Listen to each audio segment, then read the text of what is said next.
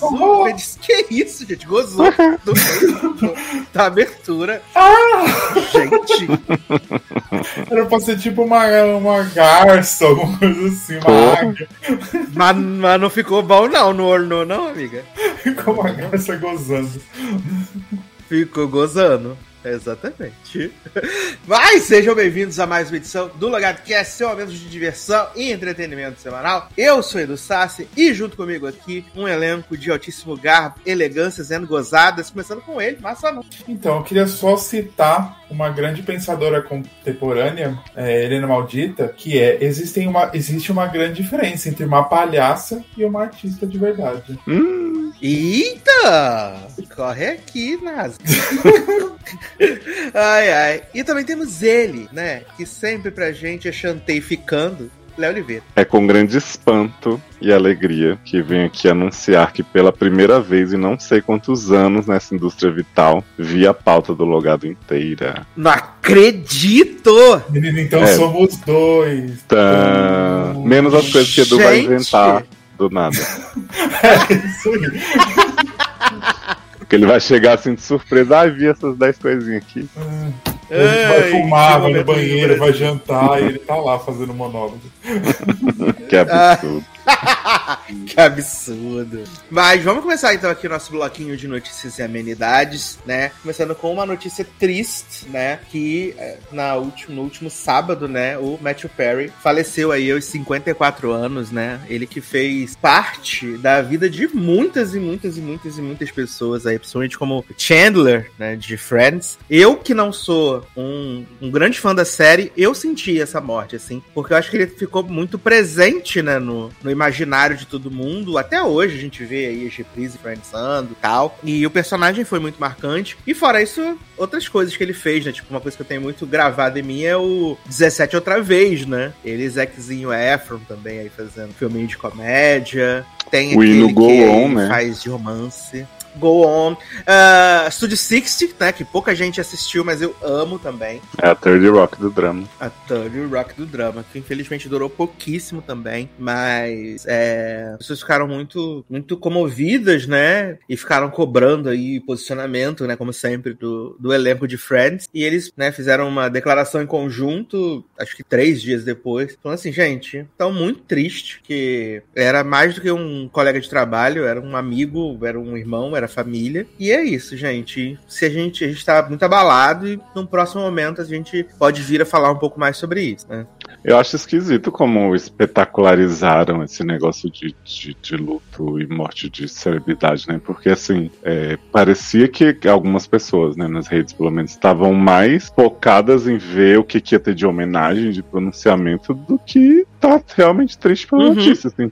A gente assim, nossa, quando a Kushner Cox postar, eu vou desidratar de chorar. E eu fiz, gente, mas talvez ela nem poste, é. sabe? Cada um sabe como sente. Exatamente. Então, assim, foi muito esquisito. É, eu, eu, eu, fiquei assim, realmente, eu, eu tinha ido no, no cinema, né? E aí, tipo, saí, e aí as notificações, assim, e eu falei, caraca, não é possível. Porque eu até tinha, tinha visto na mesma semana uma entrevista dele falando que. falando sobre o livro, né? Falando que ele teve um crush na Jennifer Aniston e tal, não. E tava muito viva para mim na memória essa, essa, essa entrevista. E aí, de repente, assim, do nada, foi muito. Foi bem triste, assim, de verdade. Foi bem, bem triste, né? Mas o que importa é que o legado dele vai ficar, né? Então a gente vai ter aí a, a sorte de poder ver ainda as coisas que ele fez ainda por, por muito tempo, né? Principalmente para os fãs de Friends, como Leoz. É, eu fico triste, assim, que a gente sabe que ele teve muitas batalhas, né? Sofridas, tanto durante Friends quanto uhum. depois. O prefácio, acho que é prefácio do livro dele foi a Lisa Kudrow que escreveu e ela fala, né, que ela se surpreendeu com um tanto de vezes que, que a gente quase perdeu o Matt Perry, assim. Mas por outro lado, eu, eu, né,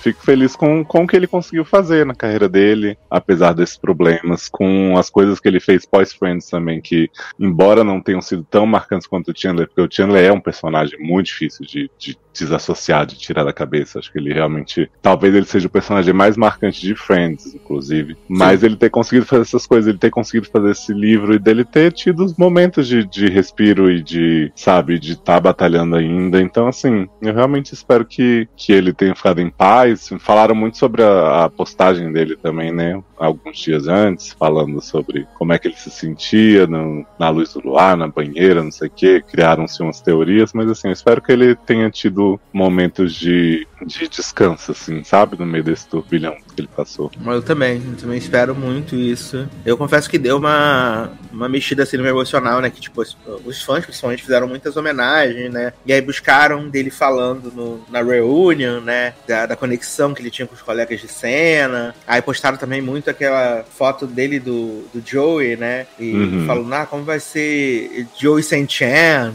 né? E é, também aquela que é só o Joey sentado na cadeira e a cadeira do lado vazio. Hum. É isso, fiquei bem tocado, de verdade. Bem tocado o falecimento do, do Matthew Perry. Mas principalmente isso, que ele consiga ter ido em paz, assim, consigo mesmo, espero mesmo, de verdade. Mas saindo de um falecimento para um, né, no momento quase falecimento, Marvel, né, menino? No dia que estamos gravando esse podcast, saiu uma matéria na Variety aí. Né? Morre né? inesquecível. Ai, gente, e é inesquecível. Do nada. Ai, que a Marvel tá aí nessa coisa de semi-falecimento, né, Mini? Uhum. E aí saiu essa matéria na Variety, tinha uma matéria gigantesca, né? Eles contando todos os babados, né? Ou como Helena Maldita fala, todos os bábados, né?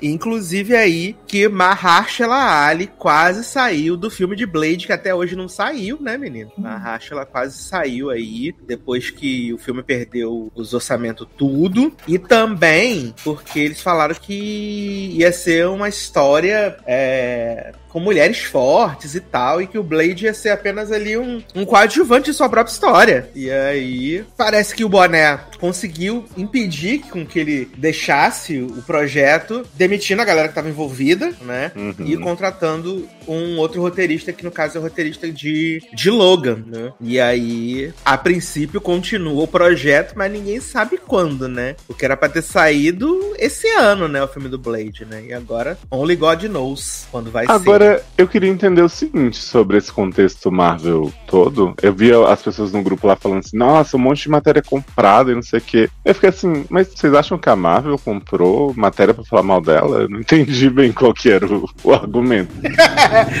uh. Ficou essa questão, porque a matéria desce o sarrafo na Marvel, né? Levanta assim, uhum. assim, os problemas, as crises, então também não acho que foi uma matéria comprada. É, é. bem Eu acho que eles aproveitaram esse momento, até porque tá bem perto de de, Marvels, né? Daqui, uhum. daqui 10 dias já. Então, eu acho que, que só aproveitar esse momento. E na matéria, eles dizem que, inclusive, a Marvel pensa em trazer de volta os Vingadores originais, incluindo Downey Jr. e Scarlett Johansson, que morreram, né? uhum. né? Eles estão querendo trazer esses personagens de volta. E aí eu fico pensando, tá, como a gente tá falando de multiverso, é possível. Vai ficar bom? Não garanto, mas é possível que que vem, que é possível assim, fazer. Estamos tão desesperados que a gente tem que trazer os atores velhos de volta, porque não tem mais nenhum carisma na, no MCU inteiro. Aparentemente não tem, não tem mais nenhum carisma no, na MCU, né, gente? Pois é. Uh, aí ainda teve nessa, nessa matéria também, falando da questão. Eles usaram o termo que a Marvel está fudida, né? Com o, o fim da temporada de Loki. Se eles decidirem manter o Jonathan Majors na, no, no cu, no, aí, né, como um grande vilão. E aí falaram que a Marvel tava pensando em trocar o vilão, de não ser mais o, o Kang e ser o Doutor Destino. Mas assim, gente, não é mais fácil só trocar o ator? Mantém o personagem e troca o ator? Não é mais fácil? Uhum. Assim, pensando assim, de fora, assim, de fora, pensando assim, de fora, né? Você troca o ator, mantém a história que você já tinha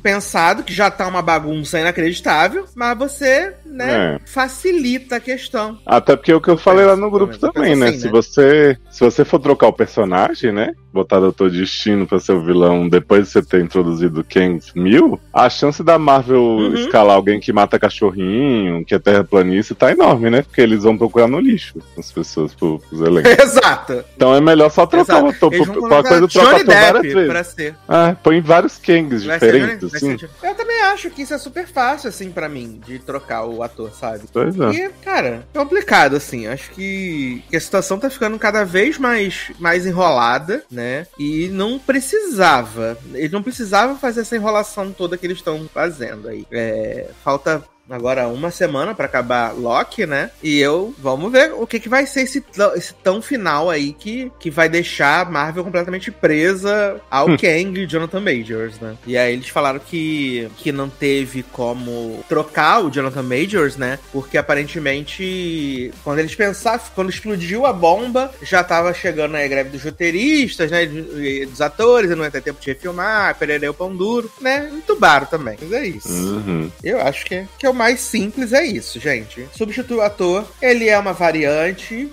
trocou de rosto, gente, trocou de corpo e tá tudo certo. Não é isso. Entendeu? Já trocaram Don Tido, né? É verdade. Não que mentiu. o Don Tido não era outra pessoa. Botaram lá o outro menino. Exato. Era outra pessoa no Ferro 1. Era o Terence Howard. Isso. Era o Lucius Lyon né? Trocaram pelo Don Shiro, que nem são parecidos. O uh, ah, que mais temos aqui, menino? Produtora de A Cantiga dos Pássaros e Serpentes descarta qualquer participação de Jennifer Lawrence no filme, tá? Ela falou que, que a princípio só teria uma outra participação de J. Law e Katniss se a Suzanne Collins quisesse uh, inserir a Katniss na história. Hum. Aí eu sei que Leózio leu esse livro dos Cantigos das Pássaras da Serpente tudo, né? E não tem menção a, a gatinha, não tem, né? Não, amiga, eu não li esse livro inteiro, né? Eu comecei ele, eu sofri tanto com a barra do, do repolho, das camisas que Snow tinha que passar, que eu realmente não fui muito adiante. Eu comecei, acho que eu parei quando começou as, as menções tal da Lucy Greybaird lá, aquele negócio aí, eu realmente não sei, assim, qual é essa ligação prometida. Hum, porque para mim, se fosse usar a Jennifer Lawrence, era só assim, ah, Jennifer Lawrence tá aqui contando essa história maravilhosa pros filhos dela. E é isso. E Beijo. Tá feita a conexão. Porque a princípio essa história é uma história fechada, né? Sim. Aí não era pra é chegar isso, na época de Catnip. É. é. Exato, que é no décimo Jogos Vorazes, não é o filme? Eu não sei qual é o número exato, é mas. É 24. É, mas é bem antes, até porque Snow tá de chave, né? Exato, e no filme Snow tá na hora da morte, né? Se levantar o braço e subia.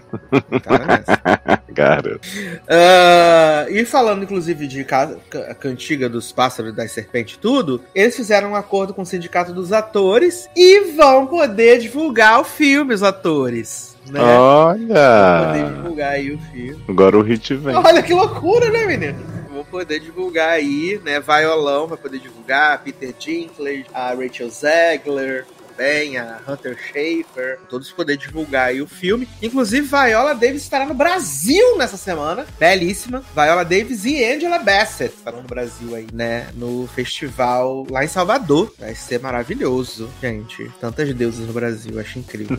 Apenas. Deusas loucas feiticeiras. Uh, deusas loucas feiticeiras e advogadas, no caso de Annalise Kirin. O uh, que mais temos aqui? Menino, CCXP confirmou mais um nome de peso aí, hein? Agora o evento tá decolando hein? Hum. Eles vão ter a presença de Anthony Daniels, né? Que é o ator responsável por fazer o C3PO na saga Star Wars. Oh, famoso. Uhul! Gente do céu. Tá, e ele, ele vai estar no evento sexta, sábado e domingo, vai fazer painel e vai tirar fotos e autógrafos. As... Ah, agora tá? a gente vai, hein? Agora eu acho que o evento, ó, deu aquela subida assim de nível. Bota pra subir, né? É. Bota no modo Estônia, né? Isso. Uh, outro assunto aqui que surgiu essa semana, né, menino? Foi que a atriz de Bridgerton criticou Netflix e Shondaland por descaso durante uma crise de saúde mental. E aí você vai ficar perguntando, que atriz, né? A atriz em questão é a Ruby Barker, que fez a, a Marina Thompson na primeira temporada de Pneus Bridgerton, né? Hum. Ela disse que ela sofreu um surto psicótico após as conclusões da filmagem da primeira temporada em 2020 2021. Aí teve um outro em 2022 e que não recebeu nenhum tipo de assistência nem de Netflix e nem de Shondaland, tá? Segundo ela, ela disse que nem a Netflix nem a Shondaland entraram em contato comigo desde que tive dois surtos psicóticos devido à série. Ninguém sequer me contatou ou enviou um e-mail para perguntar se estava bem ou precisando de algum tipo de apoio. Tá? Uh, segundo ela, a saúde mental dela começou a se deteriorar durante as filmagens da primeira temporada da série, porque ela disse que sua personagem estava muito alienada, muito ostracizada e sozinha, sob circunstâncias horríveis, tá? Uh, quando fui pro hospital uma semana após as filmagens da primeira temporada, isso foi mantido em segredo e ocultado porque a série estava para ser lançada. Mentira, gata. Se a série acabou se acabou as filmagens, a série não tava pra ser lançada ainda, não. Ia ter um e bom tempo Achando os furos na história né? de Marina. Ia ter bastante tempo de pós-produção ainda, gatinha, né? Para, para. Estamos aqui culpabilizando a vítima. Mas eu acho que a senhora está querendo, nesse momento, voltar pra terceira temporada. Uhum. E ninguém te chamou. Bichinha, na segunda já. Ela apareceu na segunda, só não? Não lembro. Ela fez uma participaçãozinha, né? Fez, não fez? Foi, mas foi muito pequena. Hum. Tipo, vim ai, aqui, ai, ai. um sorriso. Já apareceu mais que o Duque, né? Oh. Que nem apareceu. Então... Pra fazer sua, car... sua carreira de ator. Grande carreira o de ator. O Duque já se expôs demais nessa vida, é, né? Sim, bastante. Uh, confirmar aí, né, menino, que uh, Olivia Rogéria vai cantar a música tema de Cantiga dos, dos Coisa aí das Serpentes, tudo também, né? Voltando para Jogos Vorazes, né? Oh, então, que vai cantar aí é. Bichinho de Olivinha se afundando. tema. As pessoas disseram que Olivia está correndo atrás de seu Oscar, fazendo essa canção do, Porra, dos Jogos Não Vorazes vai ser aí, esse filme, gatinho. Francamente. Ai, ai. Que é o que aconteceu também? Ah, Corrente do Mal, né? It Follows vai ganhar uma sequência chamada They Follows. Tava todo mundo esperando, né? Porra, eu principalmente que odeio esse filme do fundo do meu coração. eu lembro que você não gosta desse filme. Eu lembro. A gente acha esse filme bizarro. Cara, esse filme tem uma cena que as pessoas vão pra uma piscina para se esconder do assassino, né? E as pessoas ficam viajando de carro e não sei o ah. que. Esse assassino não consegue entrar na água, né? Essa entidade aí. Por isso ela fica jogando televisão na, na piscina e tal. E aí eu só conseguia pensar, por uhum. que raios ninguém foi pra uma ilha e ficou? Exatamente. Tava resolvido pro filme. Exatamente. Acabava o filme. Mas é por isso uhum. que não podia ir, amigo. Porque senão aí não ia ter mais o filme. Não, gente, mas pelo menos me desse uma explicação Entendeu? como assim, de por que nenhuma das pessoas que foi morta pela entidade que fugiu, o mundo inteiro fez isso. Ai, meu Deus do céu. Mas é porque agora vai voltar na sequência. Ela vai explicar o que aconteceu. A entidade, entendeu? Uhum. Uh, quem também falou aí de música, né, menino? Dua Lipa anunciou que seu primeiro single da nova era, né, vai se chamar Houdini e vai ser lançada no dia 9, né, dia 9 de novembro. Vai ser lançado aí o primeiro single da nova era de Dua Lipa, né, como o pessoal diz, DL3. É, vamos ver se ela vai sair da, do Future Nostalgia, né? Ah, bichinha, agora ela tá toda caleidoscópica agora. Ah, é, porque a música da Barbie já parece sobra de Future Nostalgia, né? Ih! Não estou dizendo que é ruim. Críticas Adoro Future Nostalgia, gosto da música da Barbie. Porém, a gatinha se acomodou. Mas tudo bem, ela já fazia clipe deitada e... desde o início da carreira, né? É verdade, ela já sempre disse que ia ser escoradinha. Pois é. Tá certo, ela, gente tá riquíssima. Errada não. Eu também, se fizesse essa matéria você vai gostar, Léo. dos livros, eu faria igual todos os outros depois. Eu também acho. Ah, a próxima notícia você vai gostar, porque ela, ela é uma notícia interessante, né? Interessante pelo vazio dessa matéria. A matéria é a seguinte.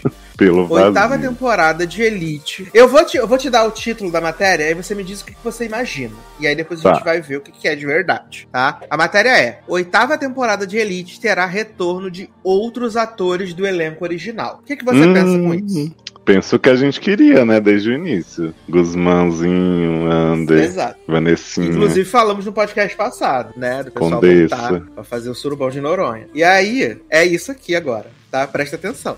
É. Confirmada como a última temporada da, da série, a oitava temporada de Elite terá o retorno de outros atores do elenco original. Quem confirmou a informação foi Omar Ayuso, intérprete do Omar Shana, desde o primeiro Uhum. ano. Na próxima leva de episódios, o ator que retornou à série na sétima temporada terá a companhia da já anunciada Mina El Rahmani, né, Nadia Shana, Uhum. e em entrevista ao Hollywood Reporter, Ayuso revelou que ela não será a única atriz a retornar. Foca. Uhum. Abre aspas. Mina é minha amiga na vida real e mantive contato com ela. Inclusive, já filmamos algumas cenas juntas na- juntos na oitava temporada. E acho que há algum tipo de justiça poética em fechar o ciclo da série junto. É a melhor coisa que poderia acontecer para terminar a última temporada. E a Uhum. volta de Mina significa que os personagens dos meus pais também voltarão.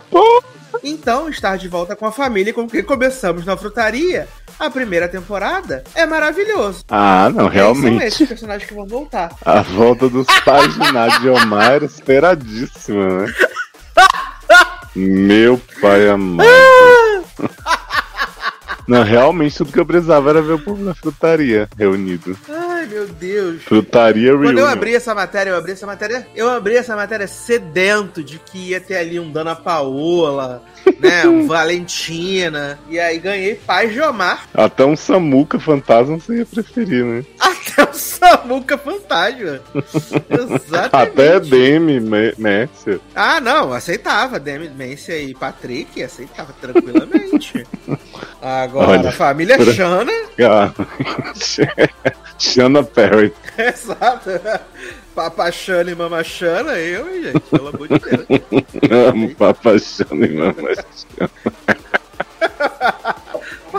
Na minha cara, meter um caô desse, eu né, acreditando num, num momento de alegria, o futuro do Brasil. E é isso que vamos ter, né, gente? E uma notícia que saiu hoje, né, que eu falei que é, Lamogliazinho, né, Ivan, foi fazer o tal do intercâmbio na África do Sul, né? O que a gente não tava preparado é que realmente ele foi fazer o intercâmbio na África do Sul e Ivan vai aparecer na quarta temporada de Sangue e Água, que é outra série na Netflix. Exatamente! Gente, Exatamente! intercâmbio de Porque o série. colégio, o colégio que, a, que tá lá fazendo o negócio da. fazendo a semana da cultura africana lá, nananã, o tal do Parcos, que é na África do Sul, é o colégio de, de Sangue e Água. E a menina que aparece é uma das protagonistas de Sangue e Água. Aí hoje saiu a Netflix com a fotinha dizendo: o intercâmbio vem aí, segura esse crossover. Veja as primeiras imagens de André Lamoglia e Van na quarta temporada de Sangue e Água, em 2024. E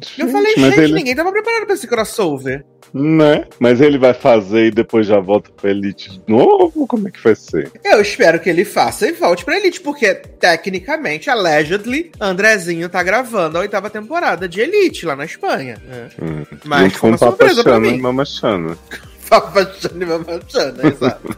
Ai, meu pai do céu. Mas por essa eu não esperava esse crossover. Vou até que assistir os episódios de, de Sangue e Água quando, quando o Ivanzinho for, né?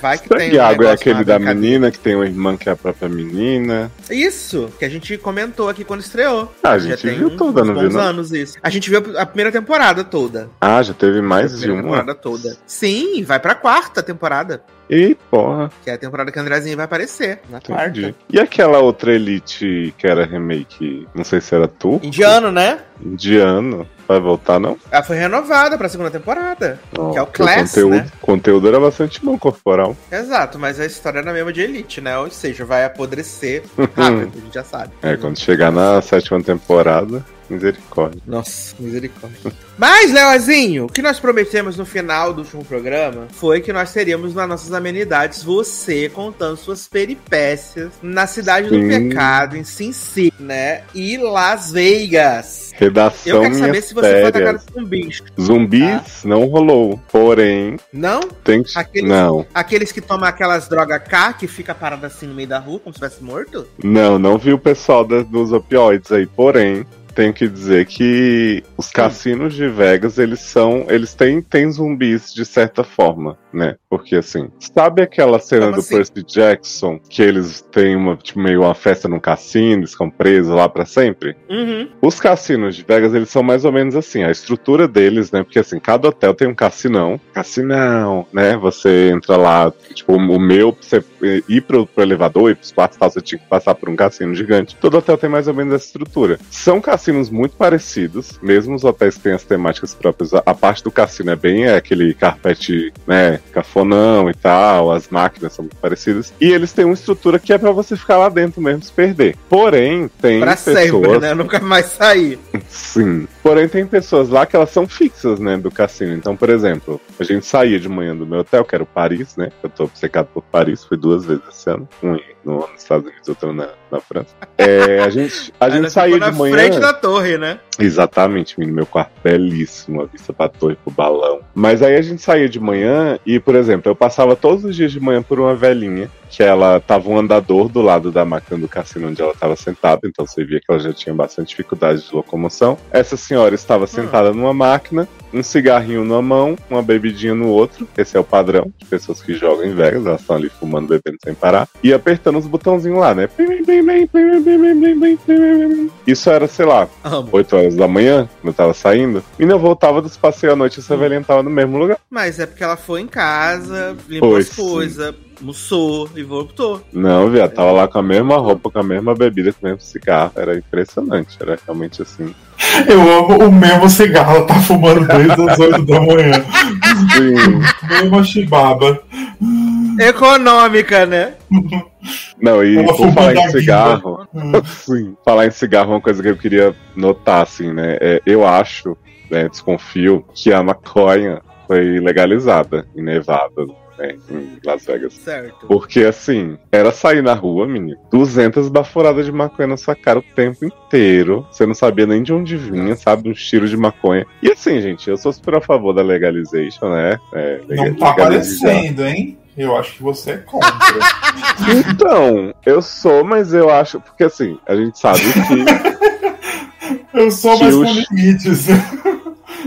Não, porque assim, a gente sabe que o cheiro da maconha é muito mais forte do que da, da nicotina do cigarro, tá? Pelo menos eu tenho essa impressão, né? Eu não sou o maior fã do cheiro, Sim. então. ma- Mas assim, eu não sei o, o grau, o nível que você tem que estar de fumantes por metro quadrado pra, pra dar a impressão que tá. Porque era assim, minha alergia tacou num nível que eu, tava, eu já tava sem respirar. E, e- e quase doidão já de tanta maconha na minha cara. Era um negócio assustador. Então acho que assim, Gente, temos que ter um limite também da, da- né, das pessoas irem, né, para áreas mais. Porque a, a Strip, né, que é a rua dos hotéis de Vegas, ela, ela é bastante ampla, mas ela tem muita gente. Então é raro você estar andando sem você estar trombando em gente. E principalmente essa época que eu fui, porque o quê? A turma do Eduardo Sassi, da Fórmula 1, Ah. está lá cagando Ah. tudo, né? Porque assim, vai ter um negócio de Exato. Fórmula 1 no meio da, da Strip em novembro. Então, assim, tinha vai rua ter daqui, tampada. daqui a duas semanas. Daqui a duas Pois semanas. é. Então tinha rua tampada, impedindo os ônibus de, de fazer essas paradas habituais. Tinha arquibancada na frente de alguns hotéis. Então, por exemplo, o Belágio, que é aquele hotel famoso da Fonte de Vegas, ele fica Uhum. de frente pro meu. Só que a gente não via a fonte praticamente, porque tinha arquibancada de Fórmula 1 sendo montada. Então a gente teve que se esgueirar num cantinho do hotel pra poder ver o show das fontes. E a caminhada na rua ficava muito prejudicada, né? E aí, gente baforando, a gente tinha maconha o tempo inteiro. Então teve esse, essa dificuldade, né? Durante as minhas férias. Porém, gente, devo dizer que Vegas é um lugar, assim, uma cafonagem maravilhosa, né? Eu que sou cafona, é, apoio, aprovo e engrandeço, assim, porque, cara, tem um hotel lá, meu preferido, né? O Venetian. Que é o hotel de Veneza. Ele tem um céu fake, maravilhoso, assim. Você passa em Ah, qualquer dentro, horário. né? Sim, você chega lá a qualquer horário, você acha Ah. que é dia, tá? Aquele céu azul assim, artificialzão, um- uns, uns canais, gôndolas passando, cobrando caríssimo das pessoas. Aí tem uma praça com umas coisinhas italianas, construção assim maravilhosa, gente, muito, muito legal. É, junto com lojas chiquíssimas, né? Chiquérrimas. E a franquia de sucos shakes mais, mais promissora de Vegas, que é o Fat Tuesday. Fiquei com muita vontade de provar lá, mas. Qual é mas que é o nome da franquia? Fat Tuesday. Adoro! Amo, gordo de quinta. Exato! Exato! Mas funciona todo dia. Ué, aí já não tá coisando o conceito, né? No branding, né? Exato, já desfez o conceito, né? E aí, assim, ou, tem ou um será, outro... ou será que no caso o gordo de quinto é a pessoa que vai adquirir e consumir os produtos da loja? Pode ser. É um, Entendeu? um dilema aí das redes, Ah, né? Até, eu ia até te perguntar, porque a gente sabe que, tipo, os lugares são mais na costa, Miami, nananã. Tem a galera geração saúde e fitness. Lá em, em Vegas, é mais Monster Life ou é essa galera mais saúde? A saúde, acho que não. Realmente vi, porque assim, comparando, por exemplo, a Califórnia que eu fui, que era a galera toda saradona, toda, né, comidas macrobióticas, não vi tanta gente assim. Porém, eu acho que como tem muito turista, você não, eu não tive tanta essa impressão daquela coisa do americano obeso e tal. Apesar de você ver muita gente de scooter e de coisa assim, você vê que são pessoas já com, com uma mobilidade e, e não, não necessariamente por deficiência, mas por alguma questão de, de, de sobrepeso, tá? Você vê bastante. Mas eu acho que comparando com os lugares dos Estados Unidos que eu tive, é meio equilibrado, assim. Nem muita, muita droga, nem muita salada, né? Apesar de ter droga. Entendi.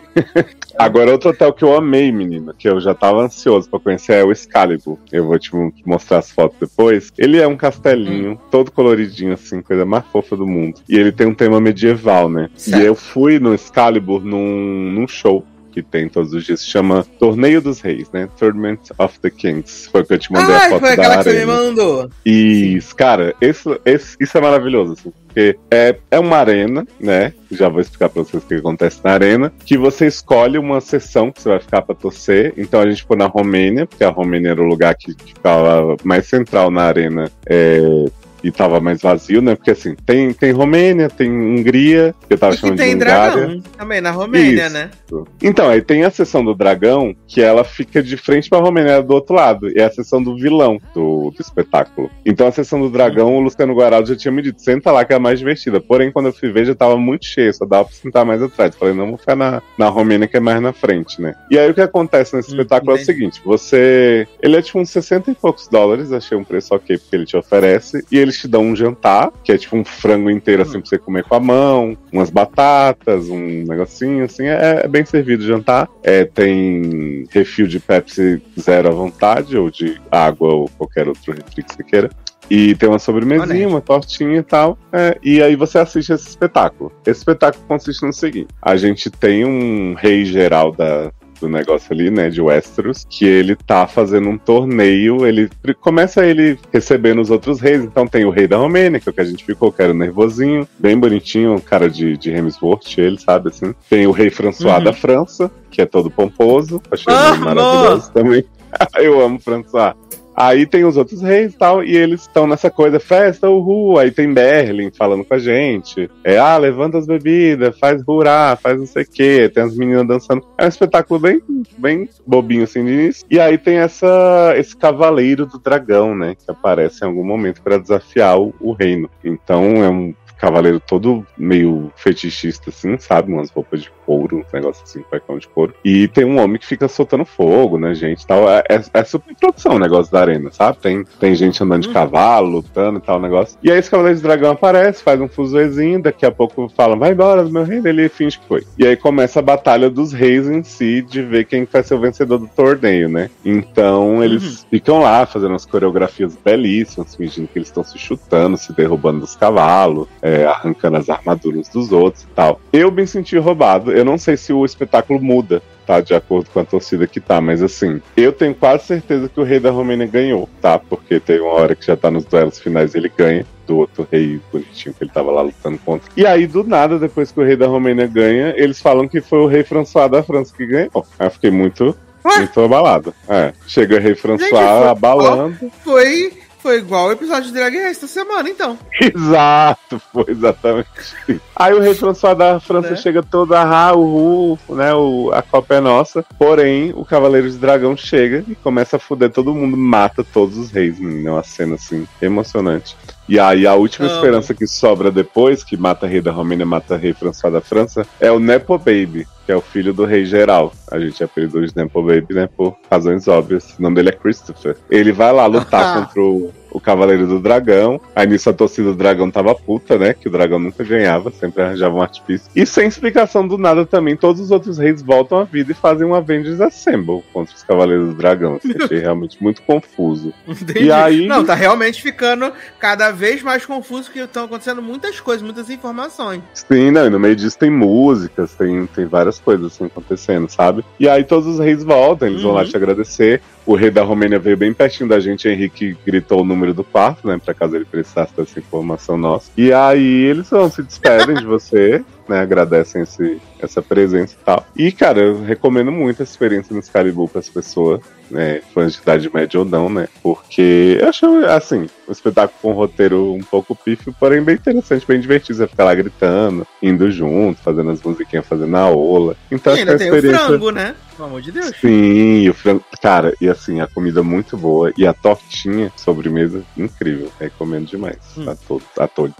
Aí, que mais que eu fiz, né? Além do torneio dos, dos Kings? Eu vi Drag Race Live, né? Foi um evento assim. Ah, é verdade. Life é verdade. Change. O que, que acontece em Drag Race Live? Pode dar e spoiler? Com as famosas, né? Sim, menino. Tava lá é, Katana como é? Kahana Montrese, que eu já tinha visto no All Star recente, né? Não vi a temporada original dela, mas vi na outra. Tinha Derek Barry, que é a nossa Britney, e a também no.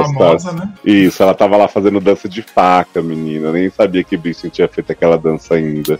Mas ela então, foi lá, ela, vendeu a faca autografada. Eu acho que foi a primeira vez que ela dançou com a faca, né? Porque ela geralmente faz as coisas que a Britney faz, né? Até vazou na internet, tipo, falando o povo do nada ela tira uma faca e começa a dançar, né? É, então, porque a plateia ficou muito surpresa, gritando, e a gente ficou, gente, mas por que que o povo tá assim? Então acho que a gente pegou esse momento histórico. Uhum, viveu a história. E, a, e ela, ela tava possuída, assim, a Derek, acho que ela foi a que mais mostrou carisma.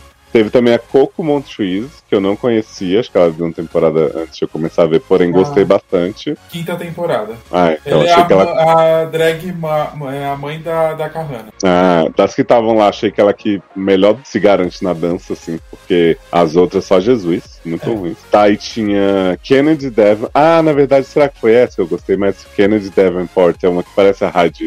Eu acho que é essa que eu gostei. É essa mesmo. A Kennedy é da sétima temporada. Ah, ela é muito boa, Kennedy, por mim tinha ganhado. Tem a Yara Sofia, que eu acho péssima. mas tava é, lá. Não gosto também. Tiara. E a host era a Asia O'Hara, que eu passei metade do espetáculo achando que era a vencedora da outra, que é a. Como que é o nome? Que é a O'Hara também, que ganhou o último All Stars. Ganhou. A Raja. Fifi? Achei que. A Raja. Achei que fosse a Raja, mas era essa Asia. Amo que Eduardo Sasser sabe até quem é Fifi O'Hara. Viu aí? Ih, porra! Do nada, né? Joguei assim. Gente, só você tá muito drag racer. Daqui a pouco ele tá maratonando todas as temporadas na Netflix. Tava lá sem fazer nada e tava assim. Né? E aí o que rola é o seguinte: a Asia, ela é como seria a RuPaul desse espetáculo, então ela tá fazendo a drag race a, com as outras a Asia drags. Também, a Asia, não sei se você sabe, mas ela teve o lip sync histórico do drag race, né? Com borboletas mortas. Ah, eu sou, já vi cenas desse, desse lip sync, mas eu não associei na hora a pessoa porque eu achei que era a Raja, né? eu tava um pouco longe, assim, do palco. Mas aí Henrique já me esclareceu que era a Asia. E aí o que acontece é assim, a Asia, ela tá fazendo esse jogo com as meninas, então assim, tem um mini challenge que é dança, basicamente, com elas fazendo ali. Aí tem um pit crew maravilhoso uns homens que, assim, de parabéns, dançam muito e mostram muito o corpo, mostram a bunda uma hora e tal. E aí aí já tem uma brincadeira que tem um. O líder do Pit Crew se chama Cameron, e é o namorado dela, segundo ela. E aí ela fica toda hora oferecendo Cameron pras pessoas, outras dragas sediando Cameron e tal, e, né? Vai, vai passando isso. Tem número solo do Pit Crew, que eu achei maravilhoso. E aí, quando começa o, o Big Desafio mesmo, são tipo meio shows individuais delas. Então, na hora que entra Derek, a, a voz da RuPaul vai sempre anunciando elas, acho que eles pegam falas do programa, né? E aí a RuPaul fala assim: agora para apresentar algo completamente diferente, Derek Barry. Aí chega ela lá dançando Britney, né? Lógico. Amo. Eu acho que assim, o show da Derek empolga muito, porque são músicas que a gente gosta mais, né? Tem uns mais conceituais, assim, com as músicas da Janet Jackson e tal, da Kennedy é muito bom. E tem os momentos da Asia sozinha, fazendo uns stand-upzinhos, piada e tal. Tem uma hora que ela chamou um, um casal de australianos lá da primeira fila pra, pra fazer uma demonstração de tapa, né? De como se dá o tapa fake da RuPaul e tal. Tem muita publi no meio, né? Daquela bebida maravilhosa do, do Luff, que eu mandei pro Zanon. Que você quis morrer, né? Então... É, tomei a bebida estangerina, Sácia, do, do Drag Race, que eles ficam o tempo todo anunciando. Hum. É uma bebida que é tipo assim, uns 20% de álcool, muito amarga. É, Meu Deus, realmente, 20% de álcool? É, é, não é 20 não, mas é, é bem fácil. Chama House of Love. É uma latinha de uma, um hum. sucão assim, gaseificado com muito álcool. E aí tomei, não valeu a pena, não recomendo, né? Porém, tá lá propaganda. É, aí o que que rola? Tem uma hora que elas vão fazer o lip sync entre elas, né? Eles falam assim: ah, vamos sortear aqui quem vai primeiro. Vai a Derek e a Kahana. Só que aí, aí tem uma história de um controle remoto que a Asia usa, que ela para as drag, acelera as drags, coisa meio clique, sabe? Uhum. E aí, no meio desse lip sync, o, alguém pega o controle e começa. Aí entram as outras no meio do lip sync das duas, começa a ficar acelerado, é uma loucura. Aí começa a quebrar tudo, sai fumaça. Aí eles falam assim: ah, gente, infelizmente não teremos resultado hoje, não sei o que, uma pena, né? E aí você fica assim: o que, que, que, que, que, que tá acontecendo? E aí ele, eles leem umas regras lá do, do que que acontece nesse caso, né? De pane no sistema. E aí revelam uhum. que quem ganha o Drag Race nesse caso é o líder do Pit Crew, que é o namorado da Age. Ah, tá. Pensei que quem ganhava o, o coisa era a plateia que tava assistindo, né? É, Poderia, né? Você, né? Exato, quem ganha um presente a você. Mas aí o Cameron vai, pega o cetro aí, já fica todo enciumado e tal, eles dão uns agradecimentos final. É uma produção bem honestinha, assim, sabe? Eu achei bem divertido, mesmo não conhecendo todo mundo, acho que valeu a pena. Eu vi que o elenco rotativo, porque eu acho que tem, tipo assim, além dessas que eu falei, tem mais, digamos, mais um elenco. Não, não sei se chega a dar, tipo, três vezes esse grupo, mas dá perto, sabe? Uhum. Porque eu vi que uhum. tem a Vende, ela é host também. Acho que tem mais um ou duas hosts que fazem. É, eu vi que a Jada Essence Hall participou por um tempo. Ela não tá fazendo mais, mais né? É famosa mesmo e vencedora. A Ivy Odley faz. Felizmente ela não tava, porque eu não gosto dela, né? Então. Caguei, né? É, exatamente. Mas é vencedora também e fez a Winners. Tinha é... o elenco que. O, ia vir, o elenco, eu nem lembro qual que é o elenco que ia vir pro Brasil. Que ia ter o Drag Race Live aqui, né? Ah, é? Ia, mas aí cancelou. Ah, tava, ia ser por Ah, é, agora, é, cancelou. Assim.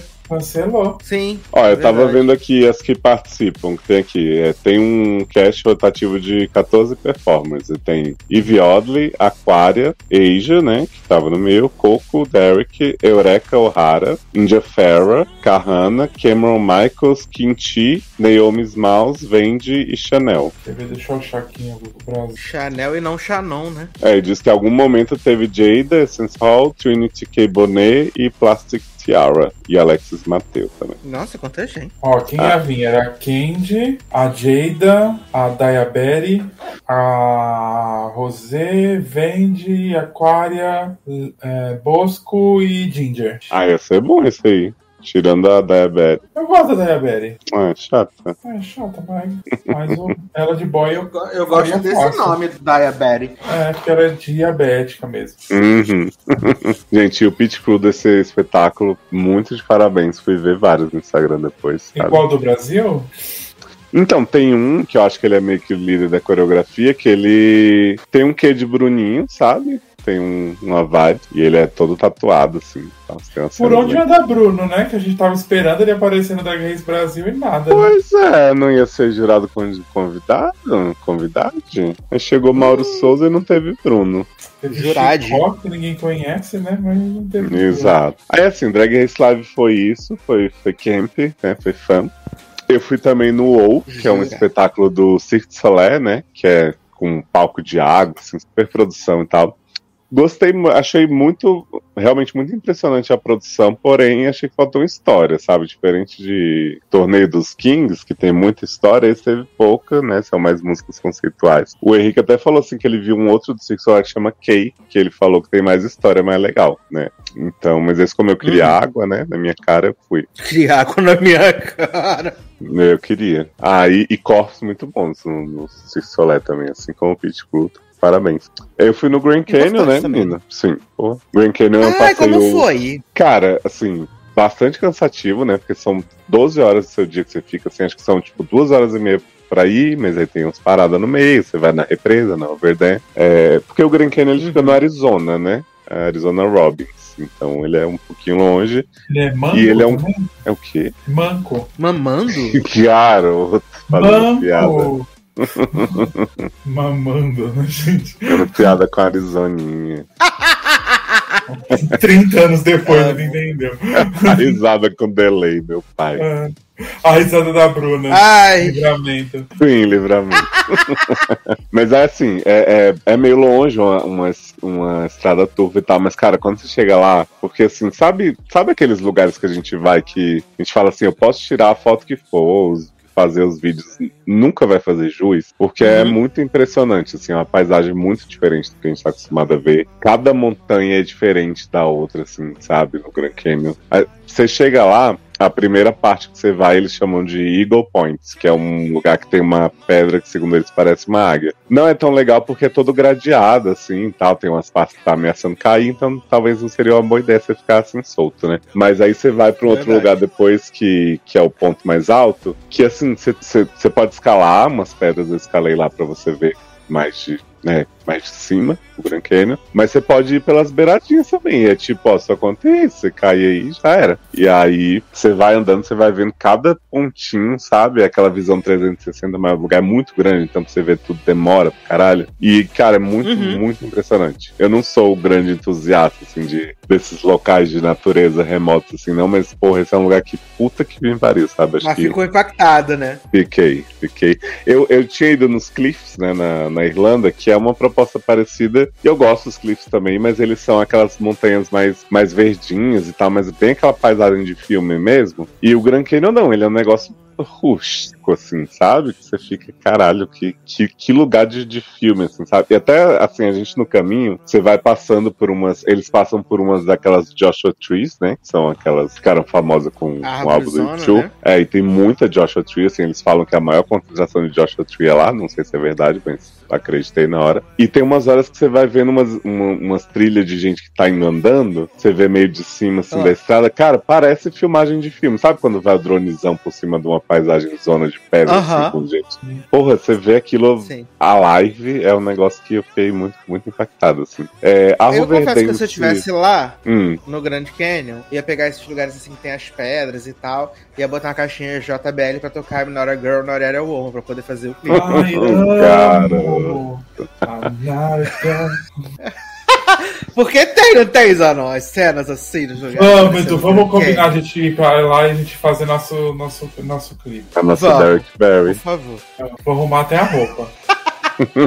Amor! Barriguinha pra fora, vai ser tudo. Cropped, aquele tudo, uma cintura baixa, vai ser tudo. Amo. É isso. E aí no, no, no caminho pra lá tem a Hoover Dam, né? Que é essa represa que até gravaram Fast and Furious 10 lá, gravaram muito filme lá, Westworld, não sei o quê. Só que é meio triste porque você vê o tanto que o que o nível da água desceu, assim, sabe? Eles têm umas marcas que mostram como é que era, sei lá, tipo 60 anos. E é surreal, tanto que você pensa assim, uma hora acabou a energia da cidade, assim, sabe? Invistam em energia solar, alguma coisa, porque estamos em níveis preocupantes. Vamos trabalhar com energias renováveis, por favor. Exato. Vocês já viram o pulo da caramelo na cama? Uhum. Caraca, Ah, de pra mim é um longe, assim. A bicha fazendo pá. É, aí outra coisa que eu queria indicar lá dentro da cidade, porque assim, fui na Las Vegas antiga, legal, não sei o que, tem uma tirolesa que a gente não conseguiu fazer, mas eu tava lá. Mas um negócio que eu achei muito legal é uma montanha russa que tem num hotel que é o New York, New York. É uma montanha russa que ela sai de dentro do hotel, assim, ela tipo meio que atravessa o teto do hotel. E ela faz, ela tipo passa pela, pelo alto da strip, assim, então você vê meio que Las Vegas inteira de cima. A gente foi, foi uma vez bastante emocionante nessa montanha russa. Dava pra ir, de- porque assim, eles falam que é tipo, é 20 dólares o ingresso, mas se você- depois se você quiser ir de novo, né, re-ride, ele fica mais barato. Aí você pode ir várias vezes, tá? A gente Ah. só foi uma mesmo, porque, enfim, não tinha tanto tempo. Mas recomendo bastante, montanha russa é bem legal, assim. É, tem um hotel do Egito que é bem ruim, tá? Não recomendo. É um, uma pirâmide zona lá. É, Circo Circos é bom pra você ver a magia das antigas, né? É o, o, o Hotel Circão. lá. Magia. A da antiga é cara? É o quê? É cara? Deixa não, é porque, você, antigas. é porque você vê que. É, cara dela vinha. É porque você vê que é um hotel que deve ter feito muito sucesso há muitos anos, sabe? Mas hoje em dia tá meio decadente. Hum. Las Vegas toda é meio decadente, né? Mas assim, esse especialmente tem bad bug lá no hotel, não sei o quê. Uma coisa que é muito legal que a gente não fez tanto é porque assim, os hotéis são meio interligados, mas você vai descobrindo isso aos poucos, né? Então, por exemplo, o nosso, Paris, ele tinha uma área mais lá atrás que a gente só foi ver mais, mais tarde na nossa estadia, que você ia andando por dentro do Paris e de repente você tá em outro hotel tá em outro cassino, que é de um hotel novo Amo. que abriram lá que se chama Horseshoe. Só que o Horseshoe é bem esquisito, sabe? Ele tem uns pisos descascados e umas partes do céu que tá faltando, assim, o, o teto é no colar direito. É, exatamente, o conceito. O hotel que tem o Drag Race é o Flamingo, que ele é bem gayzinho, assim. Aí ele tem uma loja, Zanon. Hum.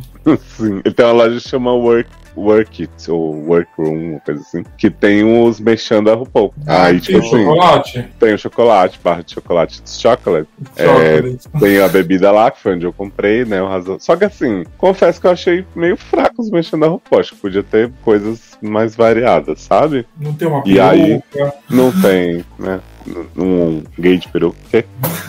Mas, mas pelo menos é um hotel que é mais voltado pro público GLS. O que, que acontece em Vegas também? Tem, tem aquele povo fantasiado que fica te oferecendo foto pra te cobrar, sabe?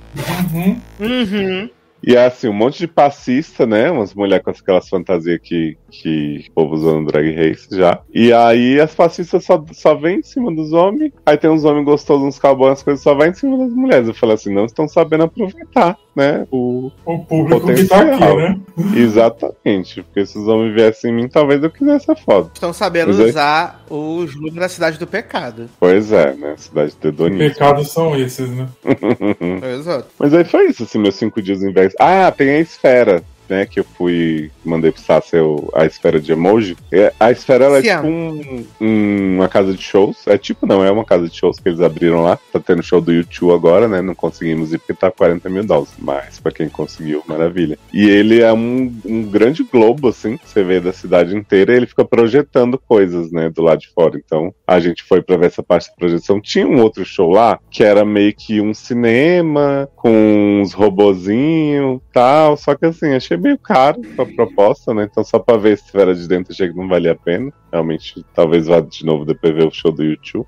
E, mas é bem interessante a, a, proposta deles lá. E tem um emojinho, né? Sasuke é a coisa mais fofa do mundo. Fica projetando lá o Sim, achei muito fofo. Aquele emojinho. Ele com cara de bolado, assim, muito fofo. Sim.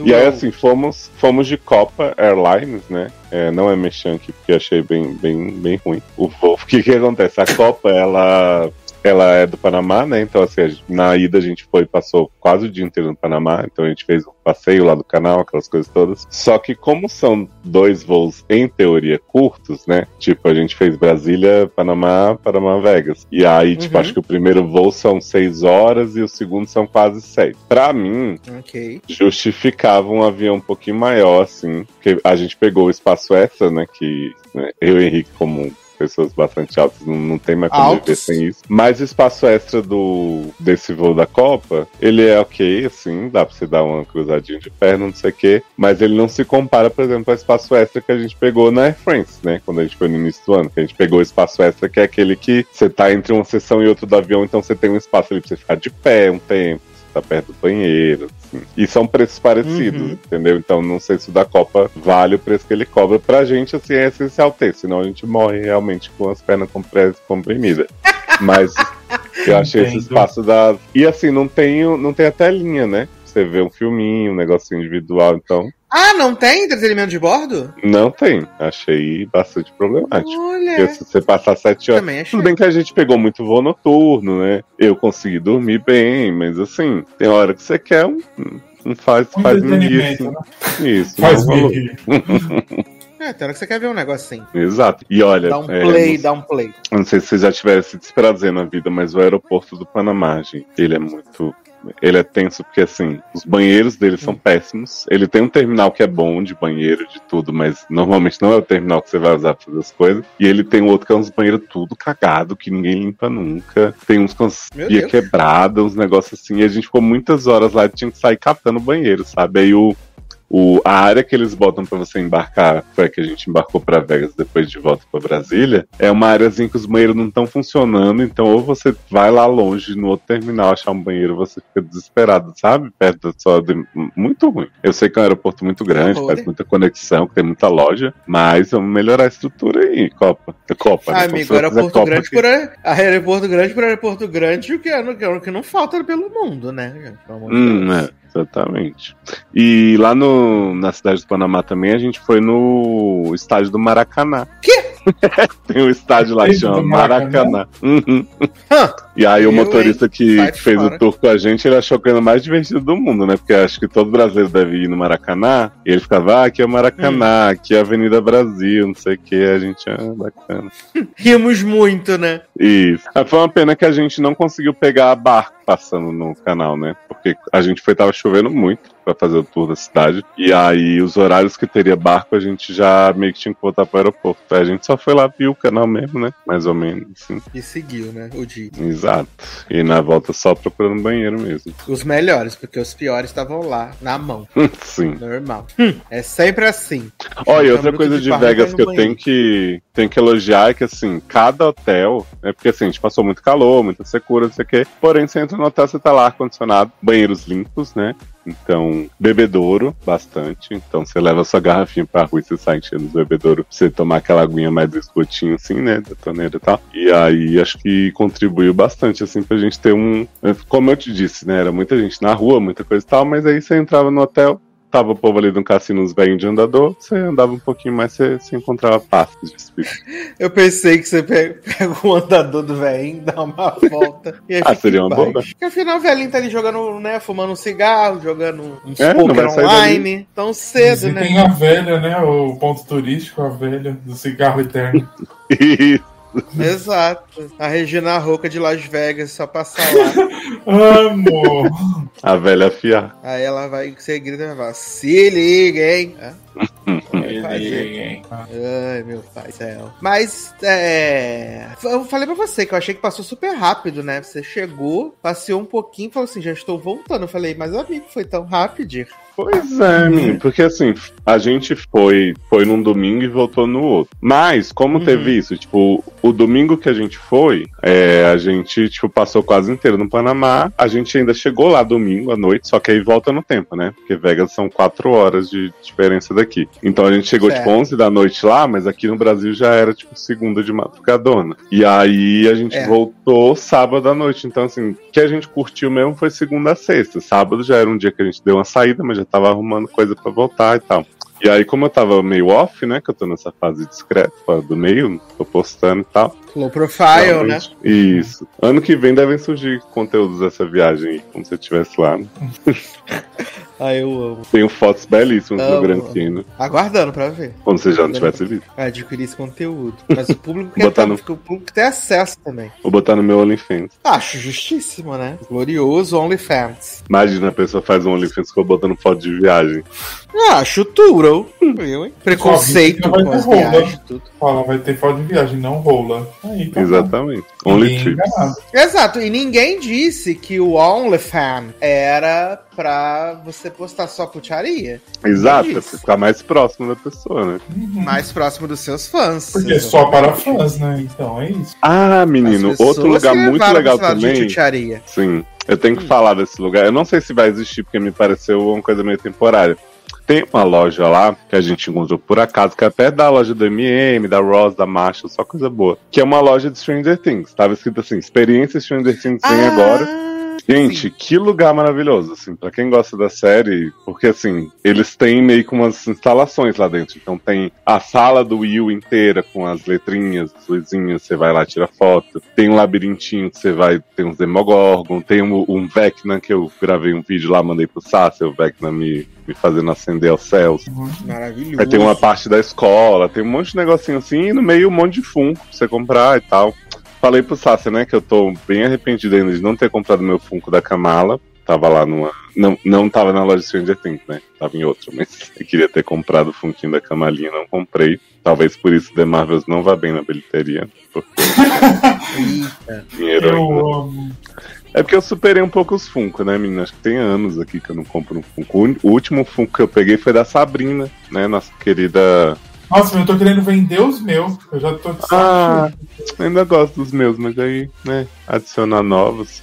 Os, na verdade, os Funkos mais recentes que eu tenho são do Chaves, né, que o Girafas fez.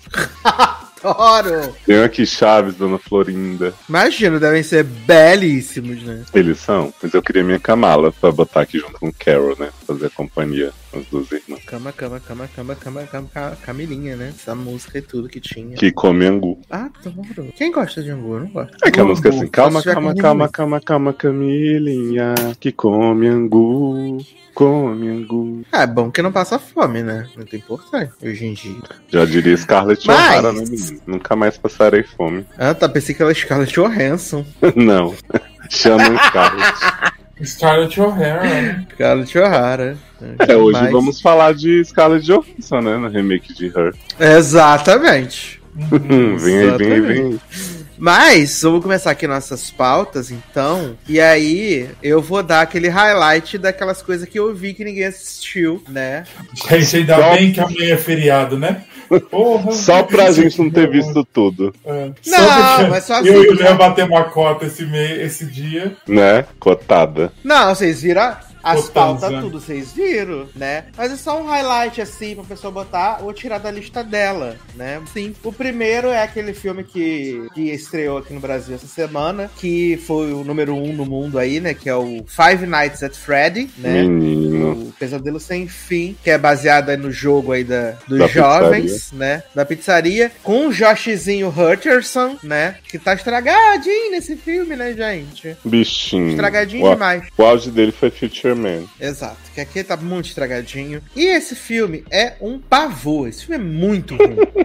Mas muito ruim, medo? muito ruim, muito ruim. Eu vi que a censura Né? dele é tipo Porque 12 ele- anos. Ele é um filme de terror sem terror, né? Ele é um filme de terror sem terror. Ele é um filme de terror com uma história patética, né? Ah, além do Josh Hutcherson, tem a menina que foi a primeira perseguida lá do, do You, né? Betinha Lale, que ela faz o Uhum. papel de uma policial. E tem o... O Stu, do Pânico 1, né? Salsicha. Esqueci o nome É, dele. só agora. assiste. Matt Salsicha. Lila. É, Matt Lillard. E, E- aí... Você sabe que assim, o fandom do Salsicha me Lillard- atacou, né? Sempre falo isso. Sim, eu lembro que você foi muito atacado por isso. Falei que ele Eu tava lembro. acabado, o povo começou a comparar a foto minha com a dele pra dizer que eu tava mais acabado. Era a própria Miranda Lebrão E ele- 33.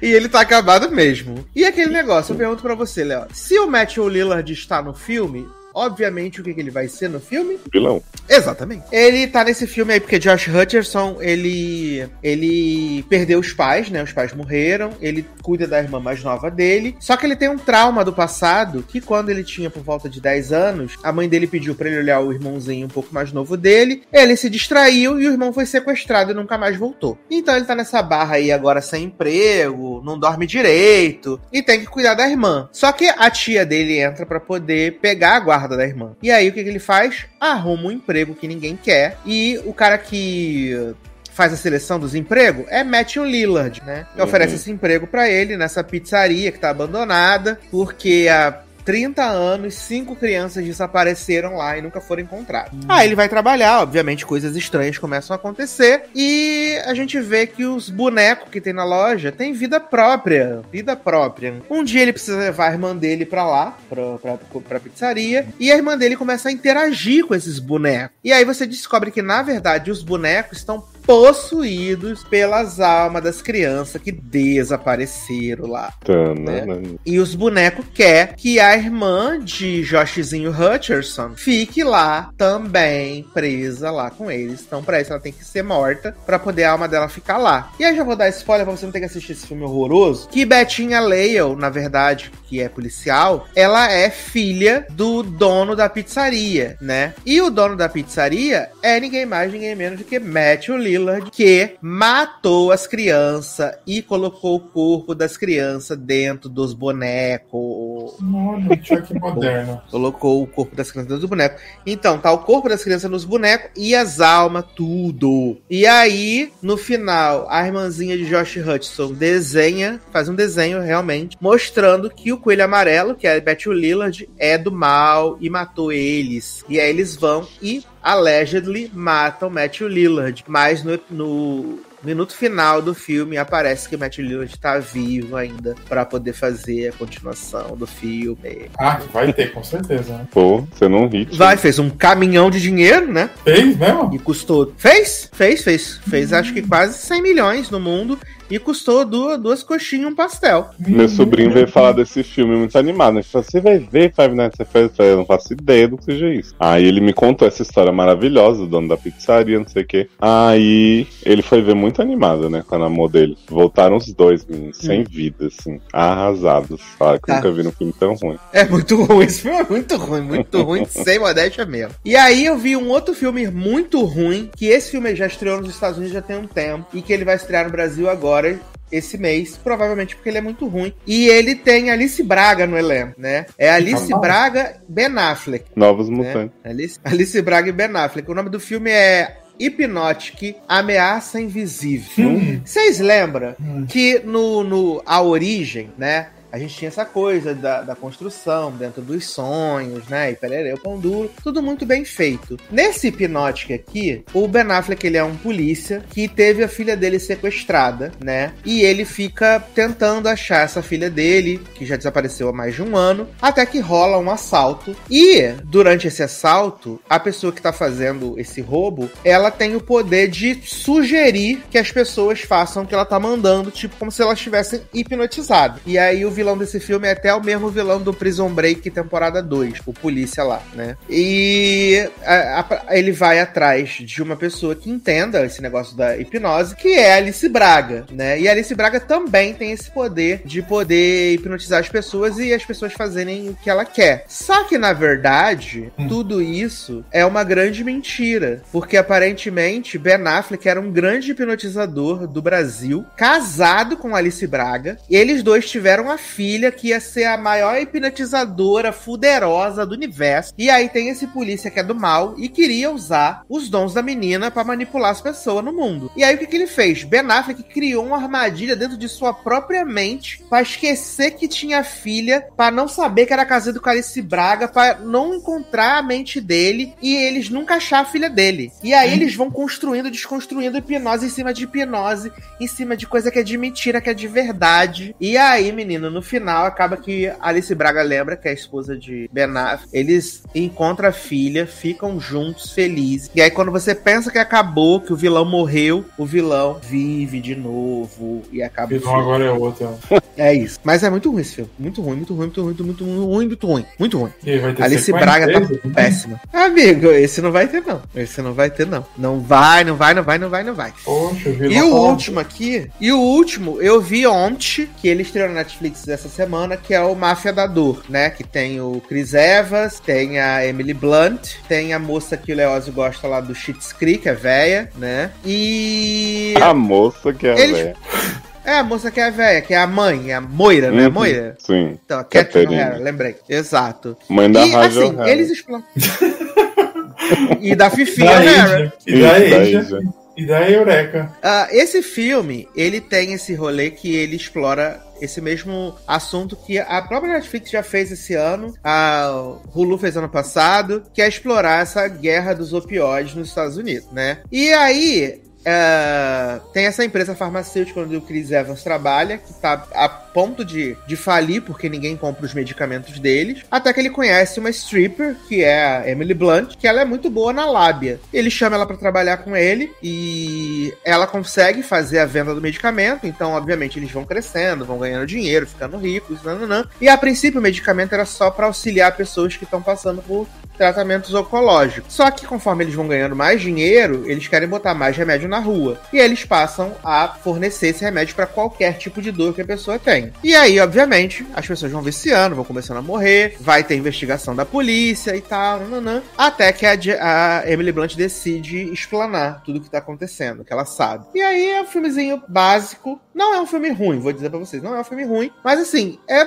mais do mesmo, ele tenta ser engraçadinho, né? Tem umas, umas tiradinhas para ver se ele fica um pouco mais interessante. Mas ele é um filme medíocre, assim, né? Se não fosse Emily Blunt, ele seria um filme ruim. Mas como tem a Emily Blunt e a Emily Blunt é muito boa, ele é apenas um filme medíocre, assim, que logo que você acaba de assistir, você já esqueceu e acabou. E é isso, tu segue tua vida, né? Mas é isso que eu vi, meninas. Essas três coisas assisti, né? Esses três filmecos aí. Dois ruim e um marromene. É isso. Mas eu quero saber de um filme que todo mundo assistiu, né? E todo mundo chegou a um consenso de que é uma bomba inacreditável, que é a menina que matou os pais, The Confession. Ah, tá. Já, já tava aqui pronto pra te atacar, se você fosse Né?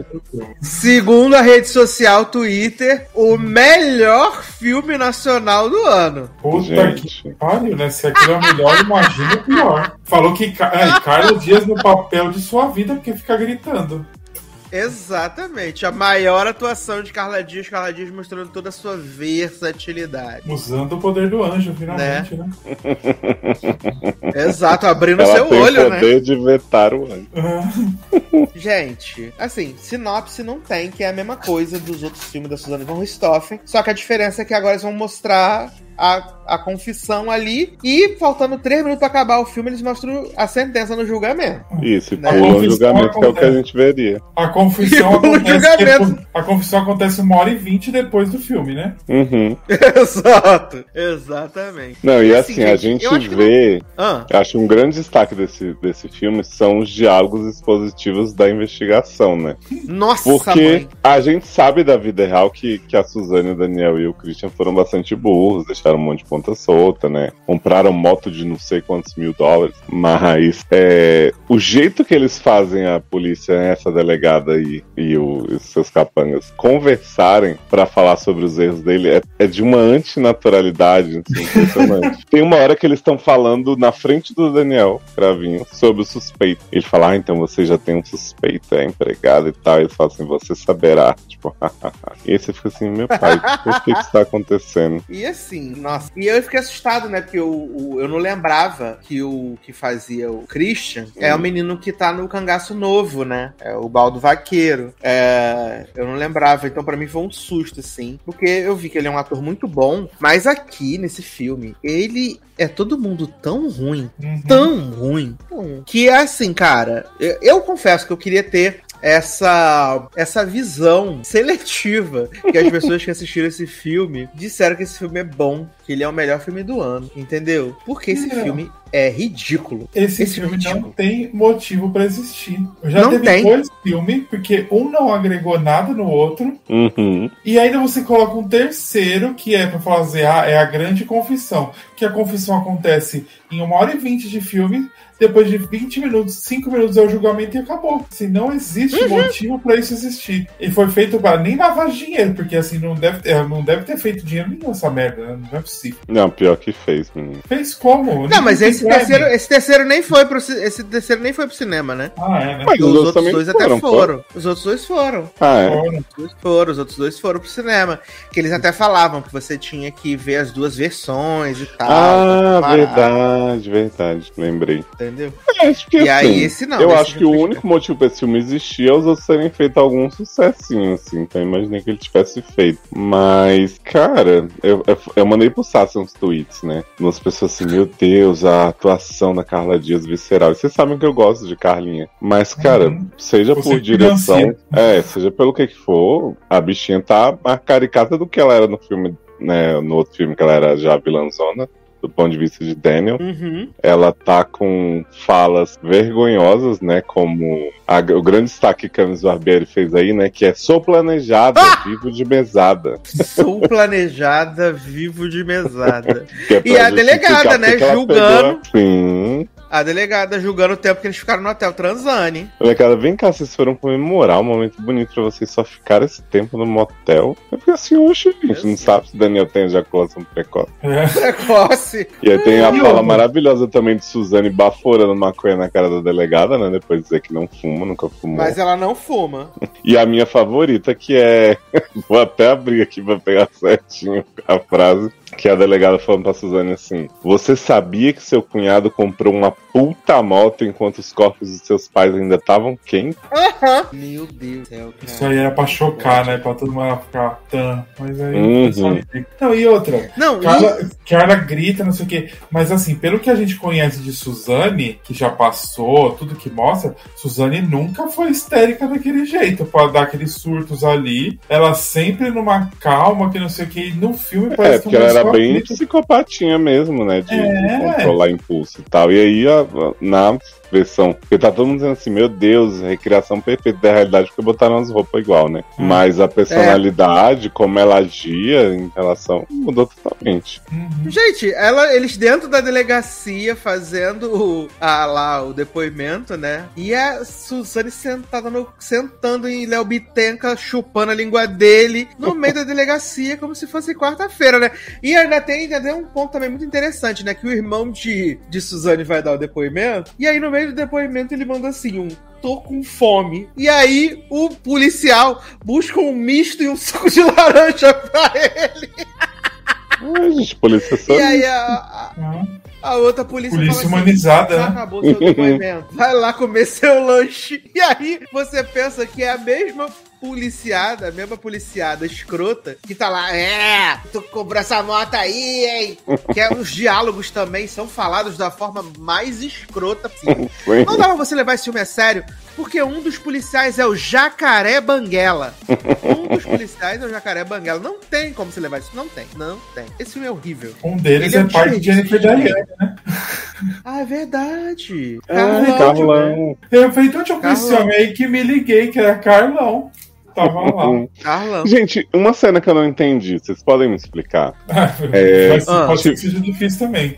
Ah, Teve o assassinato, né? Beleza. Aí, Suzane vai lá, dá um primeiro depoimento, não sei o quê. Daqui a pouco, Suzane está na piscina de sua casa, curtindo, na festinha, fumando e tudo, né? Aí a policial chega, pai, doutora, desculpa, não sei o que, não tava te esperando, sabe como é os amigos, né? E aí, Carlinha vai numa lixeira pegar as caixas de joia dos pais. E Sim. a lixeira tá cheia de toalha sangrenta, tipo. Eu não entendi. Sim. Eles jogaram aquilo lá, Sim. esqueceram. E a Não, polícia eu- tava vendo. Inclusive a polícia esqueceu, né? É, Então, pelo que eu entendi da cena, foi tipo assim: teve lá a cena, tudo. Aí a polícia foi, fez investigação, foi embora. Aí o que, que E eles deixou a toalha alegaram? Nem- É, deixou lá. O que, que fez? Ah, Falou que a empregada jogou fora. Ela Entendi impediu, né? é porque Carlinha fala assim: a empregada jogou várias coisas sem eu ver. Aí eu fiquei, tá, mas ficou umas toalhas sangrando vários dias aí no lixo e ninguém fez nada. Que na verdade ali eram panos de chão que a empregada usou pra limpar, entendeu? Por isso que tava ali. Tá, mas não, ninguém pensou em jogar isso no, no container, na rua? O lixeiro não passou pra pegar? Exato. Será que é uma crítica Ai, social ao, ao lixo que não tá sendo recolhido? Pode ser. Pode Eu realmente não entendi esse plot dos panos sangrentos tá junto com as caixas de joia. Foi só pra ela colocar e falar que a empregada tá jogando e não tá falando, e aí ela queria Hum. acusar a empregada. Não, e, do- e a, e a virada de chave, né? Que eu achei tudo. Na hora que ela tá Hum. conversando com, com o macho dela, falando, é, não, vamos conversar, mas eles podem estar escutando a gente. Aí vira a câmera um pra frente pro outro, né? E aí começa, é, mas a empregada que não sei o que, que não sei o que. gente, Suzana é muito pensando nas coisas de uma hora pra outra, fazendo assim. Ai, é um negócio que só por Deus. Não, e aí você vê, Suzane que desconfia que está sendo. eh, tendo escuta, né? Que estão ouvindo a- o que ela tá falando. É a mesma Suzane que só faz todo tipo de burrice daí em diante. Uhum. Né? Pra você ver como não, não é nem condicente com a própria personagem que eles estão criando ali no filme. Que ela Uhum. perde completamente o, o sentido, assim, sabe? É, porque ela fica assim, delegada, eu gostaria muito de pegar quem fez isso com os meus pais. Mas na cena seguinte ela tá tipo assim, preciso de dinheiro, cadê o dinheiro dele? Você quer? Ah. Posso vender os carros? É? É, Aí Daniel tá assim, e aí, acharam um tal valor? Aí ele, como é que você sabe, garoto? Do nada, né? Dinheiro Posso vender os carros? Posso vender os carros já, doutora? E aí a, a doutora assim, meu Deus, mas nem morreram ainda direito. Né? Esse doido. Hum, Esse filme, esse filme é. Não sei nem se a gente pode chamar ele de filme, né? Porque ele é apenas uma, uma, é uma ofensa ao cinema. Gente, ela na cadeia cinco anos depois brigando com o homem porque ela tá apaixonada por ele ainda. Eu falei, gente, mas ela já não tinha superado até essa época, não? É, e o filme que a gente Nossa, queria ver, que era dela casando com mulher na prisão e tal. teve. É. Eu tava querendo ver isso, indo pra faculdade, fazendo coisa, virando biomédica. Pois é. Cadê o pós, a É, vida após tem. tombo? Ô, gente, as Uhum. pessoas falaram muito que aquela cena da prisão foi né, uma grande atuação e tá aí eu só fiquei com vergonha da bichinha. Eu fiquei com muita Ela vergonha. Tama. Porque assim, é- eu acho Eu que o Biteco, ele foi o que menos se queimou nessa sequência, porque ele mal aparece, né? Ele tá ali, mas não tem muita coisa. Agora, Carlinha e o irmão, né? Acho que o irmão Christian até se esforça, mas tem umas horas ali que ele tá se tremendo todo e tal, que eu achei um exagero de direção, principalmente. Eu achei que não, não precisavam de passar por isso. Não, eu também não. Achei que. Nossa, esse E foi vocês viram o vídeo da raiva. preparação, né? Ah, eu vi, infelizmente. Que ficava gritando pra ele, tira a camisa, não sei o que. Ah, que- Infelizmente eu vi esse vídeo que Léo Bittenco é, compartilhou, né? Pra poder mostrar esse grande trabalho. esse grandiosíssimo trabalho que ele, que ele fez, né? Ai, nossa, eu, eu, eu vejo filme ruim, mas quando eu vejo filme ruim que eu passo raiva, me dá um nervoso tão grande. Porque ele, não, É, ele, que- nem fica, ele nem vira uma chacotinha, né? Ele é só. É, porque os outros dava pra dar uma zoada, nos negócios nem assim, só fica triste. E ele tem uma hora e meia, ele parece que tem sete horas, ele não termina. É, mas ao mesmo tempo o que poderia ter nele, de julgamento de tudo, não tem, né? Uhum. Que é um, é um roteiro, Uhum. os do- todos os roteiros, né, dos filmes, eles explicam que são baseados nos autos e tal. Só que a parte que seria interessante, que é do julgamento, eles só contam depois, é tipo, ah, aconteceu isso, isso, aquilo. É, tem, tem uma cena que o advogado conta pra Suzane que ela vai ser condenada, tipo, ele não teve nem... Beleza, pode ter sido não acontecer isso na vida real, não quiseram fazer, mas eu queria uma cena dela no, no tribunal, sabendo que foi condenada. Parece que faltou dinheiro pra filmar. Também, mas não, mas só Só o o dinheiro com a assim, peruca. A peruca da cara que ela usou no outro filme. Sim. Perdi não deu pra comprar mais. Ai, cara. Muito ruim, muito ruim, muito ruim, muito ruim. Puta que pariu, cara. Que filme ruim. Eu só invoquei o, o grande crítico de cinema Marcelo Dourado nesse dia, né? Muito ruim. Puta que pariu. Que filme ruim. Que filme ruim. Eu achava que Independence Day era ruim. mas, Nossa, Que filme que ele assistiu pra surgir isso aí? Eu não lembro. eu não me lembro, amiga. Não me lembro Você, real. como um crítico de cinema, não sabe? Não, como uma pessoa que assistiu de 10 a 13 anos atrás, realmente não me lembro. E se a gente levar em consideração que o cinema do líder é sempre filme velho, né? Então podia ser um É. filme de 83 que tava E aí, naquela época ainda, né? Que aqui pelo menos tem um pouco, Hã? um pouco mais novo, né? Vazou, entendeu? Mas achei muito ruim, gente. Culpa aí aos Carles. Mas é podre. Podre. Não, nem eu nervoso, consigo defender. Né? Então, já que a gente tá falando de coisa podre, vamos seguir falando de coisa podre. Vamos falar aí da nova série da Globoplay. Puta que pariu. Né? Meu Deus amado. Comparando com essa baseado série, o filme da Carlinha é bom. Nossa, eu não sei qual que é pior. Eu não sei qual que é pior. Verdade. Porque na Carla, no filme da Carlinha, só tem a Carlinha de insuportável. Aqui tem muito mais insuportáveis. Nossa, aí todo, todo mundo. Tem um moribundo querendo transar, né, gente? Ah, é. Muito tempo que não tem uma sentada, né? Me deixa morrer entre as suas pernas. As pessoas esperam. Que lirismo, né? que lirismo. Ai, Cristo, cara. É, que é Fim, né? A série, a nova série do Globoplay, baseada no livro de Fernanda Torres, é, que também roteiriza a série, né? E aí ela fez familiar, né? Que ela roteiriza Totalmente a série, o marido dela, o Andrucha, o Andrucha dirige, né? E o elenco. Temos Fábio Assunsex, né? Temos ah, Bruno Mazeu, Marjorie Estiano, Theo. Emílio Dantas. é, Emílio Dantas, né? É, Débora Falabella. Débora Falabella também. E é isso, Pior né, que tem um elenco bom, né, um- gente? Esse é o problema. Tem um elenco bom. E aí, menino, a, a- essa. A Fernanda Torres disse que essa série é uma visão ácida do, corpo- do comportamento humano, tá? Hum. Ela falou que é sobre isso a série. Hum. Tão ácido que derreteu. derreteu. E aí, uh, a proposta da série é mostrar o relacionamento desses nove personagens, né? Ao longo do tempo, do, ao longo de 50 anos, né? Porque a série começa nos anos 60 e vai até. 50 anos não, né? Porque acabar até 95 só. Uhum. Né? Supostamente era pra começar com eles jovens, né? Mas Fábio Assunção já tá com. Já tá podre. Já tá, ó. Roído já, já tá na capa do Batman. Próprio Rubem Crente. Mas segundo Não, ele, né, tenho 30, ele fala, tenho 39 anos e sou advogado, né? Tem uhum. Assim como o Web tinha 16, né, na... interpretando. Tem apenas 16 é. anos. É isso. E Miranda Lebrão, né? 33. A Miranda Lebrão da Globo, gente. Pior que ele tá parecido mesmo, Miranda Tá. É... Aquele cabelinho. Aquele cabelinho. E aí, menino, a, começa a série com o Fábio Assunção, né, em seu leito de, de hospital ali, semi-falecido, né? E aí já começa com um bom gosto inacreditável, né? Que é essa cena que ele tá lá, a enfermeira tá indo medicar ele. Né? que a enfermeira tá indo medicar ele, né, menino? E aí ele pega no braço dela e aí ele fica, né, galanteando, né? E ele fala pra, pra enfermeira sentar em cima dele. Ele fala pra enfermeira sentar em cima dele. E ela senta. E, e, ela senta. Esse é o pior. Ela senta nele. Gente fiquei pensando, eu senti empatia por esse personagem que no, na primeira cena tá assediando a enfermeira no seu leito de morte. Aham. Uhum. Exatamente. E aí ela senta, ele fica pedindo uns remédios para morrer, né? Porque ele não quer mais ficar ali. E aí era, era pra ser uma cena super dramática, eu sinto que eles queriam dar essa intenção, mas é uma cena nojenta. E aí ele fala assim: Apenas. Me deixa morrer no auge, entre as suas pernas. Era assim que era pra Nossa. ser. E aí ela fica toda dividida. Eu fiquei, meu pai, por que, que isso tá acontecendo? Ai, meu Deus do céu. E o conselho de enfermagem devia estar tá com. É porque nem. Gritando. Falou, né?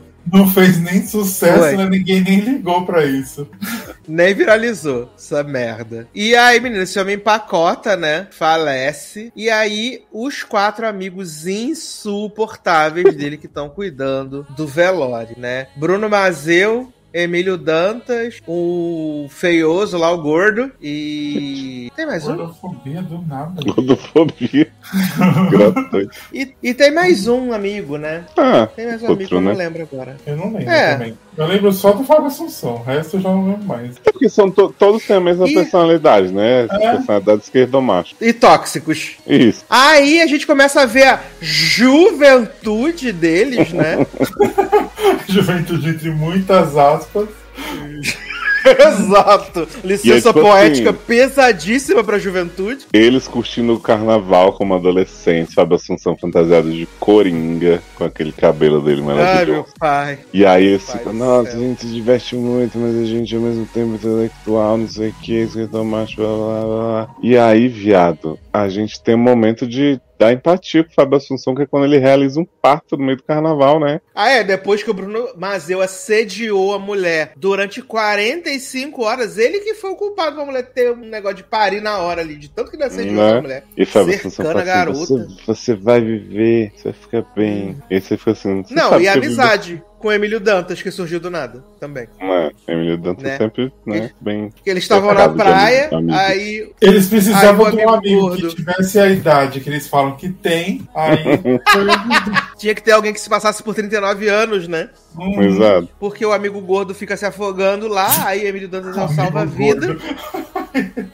é o salva-vidas, aí ele vai lá, salva o gordo. E aí, de repente, o pessoal assim: caraca, do nosso grupo agora, amigos para sempre né, sobre uhum. isso, né? E aí fica mesclando, né, o passado com o enterro do Fábio Assunção. Aí tem o pegaram um padre com sotaque maravilhoso também, né? Me senti assistindo aquele padre de Mulheres Apaixonadas, que é a Lavínia Vlasak fica dando em cima dele na novela inteira. Uhum. Uhum. Né? E aí, assim, acho de uma sutileza, como dizem, paquiderme, né? Que Bruno Mazeu mete um. Acho que a gente acho que para homenagear ele, a gente devia fazer uma grande suruba na minha casa com todos que estão aqui. Mulheres e homens estão convidados, né? No meio do velório, Não, ele, as pessoas ele fala, estamos organizando um bacanal, mulheres convidadas, homens né? também, porém não sei o que, ele dá uma recomendação lá. Aí tem uma uhum. outra que começa a reclamar com o amigo, é, esse amigo é um babaca, não sei o que. É, e a, mulher, e a ex-mulher do, do Bruno Mazeu, que é Laila Garim, né? A comandante lá de Comandante Marcela. Comandante Marcela. Nossa, é assim, verdade, assim, eu conheço essa mulher. É Comandante Marcela. Comandante Marcela. Que ela fala pra Bruno Mazeu assim, o que, que você tá fazendo com a sua vida? E não sei o que. Aí ela fala assim, porque o maior inimigo de Bruno Mazeu é Bruno Mazeu. Na verdade, ele que fala isso. Fala, o maior inimigo de eu mesmo sou eu mesmo. Entendeu? Aí ela, quando você vai dar um jeito na sua vida? Você já tem 59 anos. E ele assim, ah, idiota é, o único ser pensante dessa série é a Comandante Marcela, né? Comandante Marcela. E aí também tem uma cena maravilhosa também, que eles vão num apartamento na Zona Sul, obviamente, né? Nos anos 60. Que tá tendo uma festa, assim, né? E aí tá lá Marjorie este ano, Débora Falabella cantando, né? Não temos tempo de perder, a uma cena chata do caralho. A música da que as pessoas né? É, e que as pessoas falam assim, nossa, é muito conceito, bicho, não sei o quê. E é só uma palhaçada. Não, e aí Fábio Assunção chega para cantar junto com Marjorie e ela fica seduzidíssima, sendo que ele, além de horroroso, tá cantando mal, né? Aí Exato. eles saem para tomar um ar, de repente, velho, Fábio Assunção tá enfiando a mão nessa mulher e eles estão se pegando no elevador e não sei o que. E eu fiquei, gente, pelo amor de Deus, salva a Marjorie disso. Por que, que ela tá passando por isso? E o pior, né? Marjorie casa com o Fábio Assunção, né, velho? Sim, aí eles falam que a maior desgraça foi um casamento bem vivido, não sei o que, e Ruth passou por isso, Ruth passou por aquilo. Eu falei, gente, o Ruth não tinha nem que ter entrado nessa. Eu tava pesquisando aqui, eu vi que Marjorie e Fábio Assunção não tem uma diferença de idade tão grande, né? Ela tem 41 e ele tá com 52. Porém. Ok. Ele tá com 52 só? Pois é, minha. Você vê o que aqui, né? Mulher. Tá Miranda Lebrão 33, né? Miranda Lebrão. Fábio Assunção. Tá só com 52. Ah. Mulher, Miranda Lebrão 33 total. Gente, meu pai com 60 tá mais ah. velho que ele. Porém, é assim, isso. Marjorie parece bem mais nova do que isso e Fábio parece bem mais velho que isso. E o jeito predatório do personagem dele me deixa bastante confuso sobre o que, que tá rolando ali. É bem desagradável, amigo. É bem desagradável o jeito dele. Todos eles ali parecem ser muito sex offender. Né? Uhum. Uh, mas o, o, Mazeu e o Fábio Assunção, eles estão num outro nível. Ó, Eu acho que a Emília é. até tá ok, assim, né? Pro, pro que a gente já conhece. Acho que ele tá mais controlado um pouco. Mais é, tá contido. Olha. E aí, no final do episódio, eles jogam pra gente o mistério da temporada, né? Que vai fazer como? Todo oh. mundo querer assistir o segundo episódio, né? Não, assim, eu não. Eu é não o... Porque. Não, pode ah. falar. Não, que é que o filho de Fábio Assunção não é filho de Fábio Assunção, né? Bom. Oh. Na cara. E agora? Todo mundo se importou muito com isso, né? Todo mundo preocupadíssimo com esse plot, né? Pô, quando eu fui ver a série, eu acho que eu tava numa expectativa de ser um pouco os outros, no sentido de, tipo assim, ah, vai começar bem forte, né? E depois caga. Uhum. Mas já de início eu achei os personagens todos péssimos. Eu não me envolvi com ninguém. Esse mistério, porra, parabéns, eu não poderia me importar menos. E eu fiquei imaginando o que, que as pessoas estavam elogiando tanto. Porque, gente, série mega comum, chata até, sabe? De Beleza, é aquilo que a gente sempre fala, elenco bom, elenco bom, mas tá sendo aproveitado pra quê, né? É, assim, eu vi, tipo, lá quando eu, quando eu falei da, da série, né? Uh, eu vi algumas pessoas, né, tipo, o menino Lu falou que leu o livro, achou o livro ruim. Se eu não me engano, Jana Muniz também falou que leu o livro, achou o livro ruim. Que falou que ficou com muita raiva dos personagens, que não entendia como uma mulher, no caso Fernanda Torres, escreveu personagens homens tão bizarros assim. E já a nossa amiga Mandy, Mandy Minaj falou que gostou muito do livro, que achou o livro livro ah, é? top modelo. É, a gente falou que achou o livro bem bom. Falou que já leu há muito, muito, muito tempo. Mas que ela na hum. época gostou muito do livro. É porque, né? assim, a única justificativa, pensando na série, né? Não sei como seria o livro. Pra esses personagens serem como eles são, é se a proposta da história fosse criticar eles. Mas me parece uhum. que eles querem muito pintar como se eles fossem grandes heróis mesmo. E olha como né, souberam aproveitar o seu tempo. E pra mim, eu não poderia discordar mais, sabe? Porque é um monte monte de homem babaca, pretencioso uhum. pra caralho, assim. E, putz, Mas... assim, tudo que há de errado. É, a maior parte dos comentários que eu vi sobre a série foi de pessoas que não gostaram da série, acharam a série ruim, né? uhum. né? E eu, eu, eu, eu, geralmente vejo, vocês sabem, né? Que geralmente assim, saíram dois episódios, eu veria os dois episódios. Mas eu desgostei tanto desse primeiro episódio que eu não tive vontade de assistir o segundo. Não, é, pra mim não existe a menor chance de continuar vendo esses esquerdomachos. Nem eu, sai fora. E vão ser 10, né, amiga? Vão ser 10 episódios. Misericórdia. Força para quem fica, né? É. Parabéns. Desculpa aí, Fernanda Torres, queria te apoiar, mas não vai ter condição, não vai estar dando. É porque assim, é um romance que já começa ruim, mas que a gente sabe que vai acabar ruim também. É uma amizade entre os uhum. homens que não leva a lugar nenhum. É um monte de homem igual fazendo omissa. Eu não tem, que, não, tem, não, tem, não tem uma coisa que te puxa pra assistir. Porque, tipo, ah, qual que é o grande coisa? Ah, saber quem é o pai do filho do Fábio Assunção. Ah, hum. meu ovo, né? Quem se importa, né? Com quem é o pai do filho do Fábio Assunção e o Zétero fazendo a heterotusice, né? É sobre isso. Mas agora eu quero ouvir a opinião de Márcio Zanon e Leonardo Oliveira sobre o novo jovem clássico da Netflix, né? Que é o segundo filme mais assistido no mundo. Aí sim, né? meu E não te vai envolver. Ficando, ficando só atrás de, de lá do filme dos velhos, né? Que tá tendo, que é o lado bom de ser traída, né? Meu ícone. Movie of Filme the aí year. com Leandro Lima, Giovanna Lancelotti, né? É... Micael Camila Borges, Prazer Camila de Luca e Gostoso que Gostoso, né? Sim. Que é o Bruno Montabian, né? Montapian. Tá? Montaleone. Montaleone, exatamente. E assim, esse filme, ele é adaptado de um livro que é uma comédia romântica, né? Hum. E aí, né, deu uma descambada assim. Deram uma nova camada pro filme, eu não acho Sim. nada de errado nisso. Uma nova roupagem, sem roupa. É, é eu vou, vou fazer uma crítica sincera aqui, começando, depois eu deixo vocês que gostaram. Gente, não escutem, ele é hater. Eu achei, eu achei esse filme bem ruim, na verdade. Que isso, eu achei esse filme bem ruim. É, achei esse filme ruim, muito ruim. Não acho tão ruim quanto as outras coisas que a gente falou aqui agora há pouco, mas acho o filme ruim. Um, um fiapelo de história, uma história mal contada, uma história porca, muito. Não, amigo, mas, mas vamos lá. Qual que é o gênero desse filme? Ele é pornozinho. Um thriller. Porno, thriller. Porno chanchado. É, eu acho que assim, se você comparar ele com, sei lá, o 365, até 50 tons. É mesmo nível. Ele é. Não, eu acho que ele é um grande clássico moderno, assim, que... 50 tons é melhor, é, amigo? Não, as cenas de putaria desse filme são bem melhores do que 50 uhum. tons. 50 não, tons é só a, querer causar a, fude, a fudelância é bem feita, assim. Mas é isso E também não quer. ajuda que os atores são muito ruins. Gente, Giovanna Lancelotti não é são. Muito não são, não, não. são. Jo... Você está equivocado. Camila de Lucas a Giovanna Lancelotti... Não, a Camila de Lucas, assim, concordando naquela dias que a amiga dela era atriz antes. Uhum. Ela é a melhor coisa do filme. É prazer Camila de Luca é a melhor coisa do filme. É a melhor do filme.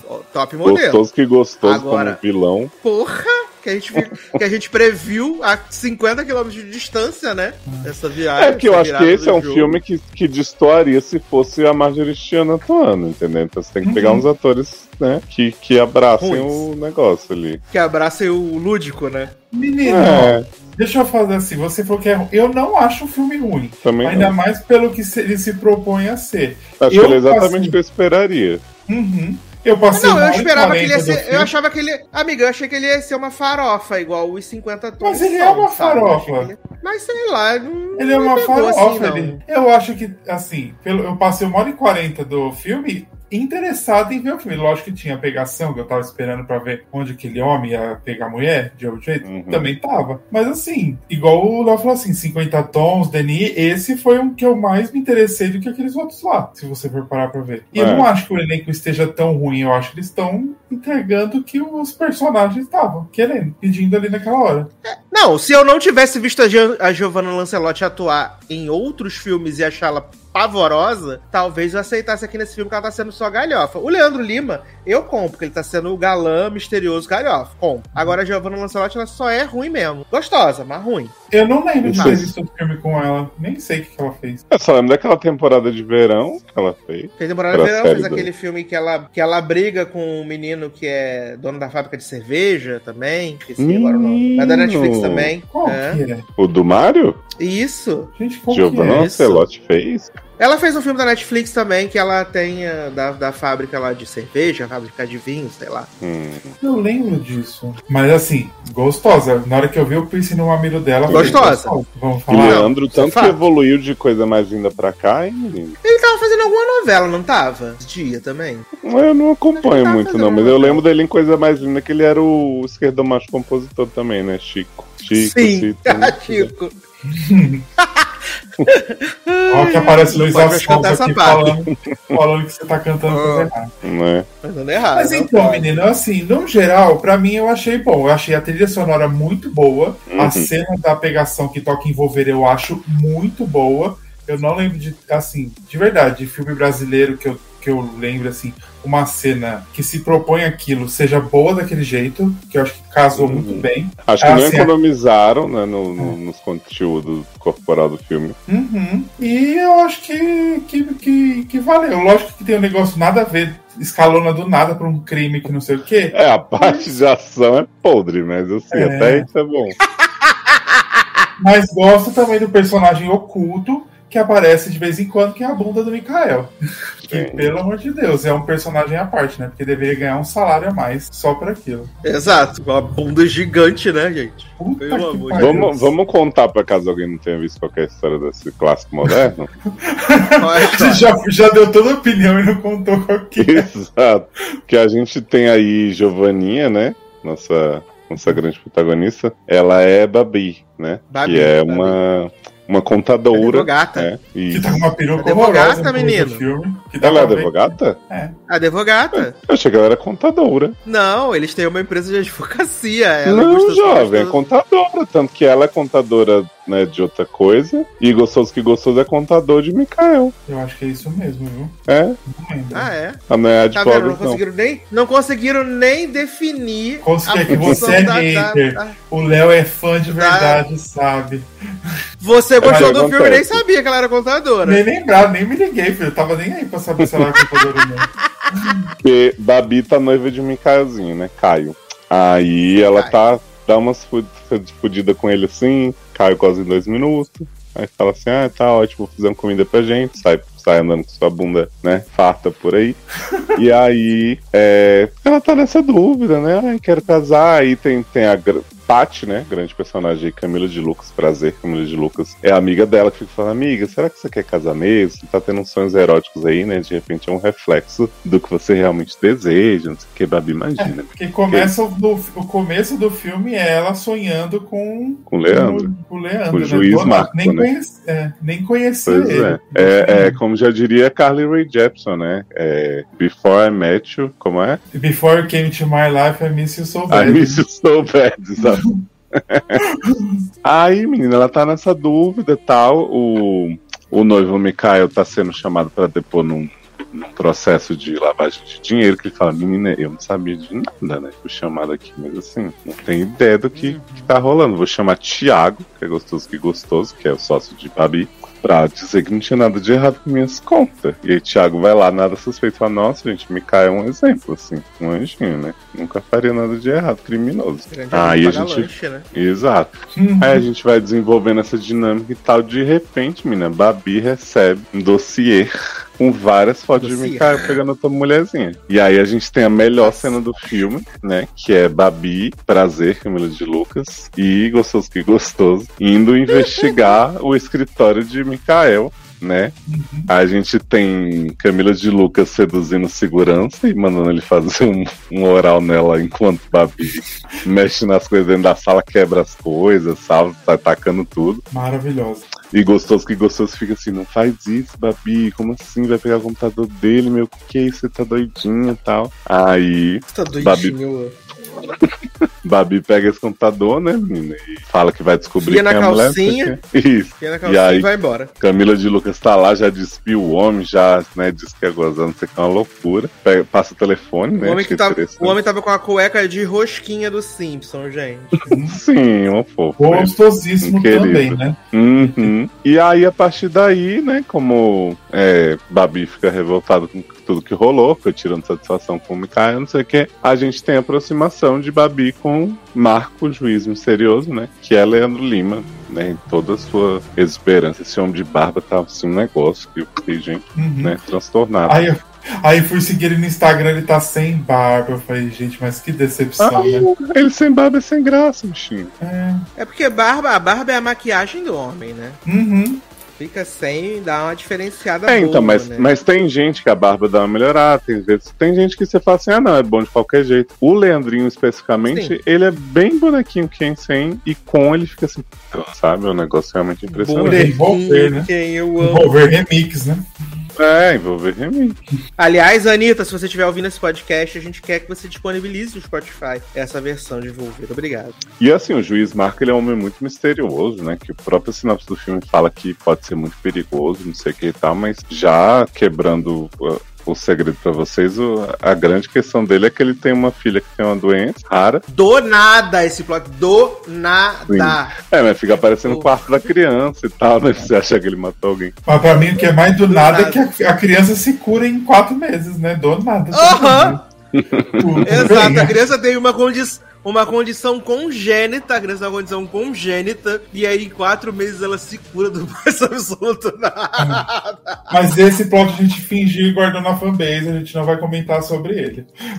Não, e o que adorei é que assim, juiz Marco tem uma ex-mulher que tinha uhum. transtornos mentais e tal, sofrimentos mentais e que tentou tirar a criança do hospital e não sei o que, ele teve que pedir para afastar a mãe da filha. Todo um drama assim muito comovente. Porém, este homem, enquanto marido de uma pessoa que precisava de tratamento, uhum. ele tinha muitas opções do que ele poderia ter feito. Podia ter internado ela, né?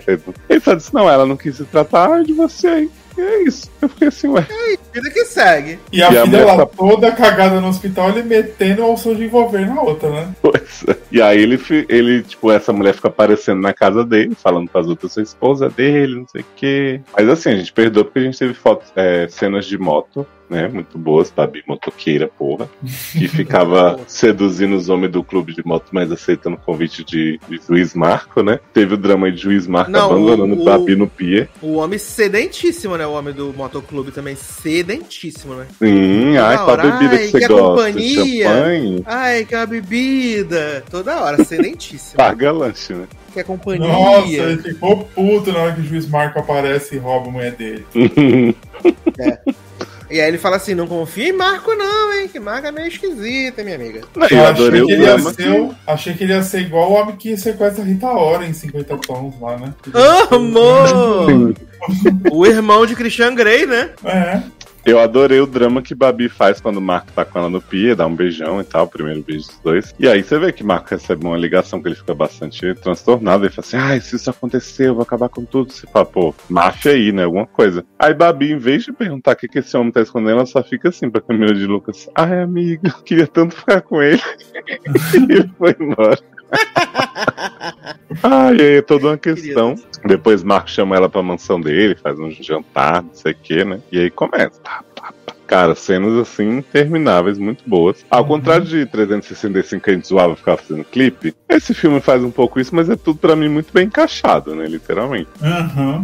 Meu Achei que realmente tudo agregou. E aí a gente começa. Valor, né? Uhum. E a gente começa a se aproximar da, da grande virada de ação do filme, né? Porque o que, que acontece? Enquanto Babi tá mandando ver com o juiz Marco, Dando. gostoso que gostoso, tá preocupado, porque aparentemente Babi tá descobrindo umas coisas de Mikael que não era pra saber, né? Sobre esse envolvimento dele Sim. com dinheiro sujo, não sei o quê.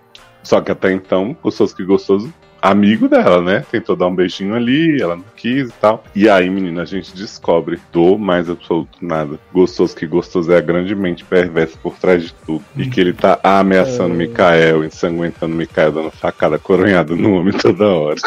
O Bob. Menina, sabe o que eu achei que ia rolar? Na hora que que gostoso, que gostoso chega na sala de Mikael, começa a falar. Eu achei que os dois iam estar tá tendo um caso. Nossa, aí esse filme ia ser tudo pra mim. Mas aí no final era só, era só de tráfico mesmo, de, de lavar dinheiro. lavar dinheiro. É isso. Mas Não, e aí, e juiz Marco, Luiz, juiz Marco começa a grampear gostoso que gostoso, né? Porque ele desconfia que tem algo errado. Sim, que ele lê, né? As intenções. Sim. E aí quando ele descobre que gostoso que gostoso quer pegar Babi, ele chama a Camila de Lucas pra ser a Chloe dele, né? Camila Nossa, de Chloe O'Brien. É, fica lá da, da mesa de operações falando onde ele tem. Ah, virou tal, faz isso, faz aquilo. A cena ah, também é incrível. A Felicity de Arrow, né? Uhum. E aí, do nada, menino, veio uma cena numa floresta com gostoso que gostoso perseguindo Babi, uma loucura. E tem um momento que eu e Sasser ficamos, né, surpresos que. Passado, gente... chocado. Eu não vou falar isso, não, né? Eu vou. O que? Fala. Ah, se você, não quis, se você não quiser se comprometer, eu me comprometo, não tem problema, eu falo. Não, porque assim. E na hora dessa ação toda, né? Essa ação toda lá que tá tendo, pasada na cara, gostoso que gostoso. E aí a gente vê uma pessoa chegando e dando um tiro e salvando o Babi. Isso. E assim, de rápido de relance, eu achei que era prazer Camila de Luca. Também. Mas na verdade era só a policial avulsa. Era só a policial. E eu fiquei, gente, mas como é que prazer apareceu aí, grande heroína? Eu tava aí dando, né, vários.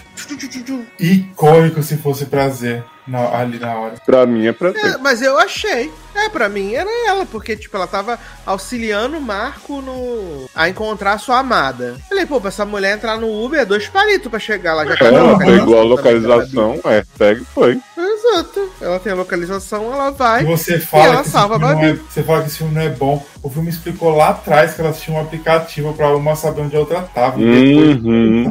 Isso é coerência. Ela falou, né? Explicou, né? Jogou na minha cara, né? Esfregou na minha cara o aplicativo. Uhum. Pra abusar depois. Que, aliás, é que, aliás, é muito sutil, né? Que ela tá no meio de uma prova de roupa de noiva. e aí, prazer, fala assim: menina, tem esse aplicativo aqui com geolocalização? Vou botar aqui pra você saber onde eu tô e eu saber onde você tá. Um beijo. E é isso. Aí você fala naturalidade, né? Mais natural que isso, só o aplicativo de transporte no clipe do Ruge, né? Dama da minha vida. Faço pessoa ir pra manifestação. Adoro. Menino, mas assim, se prazer não tem o prazer desse tiro, né? É, escritório um tiro de justiça, ela tem o um final icônico com, com segurança e outro namoro, né? Que ela forma um trisal. Uhum. Achei maravilhoso. Dois, né, Uma mulher independente, né? Menino, prazer realmente está muito boa nesse filme. Tá, tá excelente. Ela tá ótima. Ela tá, tá, tá se divertindo, né? Uhum. Se tem uma coisa que eu tenho que concordar aqui é com a qualidade da atuação de prazer. Ela tá muito solta no filme. Tá muito lecona, muito boa. Eu veria um filme só da personagem de prazer. Uhum. Tendo prazer com outros homens, né? Uhum. E mulheres. É. Porque Paty não é uma pessoa que se prende.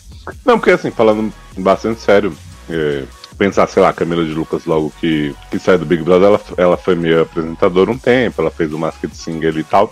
E ela era bem travadinha, assim, né? Uhum. E, pô, eu acho que pro tempo que ela teve de preparação, porque se a gente pensar em, em ex-BBB que tentou a vida, até Grazi demorou bastante pra fazer um negócio mais assim, temos aí Chad, né, que teve uma experiência conturbada. Cara, eu acho que talvez tenha sido sorte dela da personagem também, não sei. Eu acho que a Camila de Lucas mandou muito bem um primeiro trabalho de atriz. Uhum, também acho. É Tem amiga de, de Camila de Lucas que atua aí na menina que matou os pais e tá horrorosa.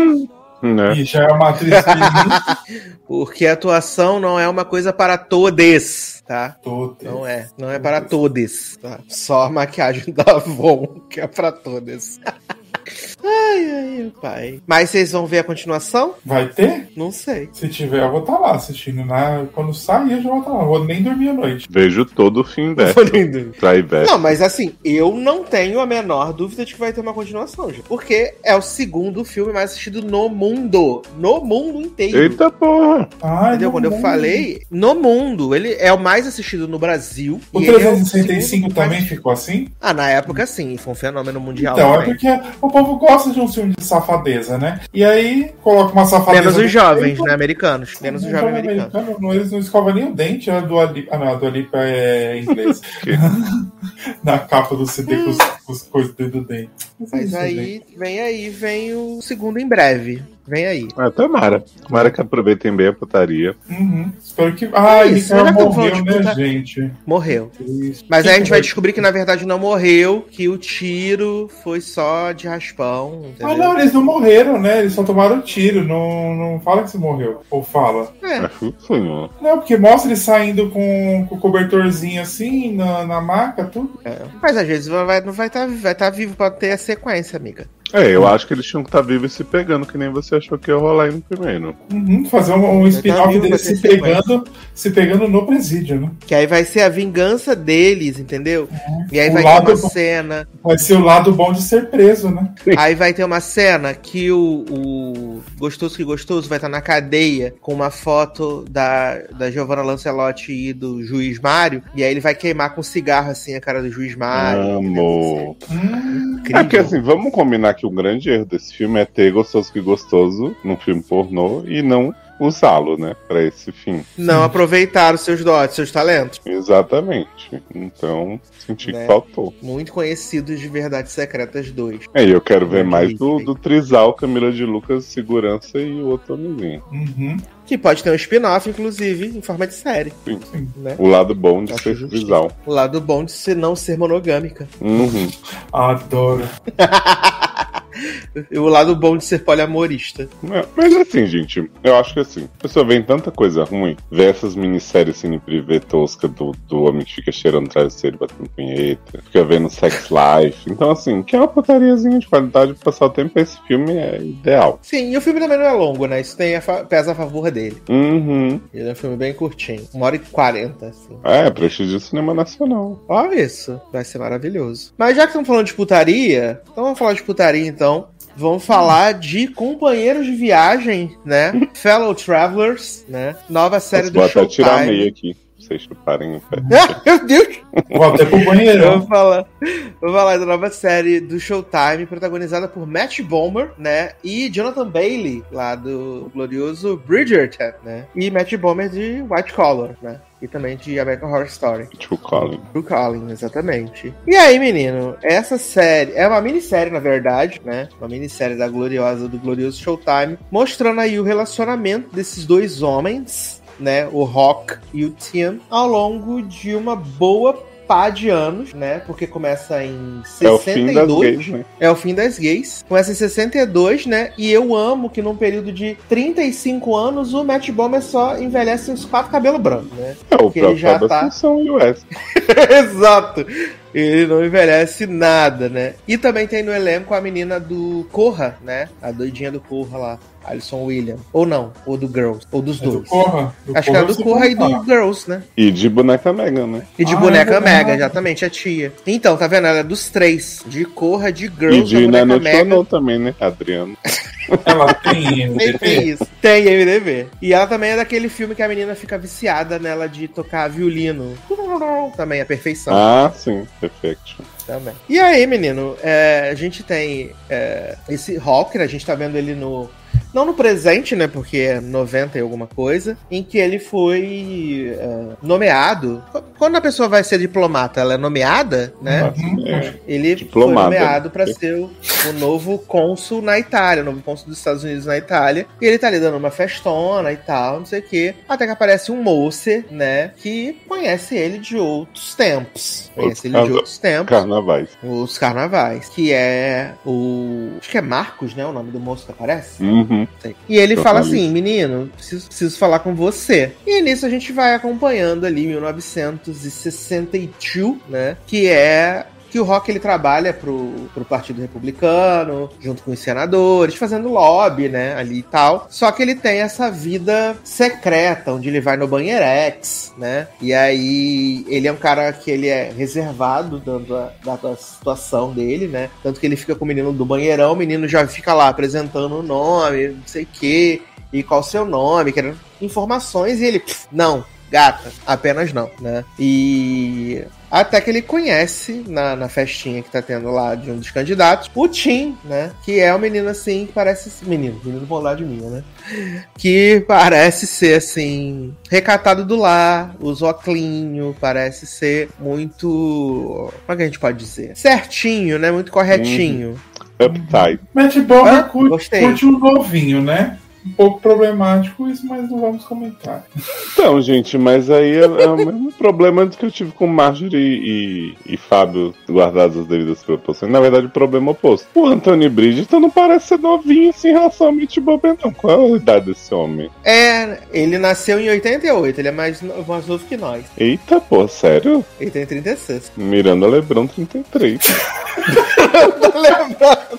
Porque assim, ele não parece velho nem nada assim, mas ele já é uma mão, assim tal. Eu realmente não, não imaginava que ele era de 88, não. O Matt Bomer é 11 anos mais velho que ele. Ah, tá a mesma diferença de Fábio e, e Marjorie. E Marjorie, exato. Ele, é, ele é 11 anos mais velho. e assim, o Anthony Bridgerton também, apesar dele estar muito bem na série, nessa coisa mais, de ser mais esquisitinho e tal, ele também não me passa essa vibe insegura que o personagem tá tendo. Uhum. Porque, como eu disse, ele é um puta gostoso e tal, né? É. Ele sabe que ele tem aquela uhum. atitude tão. Já sabe dos dotes, né? É, ver essa pose dele de menino do high school traumatizado assim me deixou meio. Mas ele Mas tá ele é porque bem. é de Jesus. Ele é de Jesus, por isso. Ah, sim, ele é religious, né? Ele é religious, exatamente. E aí, menino, eles, né? Eu acho, eu, eu amo que o personagem do Matt Bomer, a sutileza é uma coisa que não existe nele, né? Ele não tem sutileza nenhuma. A primeira vez que ele vê o, o Bridgerton lá na, na festa, que o Bridgerton tá tentando pedir um copo de leite, faltou só ele falar assim: chega aqui que eu vou te dar leite da fonte, né? Que ele é desse, eu ele é bem que rolar em algum momento. É, porque ele é bem lecão, né? E ele é. Ele é Christian Grey, né? Ele não faz amor, ele faz com força. Sim. Ele faz questão de dizer isso tudo, que ele não se envolve e não sei o quê. E essa série também é um grande antro para mostrar todos os viadões enrustidos, né? Porque depois tem o homem lá do senador lá, que é casado, com as filhas, e que tava mamando o outro no sigilo e foi descoberto, né? Ficou preocupadíssimo com a carreira dele de casada. Que ah, ele ia fazer. Você falou que Matt Bowman não é sutil, mas eu achei bem singelo, sutil a, a cena que eles estão sentadinhos no banco do parque, né? Hum. E ele fala pra Anthony Bridges assim: tô, é, tô imaginando você ajoelhado aqui já rezando o dia e todo, no doutorar, né? Exato. E aí ele fala pra, pra Anthony assim: é, olha o lado discretamente, estão observando a gente. E Anthony Bridgerton vira a cabeça como se fosse a Reagan do Exorcista, né, viado?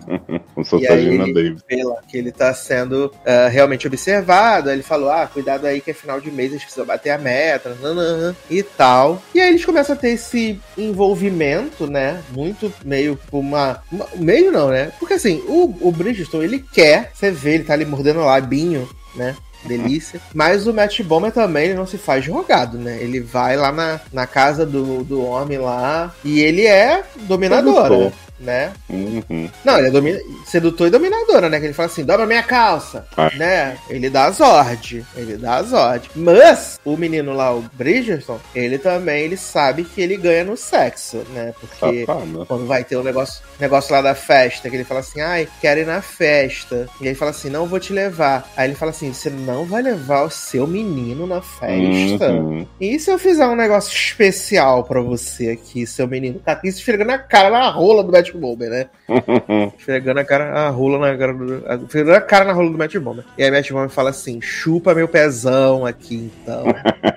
eu te levo festa. Ai, então, gente, eu, eu achei engraçado que assim, as pessoas estavam muito escandalizadas com as cenas dessa série, que são cenas fortes de fato, né? A gente não costuma ver lambida de sovaco chupada é. de pé por aí. Mas vocês acharam assim muito, meu Deus, que absurdo? Assim, eu acho que não, a gente acho... não tá acostumado a ver é atores é de alto calibre. É, então, fazendo isso, mas não sei, já vi coisa em Wits é, mais forte. É que eu acho que essa geração tá realmente muito abalada com umas coisas que, que são um pouco mais gráficas, né? Que saem uhum. do, da, da, da, sutileza que eles estão esperando. É e porque, aqui, por exemplo, eu acho que. Na é, cena é... que, o, que o Matt Bowman, né, dá, enfia a mão na, na calça de, de Bridgerton, né, dá, dá aquela movimentada e depois dá uma lambidinha no dedo, o povo disse assim: Meu Deus, uhum. ele tomou o esperma. Eu imaginei que era uma cena dele de guti-guti, assim, pelo que estavam falando, sabe? Exato. E a gente, literalmente, é, um.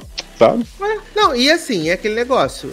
Eu acho que ele tá muito bem é, exemplificado. Que a princípio, obviamente, a gente sabe que depois virou um romance, que eles né, vão ter. Muito, eu senti muito a vibe de Brokeback Mountain nessa, nessa série, assim, né? Até do fato do, do machão, do, né, do padrão ter casado casado, constituído família e tal, e viver toda uma vida, não ficado com o amor da vida dele, né? Uhum. E eu acho que a série tenta representar bem o fato de que, a princípio, pro Matt Bomer é uma coisa casual, de pele, e ele é o cara que ele chega lá e ele quer gozar e ir embora, né? Só Mas eu acho que ele já desde o início tenta se enganar, que é isso, né? É, que a gente vê no final do primeiro episódio que ele fica mais amorzinho, né? É, porque assim, se você assim, pensar ah, a diferença já da relação que ele tem com o Skip, né? Que é como ele chama Bridgeton, do que ele tem com aquele cara que ele acaba denunciando pra salvar a pele do amigo, é bem diferente, assim. Que aquele Ixi. cara realmente era um que ele quis só usar, né? Aí o cara quis tirar a satisfação, uhum. levou a pior. Foi, foi indicado lá pros, pros caçadores. Aliás, gente, eu vou falar um negócio. Eu sei que o contexto é épico, eu sei que existe gente doida assim até hoje, mas que, que chatice caçador de comunista, não sei o que de comunista. Puta que me pariu. É, é, é um uhum. assunto que eu sei que, que é tratado porque que é parte da história, mas que eu acho um saco. Nossa. É um saco, é um saco. E eles, ah, no final do episódio, aprovam essa lei, né? Pra caçar comunista e pederasta, né? Uhum. E eles ainda falam assim: ah, nem acho que são pessoas ruins, mas são uma ameaça ao país. É, tá bacana. É, é muito chato esse negócio de comunista, gente. Americano é muito chato. E a gente tem o, o, presente lá dos anos 90, né? Dos anos 80, na verdade, que o Marcos foi lá entregar um presente pro, pro Rock, que é um globo, um globo de neve que tinha na casa do Rock lá nos anos 60. E o, o Bridgerton, né? O Skip, ele tá com AIDS, né? Na, na, no auge da, da, da AIDS nos Estados Unidos nos anos 80, né? Então ele tá pra falecer. Uhum. E o Rock fica nessa encruzilhada de. Porque, o, o, pelo que a gente entendeu, o, o Skip cortou relações com ele. Sim. Não quer ter mais contato com ele pelas escolhas que ele fez, de ter a família, de manter essa farsa, né? E de correr atrás do que ele queria. Porque, tipo, para você ser o, o, o cônsul de algum país, é porque né? Você tinha o foco nisso. Uhum. E ele abriu mão desse amor pra, pra poder conquistar o que ele queria, o que ele tinha como anseio, né? E a gente vai descobrir se valeu a pena ou não. Uhum. Bom. É, eu pergunto, eu, eu acho que vai ter 10 episódios ou 8 episódios, essa é muito sério. São 8. 8. Eu fiquei pensando assim, o que, que pode acontecer de muito significativo? Porque beleza, a gente já vê o passado deles até chegar nesse ponto. Mas assim, esse presente, uhum. tem mais muito o que acontecer além deles terem uma linda despedida ali e o outro morrer? Porque eu fiquei meio perdido, assim, do, de como eles vão manter esse ritmo por esse número de episódios, sabe? É, eu, eu vi no Twitter hoje que o Showtime postou, tô até procurando aqui, o Showtime postou as duas primeiras frases do episódio 2, né? Hum. Cadê? Hum. Tá aqui, Fellow Travers, episódio 2, Bulletproof, e aí tá aqui, Tim, Tim falando, aonde você estava? E o Rock falando, não importa, eu estou em casa agora. Aí Hawk é, puxa Tim para ele e dá um beijo apaixonado. Bom, ah, episódio 2, é, vamos ver isso presente. aí. Não, isso eu acho que é no passado. É, no... Nesse é o áudio que eles estão se, se apaixonando. Grito. Desculpa.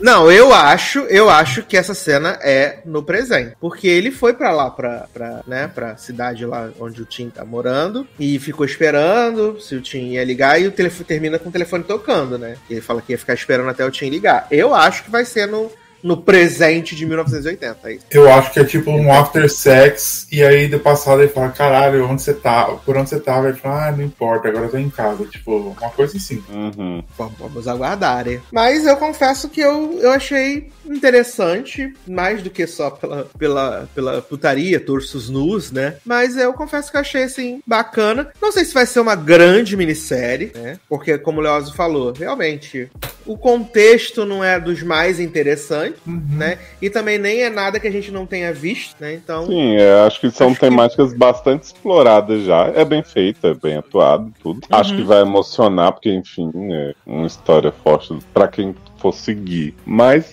eu não sei se ela tem um grande diferencial fora as putaria aqui, né? Vamos, vamos ficar na guarda aí do que, que vai vir mais. Sim.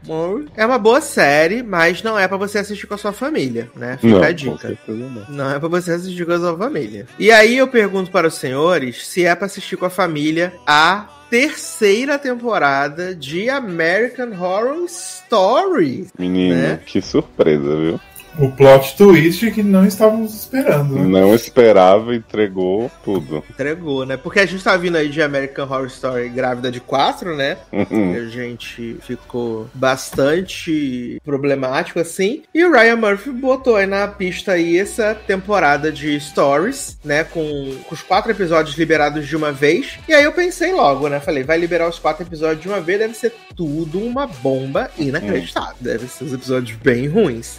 Aí você enganou E a gente. eu- Você falou que ia ser uma história só os quatro. Aham. Eu achei que ia ser uma história só, por isso que ia sair os quatro de uma vez. Porque sempre que eram as historinhas separadas, eram um por semana, né? Como a gente Uhum. viu nas outras temporadas. Mas aí depois, quando eu vi que eram é, as histórias separadas, eu fiquei pensando o porquê, né? E eu É, acho são que. histórias é que separadas e é o, Bla- é o Black Mirror que deu certo agora, né? o Black Mirror que deu certo, porque envolve muita questão da tecnologia, né? É, o, é como a temática é o programa da Márcia, né? O real e o sobrenatural, né? Um real. Eu falei no grupo que as séries trocaram de corpo, né? Porque Black Mirror virou terror avulso e essa agora virou terror de tecnologia. Uhum. Sim. E a gente conversando lá no grupo e tal, eu vi que vocês gostaram. Não tiveram nenhum. Não detestaram nenhum dos quatro episódios, né? Uhum. Mas fizeram ali aquela Ah, média. o último de, é bem ruim, viu? Eu não sei se não. O não último é bem ruim. É, eu fiquei naquela coisa de que eu achei dois interessantes, legais, e dois eu achei. Eh, É, troco por é. outros, né? Vamos falar um pouquinho na ordem deles? Vamos, vamos falar na ordem aí, começando com o Best, né? Que é o, é o primeiro episódio da temporada, que é sobre amizade, né? Uma amizade Sim. sincera, fofo, né? verdadeira. Uma amizade muito fofa, exatamente. Menina, eu comecei a ver esse episódio, eu tinha lido os anão falando no Twitter assim: lição do episódio é não veja Drag Race, né? Não mentir. E aí eu tava jurando Ah. que a drag de terror, a Ivy Oddly e tal, né? Que faz a ana- anorexia, ia Anorexia, ser, né? ia ser a grande derrocada da vida da menina aí dessa. Eu também achei que ia ser focado na drag race. Pois é, mas aí a gente descobre que na verdade você não deve conversar com pessoas que você conhece na caixa de comentário do YouTube. Uhum. Uhum. Gente que você conhece assistindo Drag Race. Tipo, aí aparece a Miranda Lebrão ali, quer ser sua best? Miranda Lebrão do LD3, né? De, de peruca. Não, mas eu, eu confesso que você, o Lazarão pensou na Miranda Lebrão, eu pensei a mesma coisa. É isso, gente. Desculpa, Brasil. Porque ela tem. Essa menina, ela perdeu a mãe, né? Ela acabou de se mudar com o pai pra uma cidade que ela não conhece nada. E, tipo, ela, obviamente, ela é estranhinha, né? Estranha, porque ela usa um óculos. Ela é estranha. É, porque o povo fala, ah, E parece a vovó, não sei o que, a menina é super normal. Exato. Ela só usa óculos, é. Ela só usa o óculos. É, e não se maquia. aí ela Hum. começa a, ser, come- começa a ser zoada pela galera do. Porra, você está sendo zoada de vovó pela galera do clube do teatro. Ah, pelo amor de Deus, Né? né, Gente, gente, o teatro, o povo de teatro não tem nem tempo de fazer bullying com os outros, que eles estão sempre preocupados em ensaiar e se pegar. Exato. E, e sofrer bullying dos populares, né? Exatamente. Mas aqui ela tá sofrendo bullying dessa galera do teatro. E ela é apaixonada por essa drag, drag queen, né? Que é a Uhum. anorexia. Isso. E aí, um dia, ela vê lá uma pessoa que a Anorexia tá falando uma coisa sobre beleza e tal, não sei o quê. E ela vê essa menina comentando ali no, no chat do YouTube. E essa é uma funcionalidade que só deve existir no universo de American Horror Story, né? Você consegue fazer uma chamada de vídeo pelo YouTube, né? Também. YouTube. Não, começa que assim, todo mundo sai do vídeo, ficam só as duas, né? E aí Só as duas. Começa.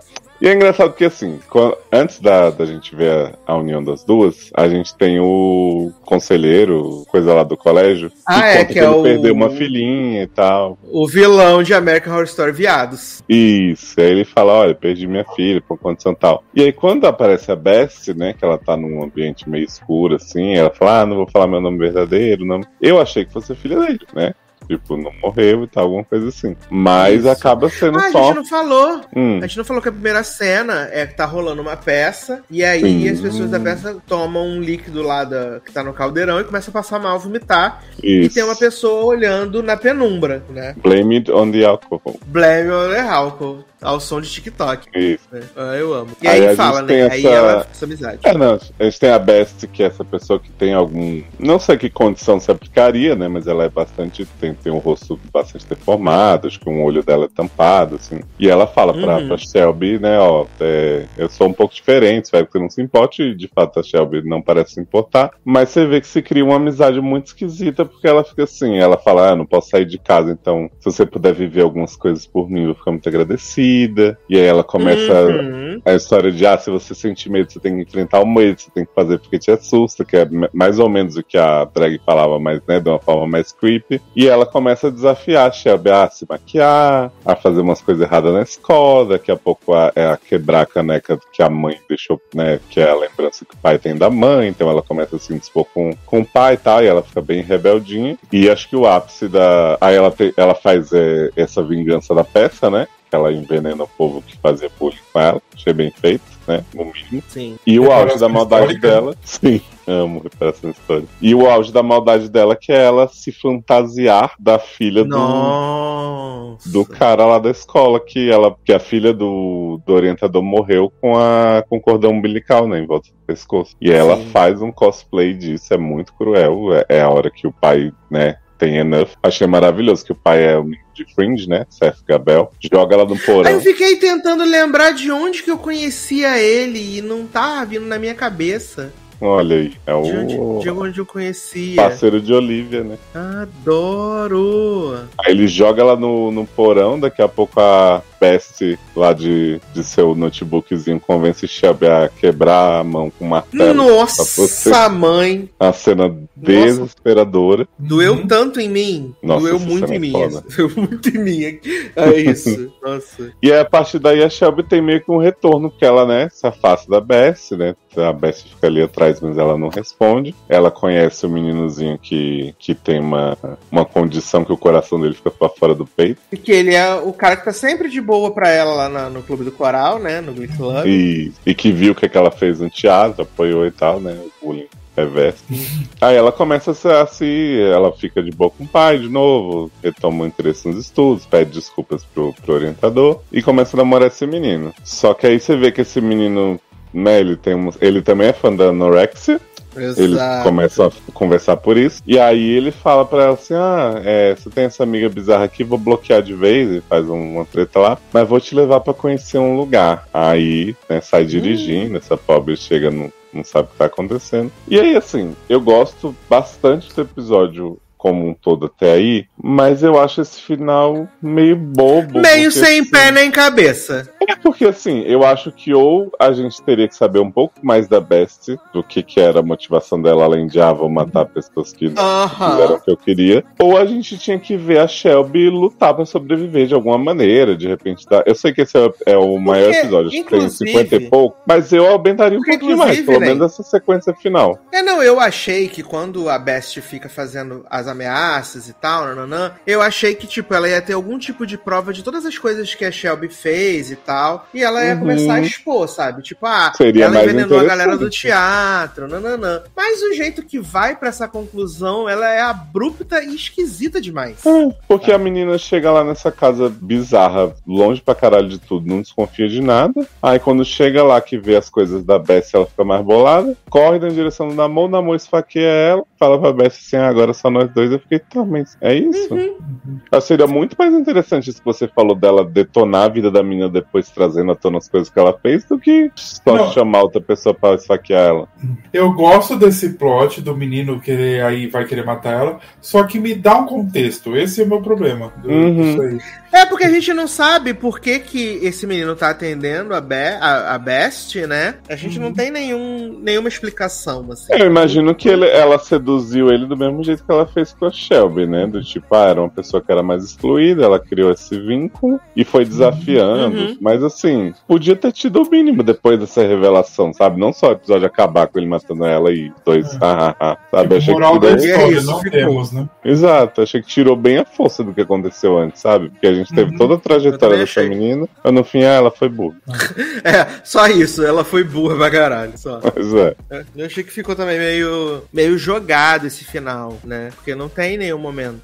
Assim, muita gente vai dizer assim, ah, mas aí ficaria muito explicativo e tal, nananã, não precisa explicar tudo. Tudo bem, não precisa explicar muito. Mas eu acho que você tem que dar o mínimo do mínimo do mínimo de contexto. Uhum. Uhum. Entendeu? Pro, Sim. pro que você tá vendo. Se você me der um pouquinho do contexto, beleza, cara, eu vou super aceitar, tá tudo certo. É, porque tem que dar um contexto pra você saber pra onde que você vai, porque ali você não Isso. tem um porquê. Por que, que o menino virou amigo dela? Por que, que ele, se ele gostava, se ele, go- ele gosta mesmo da menina, não gosta? Uhum. É, a menina fez alguma coisa pra ele que a gente não sabe, por isso que ele quis se vingar. Então tem tudo isso, né? Que não foi explicado. A impressão que eu tenho é que assim, eles foram criando episódio, aí chegou Ixi, menino, já tá muito longo isso aqui. Temos que terminar. Ah, tá. Vamos acabar? Isso. Eu achei ruim também, esse, esse final, né?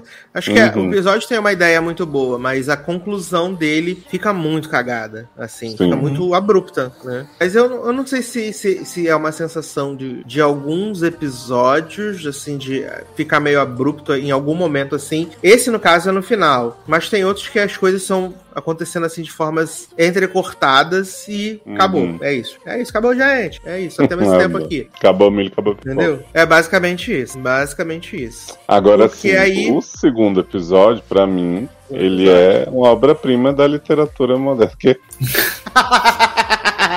que é o Que é Daphne, né? uhum, remake Esse aí, aí. né? É o que eu pedi, né, gente? Que eu pedi aqui no, no podcast. Falei, eu quero uma história de amor de um homem com AI. A mãe foi lá e escutou o podcast. Então, conta pra gente, Zaneide, do que é o. Menino, eu não vou lembrar, Léo. Conta aí. Conta aí que eu não vou lembrar direito. Menino, temos Reed Scott, um dos maiores gostosos que a indústria já proveu, né? Fez aí Mrs. Maisel, mais algumas coisinhas. Ele é um pintor, artista aí, é, não muito. Não muito bem sucedido, porém gostoso. Que ele tá isolado numa pandemia de uma doença que tira a visão das pessoas e tal. O negócio, eles, eles dão um nome lá, né? Mas assim, Ou na- é a nova. Covid, né? Isso. E aí ele ele tem uma namorada que, que ele não tá vendo, porque ela tá isolada também em outro canto. Ele tá nessa barra de vender as pinturas dele, não consegue lugar nenhum, exibição e tal, né? A assistente dele não ajuda muito porque ela tá com medo de pegar a doença, fica, né? Joga as coisas aí de longe e tal. E aí ele acaba sendo convencido por um amigo a adotar essa, essa Alexa, que não é uma Alexa, né? Que é a Gwyneth Paltrow.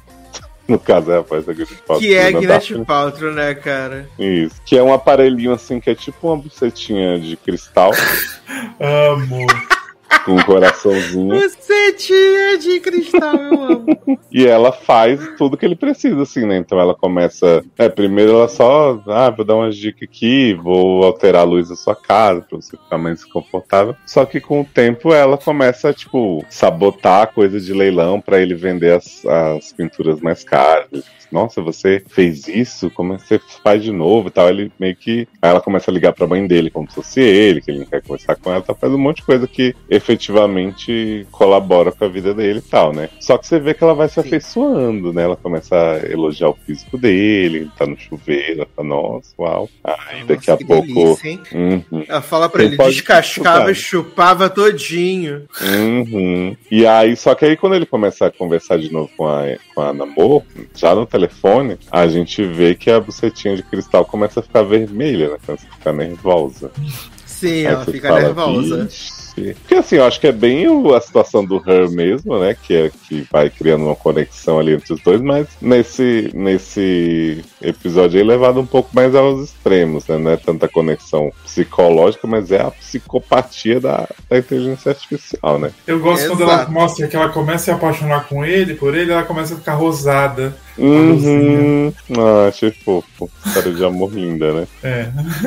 E aí, quando a namor dele volta pra casa, que ele, ele começa né, a tomar vacina, não sei o que, a namor também, você vê que a Daphne tá putaça, né? Ela tá vermelha toda hora. Putaça. E aí ele começa a comer a namorada na frente da Daphne. Daphne fica lá vermelhona no curral. Aí a gente já vê um foreshadow que a Namor diz que é alérgica a amendoim, né? Aí você fala, hum, Isso. Guardemos essa informação. E aí Daphne começa a falar pra ele, ó, acho que você não devia sair pra tal lugar, porque ainda é perigoso, o vírus ainda tá. Daphne, né, consciente, assim, da, da pandemia. É, tá cuidando dele, né, cara? Cuidando. É, e aí ele, não, só uma gripezinha, não sei o que e tal, né? Essa coisa toda. Toma cloroquina e voa, né? Exato. E aí, menino, um belo dia, Namor de, de Reed Scott pede uma comidinha e vem com amendoim. E a mulher cai toda morta. Fala. é. Inclusive, eu tava vendo aqui que o nome dessa atriz é Alegra. Adoro. Que é Ah, não. alergia, né?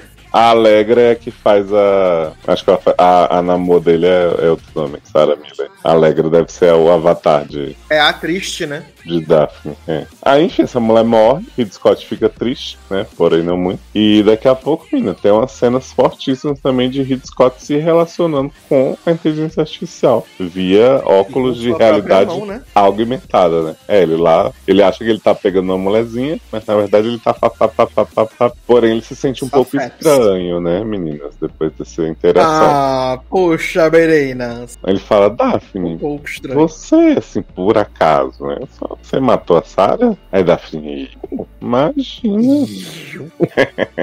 Me respeita. Uhum. E aí ele tá muito focado em suas pinturas, e ele fala, não, a gente vai conversar direito sobre isso quando eu voltar. Aí ela, tal qual o Anthony Bridges, ela fala, não, eu quero ir na, na sua, no seu lançamento. Uhum. Me leva contigo, Nunca né? fui. Isso. É, aí pede pra ele fui. pôr o óculos, né, pra levar ela. E aí quando ele chega nesse lugar, ela fica, não conversa com esse fulano que ele acabou de espirrar, teve o vírus não sei quando, não faz isso aqui, fica protegendo, né? E aí Voltando, quando ele né? Quem ama, insiste... cuida. Sim. Uhum. E aí quando ele insiste em contrariar, ela fala, ó, vai pra casa, não sei o que, não, não vai ficar aqui. Aí ela fala, ah, é? Aí ele vai pra um cantinho lá, uma sala isolada, ela fala assim, então, esse prédio aqui, ele tá programado pra Hum. você tirar todo o oxigênio do lugar que as pessoas estão.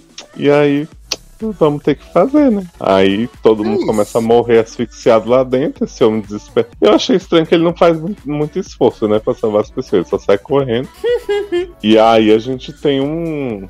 Ainda uma, uma chave de buceta final, que é quando ele fala, ó, foi minha inteligência artificial que fez isso, não sei. Eu adoro quando a polícia chega na casa dele e ela fala, não abre, eles vão querer nos separar. E eu fico assim, mas é a polícia, amiga, ele não tem opção, né? Ah, Aí ele começa a falar que foi inteligência artificial e tal. E aí eles falam: Você tá dizendo que foi tua Alexa fez isso? Mas ele é. Hum. Aí eles, então, querida, a gente tem imagem sua trocando a comida da tua esposa, né? Matando ela. E aí, eu amo que as imagens tá tudo craquelando, dando aquele erro de quando a imagem tá ruim. Isso, Né? claramente foi Daphne que alterou, né? Exato. E aí ele fica acertou, boladíssimo, pensando se ele imaginou tudo. Aí no final a bucetinha de cristal faz um pli. E aí acaba. Gente, eu achei genial episódio. Esse episódio é muito bom. Mas sabe que eu gosto dele? Porque assim, apesar de a gente achar, ver que é a Alexa, ele dá um outro coisa que pode ser que o cara tava doido mesmo. Sim, sim. Achando que tava conversando com coisa. Igual aquele café do, da manhã no pós-sex. Quem que colocou ali na mesa? Não tem, ele já É, chega lá alguém e trabalhou pra ela, né? Então, ou ele colocou e achou e tá falando que é a Alexa, entendeu? Sim. Não, e é legal que, por exemplo, quando a,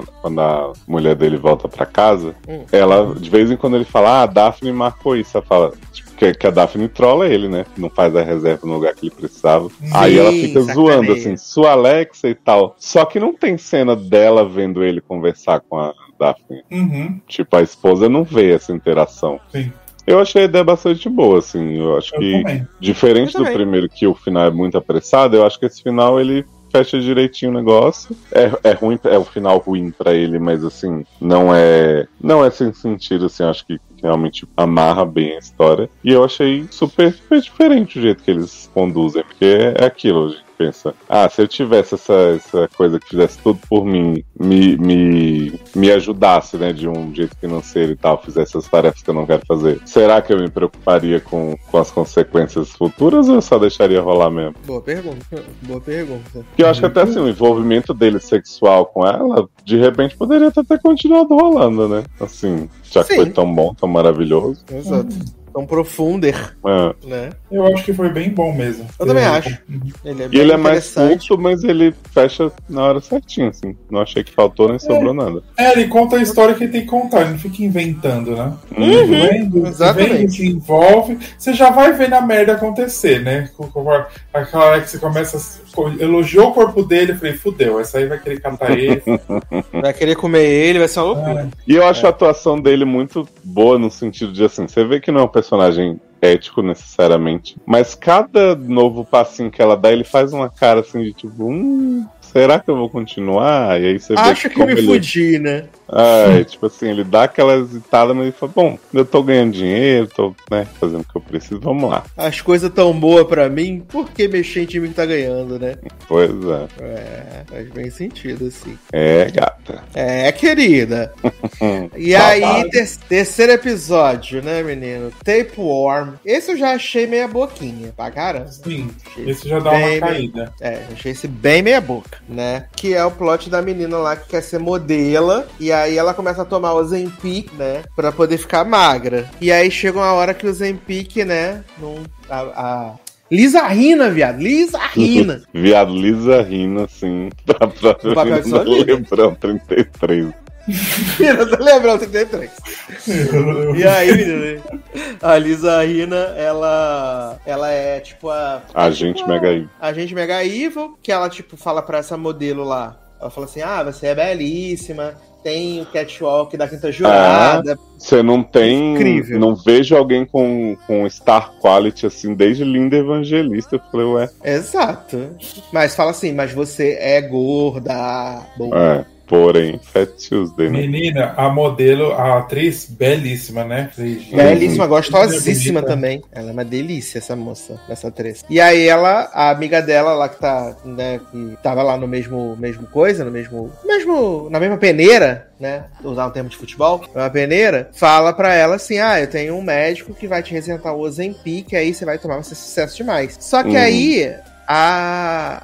A Lisa Rina fala que, tipo, ela não pode mais usar o Ozempic porque ela tem um problema no coração. É, porque né? ela desmaia no meio do ensaio e tal, né? Isso, quando as coisas estão começando a ficar a decolar pra ela. E aí ela fala pro médico, ela fala assim: "Meu, pelo amor de Deus, eu preciso tomar o remédio, eu tomo toda a responsabilidade, nananã". E o médico fala assim: "Menina, pera aí que eu tenho um negócio aqui alternativo pra você". Olha, um personagem que me fascina nesse episódio é esse homem, Dr. Tadeus Lau. Porque ele, assim, ele vê que essa mina faz tudo errado desde o início. Ele fala: Não, mas agora você vai seguir as instruções certinho, né? Agora você vai acertar. Porque se ela errou, foi tentando acertar, Leócio, entendeu? Pois, Isso. assim. E aí, ele abre uma caixinha que tem uma minhoca lá, né? Uma tênia. Uma uma tênia. têniazinha e ele fala assim, gata, você engole essa têniazinha aqui, ela vai ficar no seu estômago e assim, você vai sentir muita fome. Mas aí você vai comendo e a têniazinha normal. vai comendo, vai, né? E ela vai comendo ali Ela as falou: que você vai Não comer. importa o que a tênia te peça pra comer, você come o que você comeria normalmente. Exato. E tu vai E vocês ficar, viram ó, que o nome da tênia é tênia asiática. Tênia asiática. Exatamente. E ele fala assim: você vai ficar magérrima, vai ser sucesso demais. Uhum. E aí, viado, essa mulher começa a comer, comer, comer, comer, comer, comer, comer, comer, comer, desesperadamente. E ela começa a ter uns surtos, né? De raiva, de atacando as pessoas. no- Todo mundo que fala assim, ai, o atendente do fast food. Ela fala assim: essa tua linha do queixo é bonitona, né? Mas você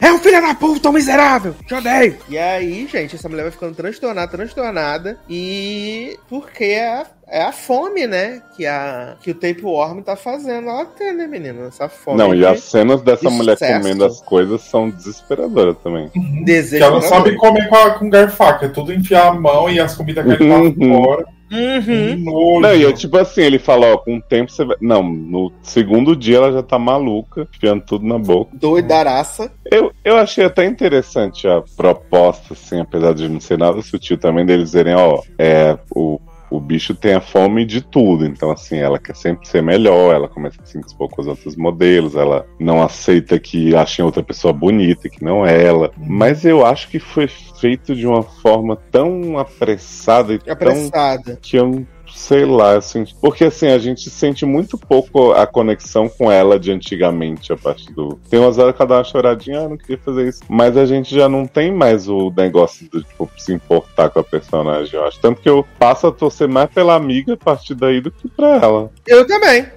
Eu torci muito pela amiga. Eu pensei que ia falar que a gente tava torcendo pela Tênia, mas não. É, não, a Tênia. A Tênia não nem precisa de torcida, né? Que ela tá sempre. Sempre lá no Exato. E eu achei peculiar, né? Que ela fala assim: ah, eu preciso tirar isso aqui de dentro de mim e tal, não sei o quê. Aí ele fala assim: você vai tomar esse remedinho aqui e você vai evacuar, né? Não, E aí, primeiro Thiago? esse homem fala assim, doutor Tadeus. Ela fala, não tem como tirar de mim a cirurgia. Não, já tá enorme, já te possuiu inteira, não sei o que. Muito arriscado Meu pra te Deus. matar. Ah, não tem isso, não, não tem, não tem, não tem. Ela, ah, mas não tem mesmo. Ele, hum, pensando bem, tem isso aqui. É. Você toma, puxa a tênia pra fora. Eu falei, ué. Aí ele ainda fala assim: se você estiver comendo como a gente conversou, controlada, vai estar desse tamanho aqui. Eu pensei, viado, tu sabe que essa mulher não tá comendo normal, você tá maluco? Olha pra cara dela. A mulher tá. A cara tá dela, cara de doida. É, ela já comeu 10 modelos aí quando vocês conversavam. E aí ele fala assim: toma um remedinho, te pode aí, vai embora. Fica, gente, fica aí, Toma um puxa a tênia da mulher. É? Vai dar sucesso demais. É? E aí, viado, essa mulher começa a cagar essa Tênia. Uhum. E aí ela Outra cena desesperadora. Nossa, Deus Como se ela estivesse parindo, né? Ela, ela como se estivesse Eu achei parindo. que eles perderam a chance de ser ela cocorada num balde de leite. Ah, que nojo! Ah! Essa é realmente a homenagem à Tênia da vida real. Nojo, que nojo, que nojo, que nojo. e aí, menina, essa, essa Tênia ela caga essa Tênia, né? Cagou a Tênia lá. E a Tênia tem uma boquinha e tenta comer essa mulher. E aí ela segura a Tênia pelo pescoço assim, não sei o que. E aí ela simplesmente joga a Tênia assim na própria banheira onde ela tá. Aham, uhum, e, e fica olhando. Fica lá de boa. É, fica lá tranquila, de boa. Aí quando Você a Tênia volta a se mexer, ela fica, não, por favor. Não, não, por favor. E que ela começou a gritar não, eu achei que a Tênia tava voltando pro cu dela. Eu também achei. Eu também achei. Porque ela tava olhando pra baixo, eu falei, gente, tá voltando pro cu. Gente, estúpido. Eu também achei, Zanon. Eu também achei. Eu também achei. E aí, na verdade, a Tênia mata ela, né? Come depois. E aí, come. E aí depois, quando a amiga chega lá na casa, aí ela vê a menina morta, e aí de repente a Tênia ataca ela e entra pela boca. Saiu do cu de uma e entrou na boca da outra, né? Entrou na boca da outra, exatamente. E aí ela vira Helena Maldita, belíssima. Não, e a cena cretiníssima que Lizarina fala assim: Espero que você seja com fome de sucesso. Aí ela diz: Eu estou faminta. Uhum. Achei esse final bem podre. É porque, bem podre. Porque a moça não era gorda. Tipo, pra ela ter que estar tá magra, pra estar tá no, no shape, entendeu? E aí no final, sei lá, achei meio bosta. Não teve sentido, né? Não teve sentido nenhum. Não teve sentido nenhum. Mas esse aqui ainda consegue ser melhor do que o último, né? Que é o Organ. Ah, nossa, né? gente, esse último, ele, esse último ele podia estar na temporada mais recente Black Mirror mesmo, que tá no nível. Exato. Que é protagonizado por Raulzinho Castilho, né? Uhum. De Looking, né? E esse homem é um grande pegador, né? Apesar. As mulheres sempre falam que ele tá muito em forma, mas ele tem uma barriga que eu acho escrota, né? Eu acho que ele não tá em forma, ele tá, né? Ok, normal. Mas eu, tá assim, eu ainda, eu ainda pegaria, mas se comparar com a época de Looking, ele deu uma boa entorçadinha, né? Deu uma entorçadinha, a barangadinha é forte. Pois é. E aí ele é esse grande pegador, nananã. Até que um dia na night, ele toma um boa noite Cinderela, né? Acorda sem, acorda sem um rim e com outro órgão implantado nele, né? Viado, o médico chega pra ele e fala assim: Acho que você deveria dar uma passadinha no Brasil. Uhum. Tem muito caso de órgão trocado, né? Uhum. Porque... Uhum. Gente, estão falando mal do Brasil do nada, a gente não fez nada pro homem. Pois é, já bastou na nossa né? Já bastou até a gente ter Miranda 33 aqui. E aí, menino, ele começa essa caçada, né, pra tentar entender o que aconteceu, que órgão é esse que tá lá. E aí tá tendo essa, essa leilão dos órgãos, né? Uhum. Fazer um leilão, quem dá mais pelo meu coração. E ele. Literalmente. Literalmente. Morta. E aí ele vai lá e aí descobre, né, que a menina que drogou ele, ela é uma atriz, que ela ganha uma comissão quando ela consegue lá os órgãos e tal, nananã, e que implantaram e fala, dentro dele. Você que fez a cirurgia em mim, você fala, claro que não, garoto. Chamei ela, claro que não pode ser doido, né? Porque o médico fala que quem fez foi muito bem feito, né? Implanta. Eu achei que ele ia estar tá meio pregnant mesmo, sabe? Tava esperando ter um bebê surgindo ali dentro. Mas uhum, é, eu também achei. Mas é muito pior, né? É. E aí, menino? Vale dizer, só antes, antes de você revelar, Sassi, que ele tem uma chefe dúbia, né? Que fica o tempo inteiro ameaçando demitir ele, mas não demite. Diz que ele é o grande proteger dela. E também uma amiga dúbia que diz que gosta muito dele, queria uma chance, não sei o que. que é. conhece essa amiga dele? Ela é do Boros. Ela é belíssima. Ah, é verdade! A Vanna Naná. É a que a menina quer é pegar, a, né? É, é a sapatãozinha do final. Verdade. Nossa, verdade. Essa mulher é belíssima, Havana. Havana Naná. E aí, Mas aí sim, né? Então, Não, aí tem a, gente... a, revelação da atriz, né? Primeiro, né? Do nada tá falando inglês normal e ela mete um sotacão. E ela fala, eu sou, como é que é? Eu sou uma atriz, eu só fui contratada, não sei o que tá acontecendo. É, ela ah, fala assim, ó, só fui paga pra ir lá, já chamar a galera pra tirar teu, teu órgão, mas assim, te prepara que você é uma pessoa muito valiosa agora e vem aí, né? Aí ele desespera dar um tiro no bucho dela. Isso. Aí tem também a delegada do, da Suzane e o. o homem que fica o tempo inteiro trolando Raul Castilho, né? E aí Raul Castilho fala assim, não, vocês têm que me ajudar, não sei o que. Daqui a pouco eles começam a levar Raul Castilho embora, ele entende que, que eles são parte do esquema também. Uhum. Aí ele acorda numa cadeira, tá chefe dúbia e a colega dúbia. Amiga dúbia. E eles falam, ah, graças a Deus, vocês estão aqui pra me salvar, não sei o que. Chefe dúbia assim, querido, você jura, né? Estamos aqui porque a gente criou esse órgão né, de você aí, botou, que é, a, é amplificador de orgasmo, né? Basicamente. É verdade.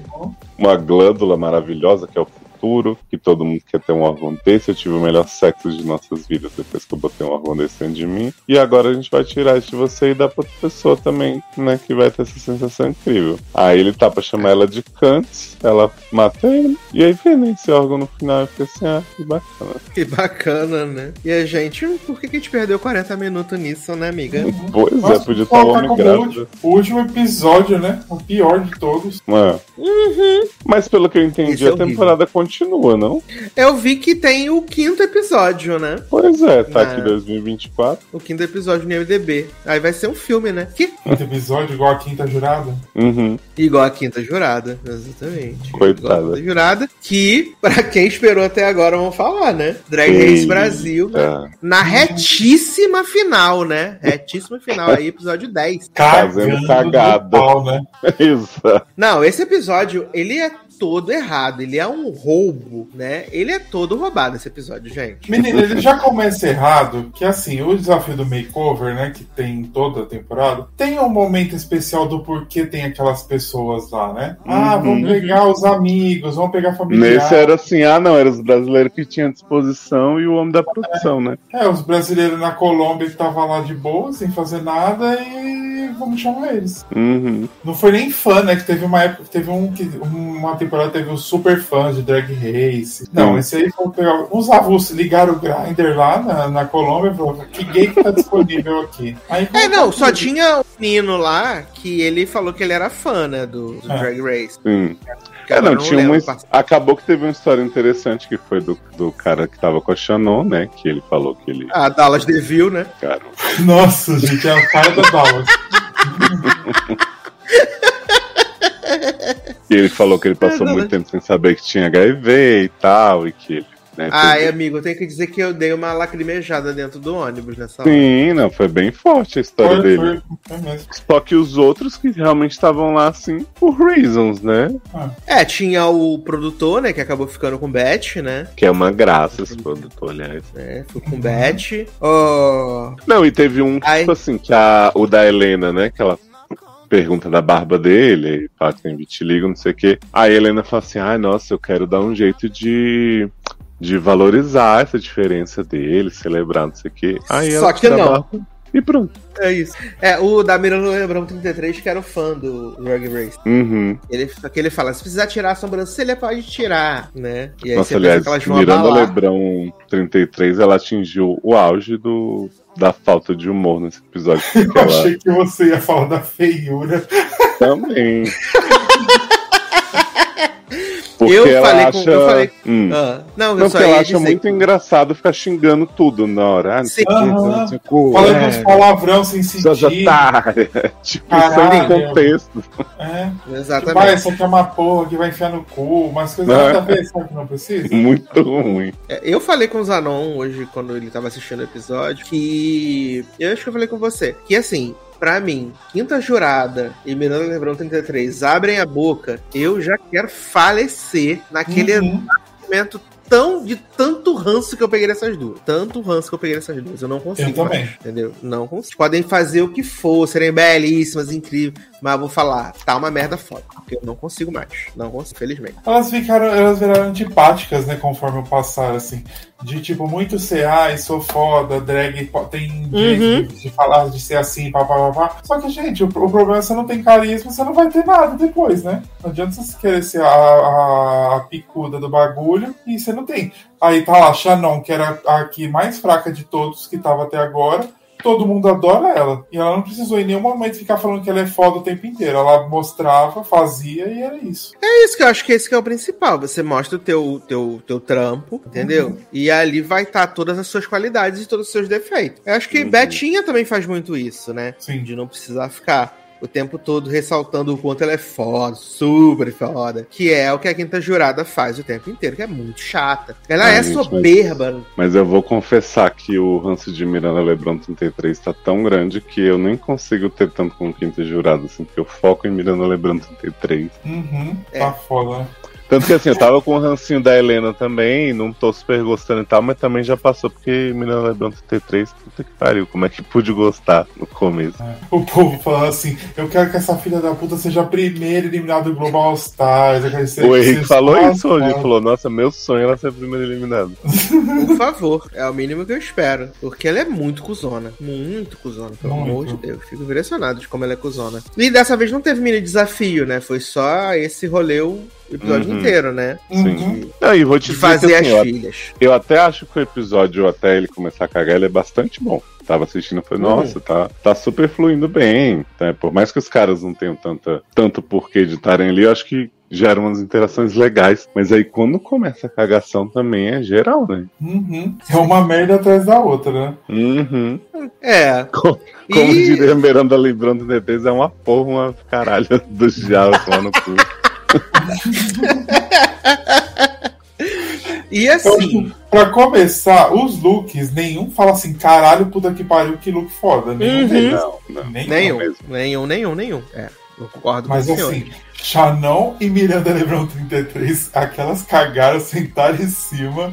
Que é. Não, assim, o, o Bottom é de fato merecidíssimo, assim, eu acho, porque, uhum. cara, o que a Shannon fez na, na filha dela é. A Dallas Deville, né? É um crime, assim, cara, porque a bichinha tá. Fez com a Dallas. Era a Dallas com a cara da aquarela, né? E a Dallas já não, e a Dallas Deville já não era assim muito favorecida, né? Porque ela, ela, ela andava de uma forma esquisita, ela tem aquele negócio que ela não, não podia usar o óculos, né? Então ela não tinha a sensação de profundidade, né? Uhum. Então, nossa mãe do céu. E aí Miranda Lebrão 33 também, ela fez um negócio que eu não sei nem explicar até agora o que que era. Nossa, Aparentemente é. teve um teve um problema com a roupa que ela mostrou no workroom e sei lá, a Greg fala, mas não entendi muito bem, né? E ela criou uma roupa Caô, de né? astronauta né? pra. Caô, eu acho. Não, é essa eu... roupa ficou. Essa roupa ficou uma bosta, vamos combinar. Gente, que carnaval são esses, né? Uhum. Que carnaval é esse? Ficou uma bosta. Carnaval colombiano. Ela meteu lá o caô de ah, em homenagem ao Joãozinho 30, o carnaval, nananã. Mas tirando o, o, Cristo tampado, o resto é uma bosta. Tem nada de carnaval uhum. nessa roupa dela. Uhum. Não tem. Tem nada. As outras, assim, pelo menos a Chanel tava feia, tava muito feia. Mas tinha carnaval ali na roupa dela. Mas não tinha nada. Nada da Dallas não tinha. Tinha. nada não tinha nada nada Dallas, exatamente. A Shannon tava só uma grande gostosa, como sempre, né? E ela ensinou pra filha, né? E a filha aprendeu. Uhum. Sim. Eu, eu acho, acho engraçado que. Pode falar. Não, que eles falam que assim, as filhas têm a personalidade parecida, né? Então a Shannon é meio zoadinha. Aí a da Miranda Lebrão 33, só porque falam palavrões, nossa, essa, essa família mesmo, né? Ah, tomando cu. É e aí, quinta jurada, né? De Glinda e Elfaba, né? Que eu. Exato. Que eu também não achei que a da filha ficou boa, não. A, a roupa, não. Tem no carnaval, mas não achei que ficou bom, não. Achei que ficou. Eu, não, assim, é. eu achei eu ok gosto, pro né? nível que tava. E eu acho que ela, a filha de atitude tá, tá muito boa. Assim, acho que de fato o papinho deles, ah, vocês se divertiram muito, uhum. eu acho que foi a dupla que mais aproveitou o tempo de, de passarela. Uhum, Mas aí eu acho que, que vai no, no, debate que a gente tem no Snatch Game também. Tipo, no Snatch Game é mais importante tá, tá divertido, tá não sei o quê, ou é tá parecido? Para esse desafio especificamente, eu acho que tá parecido, eles sempre focam que é muito importante. Parecido assim, uhum. no sentido de, de realmente se parecerem da mesma família, sempre tá. E aí eu acho que nisso foi muito fuga ao tema. Então, exemplo. Ah, beleza, são personagens complementares ali, coisas da mangueira, não sei o que, blá, blá. Acho que em relação ao tema carnaval, ela tá muito bem e ela fez uma boa performance. Tudo bem. Mas Agora, em relação à família. Não há. É. Não tem. Em relação à família. A única não. que tem de todos os quatro ali é a Helena. É, Nenhum dos outros tem. Belíssima. sim. Eu acho que muito da- tem. Shannon tem porque é uma cagada contra cagada. Então a gente. Tem. Ela faz até um olhinho baixo, assim, né? Uhum. É, e Eu eu, acho e eu a achei, Helena- essa, achei, meio- achei o da Helena meio porco quando os jurados falam assim: ah, não, porque era carnaval, mas tinha muito carnaval. Ué, minha gata, mas não era o tema? E ser É, família? Era muito parecido? simples, é muito previsível. Eu falei, gente, mas vocês pediram carnaval, quer que a É. gata faça o quê? É isso. É, mas eu acho que o da Helena, assim, eu até entendo, tipo, eu acho que tá muito parecido, tá muito bonito, mas não tem nada demais, assim. É tipo, eu imagino que você chegaria numa loja de fantasia e você ia dizer, eu quero essa roupa aqui. E botaria. Mas entendeu? eu acho que é o único que ali falou que tava na mesma família. Toda. É, eu acho que pelo briefing deveria ganhar. Uhum, É, também. pelo briefing. Agora, por exemplo, da Bag, eu acho. Não, não parece necessariamente, mas o conceito também puxa bastante, né? Pássaro e tal. E eu acho que a performance delas é muito boa. Tem a sambadinha ali. Então, assim, Essa achei sambadinha que, foi muito legal, sambadinha. achei que pra esse argumento se divertiu a Beth ficar em terceiro e a Organza ganhar, eu acho que elas poderiam pelo menos estar juntas ali e a Helena ganhar, ou não sei, sabe? Pra Uhum. mim foi estranho. Eu, eu, talvez, pensando friamente assim, analisando as três, eu também daria a vitória pra Organza pensando assim, num tipo, o que, que eu mais gostaria de ver ali, sabe, na passarela. Ignorando um pouco a coisa da, da semelhança. Mas eu acho que tinha que ser mais claro. Isso falta Sim. em assim, tipo, ah, você tá É, falando porque acabou ficando muito tem isso. subjetivo, né? Exato, aí no fim você deu pra pessoa que menos tinha semelhança. E eles mesmos falaram assim: Helena, você é a que mais parece de todo mundo. E aí Uhum. chega no final da vitória Uhum. pra Ganza. Não dá pra entender. Exato. Até porque seria Eu mais achei- equilibrado da pra Helena ali, né? É. Tipo, teria uma final com, É. com várias pessoas que venceram duas vezes e tal. Uhum. Mas enfim, esse não foi o maior erro que foi cometido nesse episódio, né? É, mas já foi. É, aqui foi, né? aqui foi um furto, aqui foi um furto, né? É. Porque o assalto à mão armada vem no, no, no bottom. Uhum. Que acaba que, que Shannon e Miranda Lebron 33 Uhum. foram as, as menos, né? As menos famosas aí de hoje. Não, e aí tem um confessional de Miranda Lebrão 33 falando assim: Vocês acharam que eu ia chegar aqui sem ter que dublar? Acharam eu errado suas vacas, não sei o quê? Puta, É, sempre eu xingo alguém, né? Do nada. Torete, né? Nossa, eu achei. E aí foram performar, né? Fazer o lip sync do grande ícone aí, né? De. Isa, né? Grande música de. E aí. E aí tem Assim. essa, essa Miranda Lebrão passando um rímel na cara, eu não entendi absolutamente nada. Ela começa a se riscar inteira. E, e aí os jurados ficam olhando Uhum. assim, tipo, ó, como se fosse grandes merda que ela tá fazendo. É, ela fica parecendo a Barbie esquisita, né? E o Uhum. pessoal fala assim: nossa, que performance incrível. Não, e assim, falei, ah, ela gente, põe a caneta na boca e fica. E tipo assim, cara, você tem que dublar a música? Você não tá. Ela não, não dublou a música, ela uma hora não mexe a boca porque ela tá com caneta. E enquanto isso, a Shannon tava muito boa. Tava entregando tudo, assim, tava a própria passista. E aí eu, cara, é, é o que eu falo um pouco de lip sync também. Tipo, tá, você considera histórico, Miranda nunca dublou e Shannon já tinha ido com os bottom? Ok, mas aí então você não finge que o lip sync faz diferença. Uhum. Porque se o lip é. sync fizesse diferença, a Miranda sairia com folga. Exatamente. Aham, porque Eu assim. confesso ele que por assim, um "Ah, é momento- pelo- Hum. Eu confesso que por um momento eu achei assim: como eles levaram a Organza pra final, eles vão levar a Shannon também pra final. Eu confesso que eu pensei por um momento. Mas ela merecia. Que eu Uhum. pensei assim, vão ser, vão ser uh, duas, duas carismáticas, né, Beth e Shannon. Beth e Shannon. Vai ter uma bonita, que é a Helena, e vai ter uma que se acha, que é a Organza. Uhum. E eu achei que ia ser mesmo. Mas aí, quando eles. Quando tu vê que, assim, claramente na cara dos jurados ali, eles estão muito mais pra Miranda do que pra, do que pra Shannon. Sendo que a É. Shannon tá bem melhor do que a Miranda, né? É, é, eu acho que assim, Uhum. pensando em termos de histórico, se a Miranda tivesse sido ok e a Shannon boa, muito boa, tá, vamos por histórico. Agora a Miranda só se riscou e botou um caneta na boca. Foi a única coisa que ela fez. Então, mas sabe o que eu penso? É a mesma coisa do, da semana passada. Semana passada tava Shannon e Organza. Pra mim, a Shannon tava melhor que a Organza, porém não tava muita diferença. Uhum. E ali faz um sentido você salvar as duas, porque Sim. você tá salvando uma pelo histórico e uma pelo lip sync. Agora, Sim. dessa semana, não fez sentido nenhum eliminar pelo, Pois é. pelo track record dela. Não era track record Perfect for Your ah. Life era lip sync, né? Porque, por exemplo, no, no UK recentemente, eles não tivemos uma grande perda que foi a Banksy, que, que era uma drag que tava indo bastante bem, era a nossa torcida. Porém, a Banksy foi bastante. Assim, ela não foi bastante no desafio, mas ela foi ruimzinha, ela mereceu o bottom. E ela foi muito morta no lip sync. Ela chegou no lip sync e parecia que ela tinha desistido. E a outra, que era de Delicious, que é uma raçada do caralho, ela foi bem. Foi então, assim, bem. pra mim, mesmo eu gostando muito da Banksy, achando o esporte da Banksy melhor, eu achei que fez sentido. A edição me fez acreditar nisso. E a edição é. do Brasil, pra me convencer que Miranda foi boa só porque o povo tava fazendo caras e bocas enquanto ela se riscava, falhou muito, sabe? Eu também achei. E eles até eu botam também. um confessional da Shannon falando assim: pô, eu sei que a Miranda é muito boa de lip sync, mas quem sabe, né? Vou tentar. Vai que a gente tem outro double, double stay. E eu fiquei assim: ah, que Miranda é boa de lip sync, não, não é, fez. Double chanté que ela fala, né? É, double chanté. Double chanté. double chanté. Tava assim, double chanté. É, double chanté, double chanté. eu fiquei gata, por que você tá falando que essa mulher é boa, que ela é péssima e ela tá se escando? Olha. Ficou parecendo uma palhaça mesmo. Uhum. E eu fiquei assim, ai, aí, gente, não aguento. E aí discutimos tanto quem é cotada, não sei o que, descobrimos que na verdade era Miranda Lebrão 33, né? Miranda Lebrão. Uhum. E eu, eu, eu joguei aqui no, no, no Twitter, né? Por Miranda Lebrão. E assim, muitas palavras de apoio, né? A Miranda Lebrão. botando. Muitas palavras de apoio, assim, cadê? Eu quero a Miranda Lebrão sendo a primeira eliminada no All-Star, indo direto pra cadeia junto com a Greg Queen. Ai, cadê? Que eu adorei, eu tinha comentado no Twitter assim, né? Que eu falei o episódio foi roubo qualificado e tal. Aí a Carla Jelly respondeu assim: foi roubo, mão armada seguido de tiro, facadas, os caralho a quatro. Como pode é a isso. asterisco perder o babado pra Barbie bizarra toda rabiscada? Foi o ó.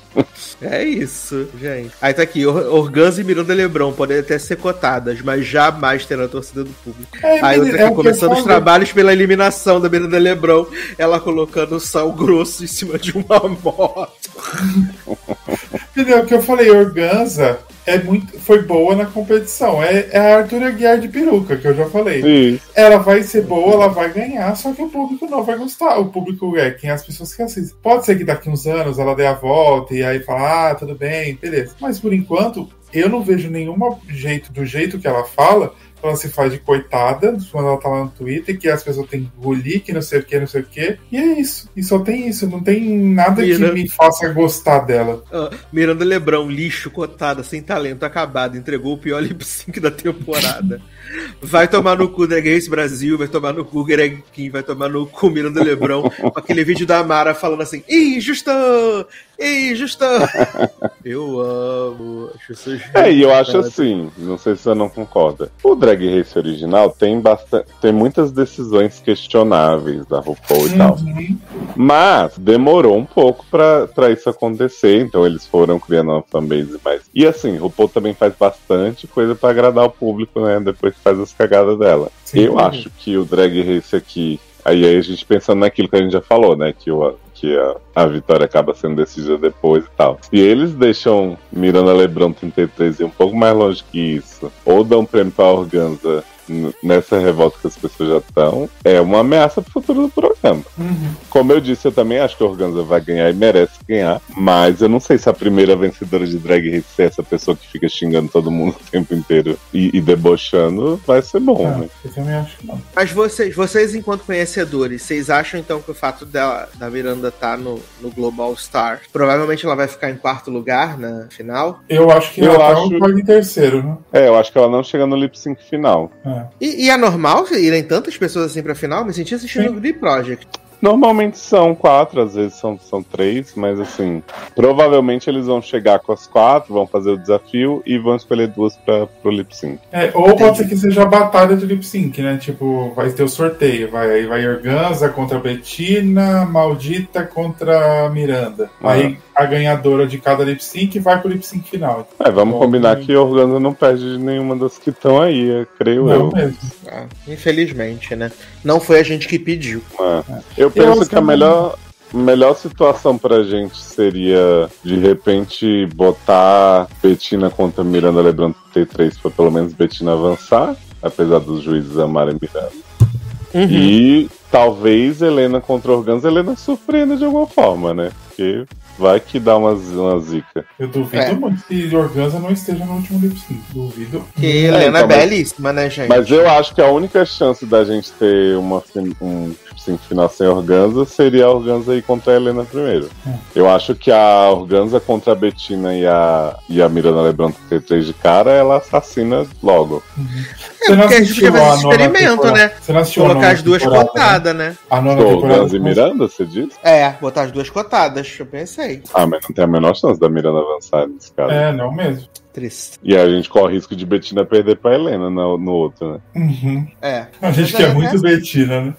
Que é- Exato. A maior do Brasil, né, cara? Mas assim, pode acontecer o que aconteceu. Na no- nona temporada, teve Shay e Sasha. Todo mundo falou, Shay vai ganhar o Drag Race. E aí Sasha me tira uma peruca da cabeça e pétalas caindo na cabeça dela, que é um Uhum. maravilhoso momento. Então, se acontecer o que eu duvido muito, aí a quinta jurada não chega. É. Mas Não, e por exemplo, o. eu vou mandar depois esse lip sync pra você, Sasha, pra você ver que ícone de lip sync. Mano. No All Winners, né? Que foi a. O lip sync final foi a Jinx e a Monet. Uhum. A Jinx não, não tinha como essa temporada terminar sem a Jinx vencer, a gente sabe disso. A Uhum. Jinx teve um primeiro lip sync muito bom, que ela foi girando com as coisas lá, Lady Gaga e tal. E a Monet teve uma temporada bem ruim. Porém, eu acho que a Monet foi melhor que a Jinx naquele lip sync específico, né? Claro que a gente não poderia desconsiderar o histórico, não sei o quê. E a Jinx não foi mal, então. Ok, a vitória. Mas, é- mas assim, existe a chance, sei lá, vai que a gente tá achando também que o Organa vai ser muito maravilhosa e ela dá uma derrapada bem no, Uhum. Eu acho assim, se não for Organza, vai ganhar a Helena. Duvido muito que a Bettina ganhe. Você acha? Eu acho que a Helena deu uma decaída tão grande, não. Mas eu acho que pelo. Não sei. Pela. Assim, entre.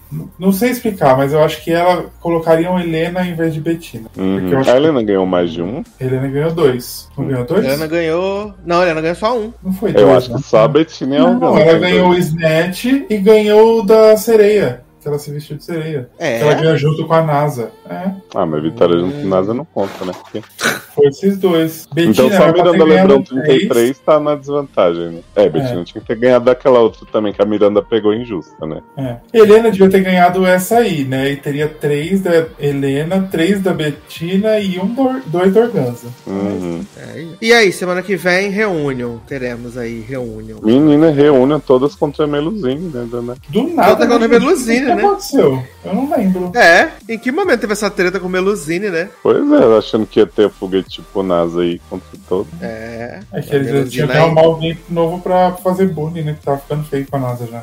Uhum. Tá bichinha. e quem vocês acham que vai ganhar o Miss Simpatia? Eu não vou Eu opinar acho porque eu eu peguei não. spoiler. Ah, Você pegou spoiler? Peguei, foi sem querer, nem fui procurando. Eu falei que ia ser o. Queria que fosse Beth, né? E aí Leózio veio e falou assim: finalista não concorre. É. Cala É sua porque eles vão, eles vão dar antes, né? Tipo assim, vai ser a reunião, já vai escolher a minha simpatia e depois vai ter a final. É, tudo errado pra mim, né? Que tinha que ter É. a reunião depois da final. Assim, eu acho que do jeito que tá, deveria ser Shannon. Eu não sei se vão ser elas que vão escolher. Provavelmente, né? Porque o público não. Ah, então. Elas vão votar ali na hora. Se bem que do jeito que essas. Ah, vai escolher Ruby Ocean. Tudo lâmbico de Ruby Ocean. Nó, vai escolher Diva Mor. né? Vai escolher treme, treme. Menina, sabe o que eu descobri eh, que falou hoje? Sabe o look de, de maldita de Parintins? Hum, É da Tristan, que ela deixou lá pra Helena usar. adoro. que linda! Amiga, né? Amiga. E Helena eu pegou várias roupas de, de coisa da. De quem? Da, da Melusine, peruca também. eu Gente, acho que foi sem brechó, nada. E da Helena maldita, né? Deixou a drag, né? Agora, ah, por então exemplo. por isso que o pessoal tá zoando no, no Twitter, botando É. a foto da Helena e botando me empresta. Isso. Amo. Mas não. As finalistas também votam na minha simpatia ou só as eliminadas? Vota, vota todo mundo. Porque sendo as finalistas, acho que a Shannon tem bastante chance. Porque a Bettina vai votar, a Organza vai votar. Acho que as outras meninas também É. têm um carinho. Também acho. Eu acho que quem tem mais chance de ser minha simpatia é realmente Shannon Scarlett, né? É, porque se for o Ruby Ocean uma das primeiras, puta que pariu, né? Se Ai, gente, for Dallas. Imagina se for NASA. nada, não vai Não, ser. NASA é impossível. Todo mundo odeia a NASA, né, cara? É tipo, Mas e Divamor, não tem como, né, gente? O resto. Na hora que falar que, que, que, que, que. Ai, eu amo. Mas eu confesso que meu coração já tá triste já de estar tá acabando a temporada. Faltarem só esses dois episódios, né? Tô triste. Mas vamos aí. ter mais drag, né, menino? Greg mais drag. drag. É isso. Vamos ver quantos episódios vão ser, né? Tô animado. O que vocês acharam do momento de despedida que a, a Greg Queen fala assim: Bruna Braga, minha amiga, você tá aqui, não sei o que. A... Dudu, maravilhoso, meu melhor amigo, meu Deus, não sei Maravilhoso assim, e melhor amigo.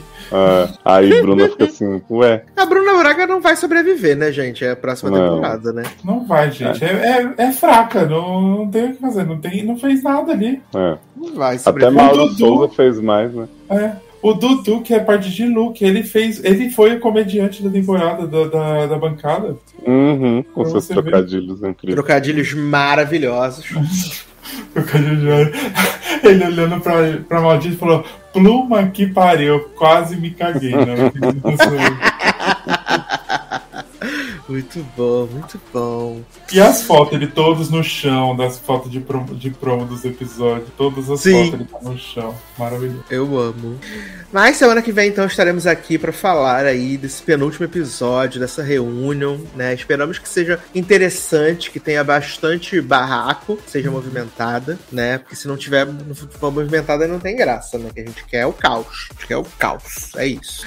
E vamos aqui rapidinho, então, para os comentários da última edição. Que, assim, teve muito comentário, meus amigos. Semana passada teve muito comentário, oh. essa semana teve mais comentário que semana passada. Oh, tá? Vocês estão, assim, a gente tá num momento de crescida, assim como Betina. A gente gente saiu do bottom e estamos só no win até agora, tá? E aí, começando aqui com o menino Marcelo Souza dizendo: Não curti muito esse episódio de Drag Race, que no caso foi o passado, né? O roast não foi muito engraçado e não gostei que Miranda foi Mean Girl. Foi pesado e sem graça. Mas o Double Chantei do final foi coisa linda de ver. Ninguém merecia ser eliminado no episódio ruim desse. Porque se fosse eliminar uma, eliminava logo as cinco. Ficou bravo, tá? Ficou bravo, ficou bravo. uh, aqui. Menino Levi Ventura dizendo Aba ainda tem música pra um terceiro filme de Mamma Mia? Claro que tem, garoto. Respeita a Aba. Eu, e se eles podem cantar as músicas dos outros dois de novo também, eu. Pode cantar SOS mais uma vez, eu. Uh, o Sassi cada vez mais se viciando em reality que pessoas têm que fazer alianças e estratégias para vencer. Por que você não abraça o Survival de vez? Porque não me pegou. Survival nunca. Ai, gente, pegou, agora que o Survival tá ruim, ele quer que você abrace?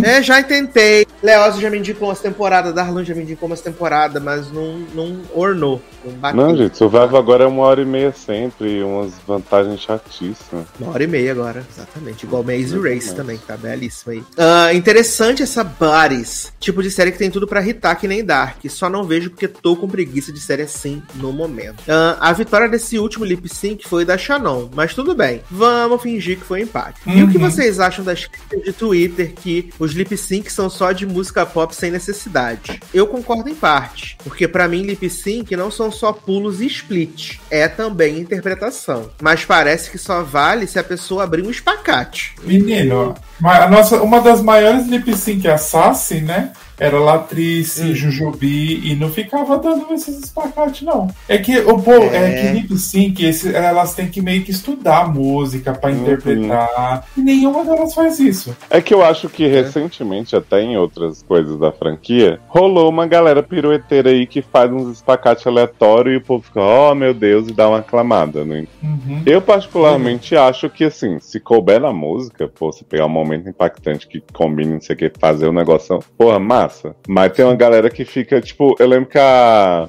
A Jax, não, que era da. Foi uma que foi eliminada super injusto que eles tiraram a, a, as TikTok do, do lip sync e botaram a Jax pra sair. Porque assim, Sei, a Jax dançava muito, ela era muito boa. Só que era meio aleatória também, sabe? Tipo, ela vivia balançando o cabelo, não sei o que e tal. Eu gostava, mas eu, eu entendo que ela dava uma pelada. Uhum. E aí eu acho que tem umas que são assim, super dançarinas e tal, que eles acabam mantendo porque fica feio você tirar essa pessoa e deixar a outra que tava lá parada. Uhum. Mas. É verdade. É, sei lá, eu acho, acho meio bizarro às vezes como eles já têm essa coisa. Tanto que eu acho que teve uns no RuPaul mesmo, de dizer assim, olha, você, você fez tudo uma vez, tinha aquela Peppa, é, esqueci Pig? como é. Não, não era. Black Peppa? Black Peppa. Eu lembro que teve um que ela, ela vivia se jogando, abrindo as pernas, não sei o quê. E a Michelle Visage falou: olha, você faz. Você tem movimentos bastante impressionantes, mas assim, você sempre usa todos. Você tem que Nossa! dosar o que, que você vai fazer. Uhum. Menino, E Monet. achei- Monet, lembra no lip sync final? Ela não deu um pulo. Ela só fez a música, fez uns Sim. ali, ó, e foi Ah, arrasou. Pois é. Vral. Ah, ele Mato. mandou aqui, não vejo Elite, e vocês começaram a falar da temporada. Depois de meia hora que lembrei que nem a Anitta vocês tinham citado ainda. Mas no fim entendi que é porque o plot dela não fez diferença, assim como a maior Uhum. parte dos outros plots. Ah, só porque não comentei na pauta da semana passada. Também gostei da família Usher e adorei a resenha de vocês. Claramente preciso elogiar a participação de Erika. Saudade de escutar ela fazendo podcast de série. Edu, convide ela mais vezes. Próximo comentário é do Leonardo Mindanha, Mirindanha. Leonardo Mirindanha, dizendo: Vim defender Grávida de 4. Essa temporada é boa? Ih, Não, mas também não é horrível. Depois do lixo radioativo que foi American Horror Story Viados. Essa temporada é um alívio. É verdade que Titia tá fazendo todo o possível pro que o FX cancele a série. Ah, e- Elite foi sofrível e volto apenas se for ter eh, personagens antigos na próxima temporada. Vai ter, ah, ah, vai ter falando Papa aqui, né? Chama e. Mama Chama. Papachana e Mamachana. Uh, caso contrário, volto só pro Sirius final e é isso. Uh, Drag Race BR, simplesmente uma brisa de ar babadeiro dentro da franquia. Compartilhe da opinião sobre a Miranda. Tava gostando da gata, mas estranhei demais o comportamento no Rose. Se quis fazer um personagem, foi um grande tiro no pé. É, inclusive, ela não saiu desse personagem nunca mais, né? Nunca Não é. saiu nunca mais. Depois fica falando de, de Helena que tá na Narcisa o tempo inteiro. Ai, que loucura. Uhum. Meirana Lebrão 33. Ah, o próximo comentário aqui é do Webster, dizendo: Primeiramente, que Elite só acompanho pelos comentários de vocês. E as reviews de Drag Race simplesmente sensacionais. Ainda mais com Sasha que não dava nada e tá simplesmente apaixonado. Menino, quem disse? Que loucura, eu para com isso. É, menina, esse dia eu cheguei lá no grupo e falei assim, gente, que horário que sai? Vocês sabem por acaso? Sassi, uma hora da manhã, você baixa tal, não sei o que, tava todo. Menino, daqui a pouco ele tá se É. montando, vai virar coisa, Uhum. né? O próprio Miranda lembrou. Uh, a Drake! Ah, Corpus é simplesmente tudo, mas ainda não terminei com os mini spoilers que deram, mas melhoraram muito a experiência de ver. No mais, só continuo adicionando na minha lista as músicas que são colocadas no final de cada episódio. Olha, eu fico muito feliz quando as pessoas falam das músicas da- Oh. do, do- do podcast de abertura e de encerramento. Eu fico muito feliz de verdade quando alguém fala assim: ai, qual é essa música? Ai, me manda o link, eu amo, gente. E ele terminou com o hashtag renova logado. Ah, próximo comentário aqui é da Cris, que diz: Olá, meus queridos e maravilhosos garotos desse podcast delicioso. Apesar de ouvir o podcast há muito tempo, é a minha primeira vez comentando. Olha, Olha, Bem-vindo. bem-vinda, Cris, bem-vinde. Toma que né? pariu, hein? Que é para todos esse podcast, é para todos. Continue comentando. Tá? Ah, passando apenas para dizer que amo o podcast e também sou adepta do quanto mais longo, melhor. Continue fazendo esse trabalho maravilhoso e hashtag renova logado. Beijos no coração de cada um de vocês. Oh. Fofa. Fofa, Cris, bem-vinda. Pode deixar comentário sempre, tá? Mari Barbosa dizendo: Segundei com vocês em semana de feriado. Só sucesso. Ai, que babado. Ai, que loucura! Eu não aguento mais! Nem ouvi falar dessa série brasileira, mas até que parece legal. Esse plot de queimadas aí me lembrou Shining Girls e me parece mais com Dark pelo que falaram. Devo estar doida. Drag Race, vamos lá. Meu top 3 do coração é Betina, Organza e indecida ainda quanto a Helena ou Miranda. A gente já falou, se você é uma pessoa de bem, você vai ficar com a Helena maldita. Miranda na cadeia amanhã. Tá? No Ah, asilo amanhã, né?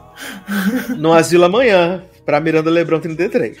Gosto da Shannon e realmente falta um Chan, mas achei pesado o que Miranda falou e concordo com vocês sobre o Limp Singer, tá? Ah, último comentário aqui do site. Amanda Aparecida também tá sempre por aqui dizendo: Do nada, Júnior vindo de carreira solo. Zanon aclamou o álbum. Zanon Gente, muito bom. álbum. Ah, Menino, não consegui muito. gostar na primeira escutada, não. Na primeira escutada, Não, não consegui nossa, eu, eu ia Eu só não- pra fingir mesmo, mas eu achei bem legal. As letras boas, assim, do ritmo bem. Só aquela música do, fo do Foda-se acha um pouco Aquela é forçada. ruim, aquela é péssima. Meu É, da. Miranda Lebrão, né? É, Miranda Lebrão 33.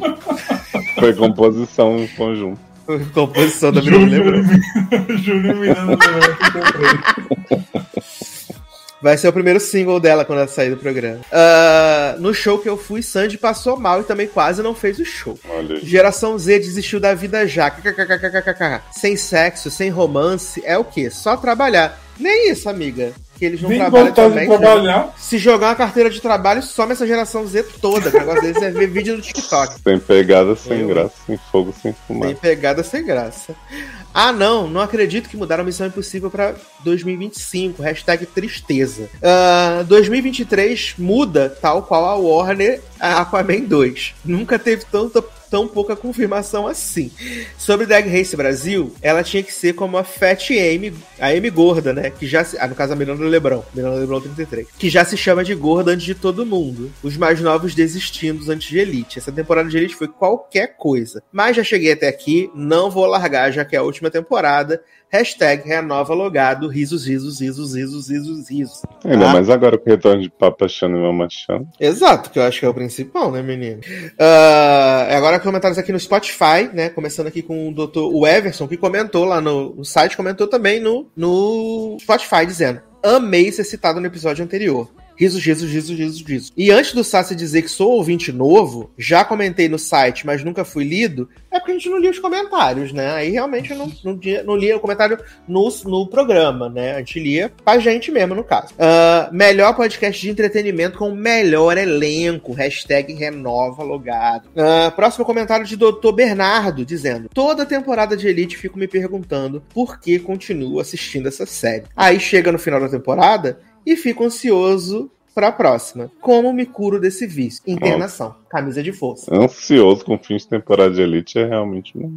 Não, ainda mais esse da sétima que foi uma bosta, né? Uh, menino Daniel Leite, né, que também tá sempre aqui dizendo: Não acompanhei nada da pauta, mas tô sempre aqui prestigiando. Ansioso pra ver as reviews de vocês sobre Fellow Travelers. Já teve. E foi, né? Nada de fazer amor só fudendo com força. É, É. isso. Chupar o dedão. Mas é. E chupar o dedão, né? Que nunca se chupou um dedão nesse país com tanta vontade. Ah, Próximo comentário aqui é da do Gabriel Yuki, né? Ou que quê? aparentemente é novo. Aparentemente é novo, E tá? E dizendo assim: hashtag renova logado aos gritos com um episódio de 5 horas em 2024. Ok. E vejam o filme Retratos de um Amor. Estou louca. Ah, é Gabriele, gente. Gabriele Yuki. Nossa, ela é, ela é não binária. É Gabriele. É para todas. Hã? Tá? Tamo brincando aqui, Gabi, tá? Ah, vejo o filme Retratos de um Amor, estou louca para ouvir vocês comentando sobre. Eu não, não, é, não entrou no meu radar esse filme, mas eu vou dar uma olhada, tá? Vou dar uma olhada e se for legal eu, eu boto na pauta ou eu dou aquela assistida marota aí. Pra, pra Olha, garota, se for ruim ele pôr na pauta a gente assistir achar uma bosta, eu vou cobrar de você. E eu vou prender você junto com Miranda Lebrão 33 amanhã.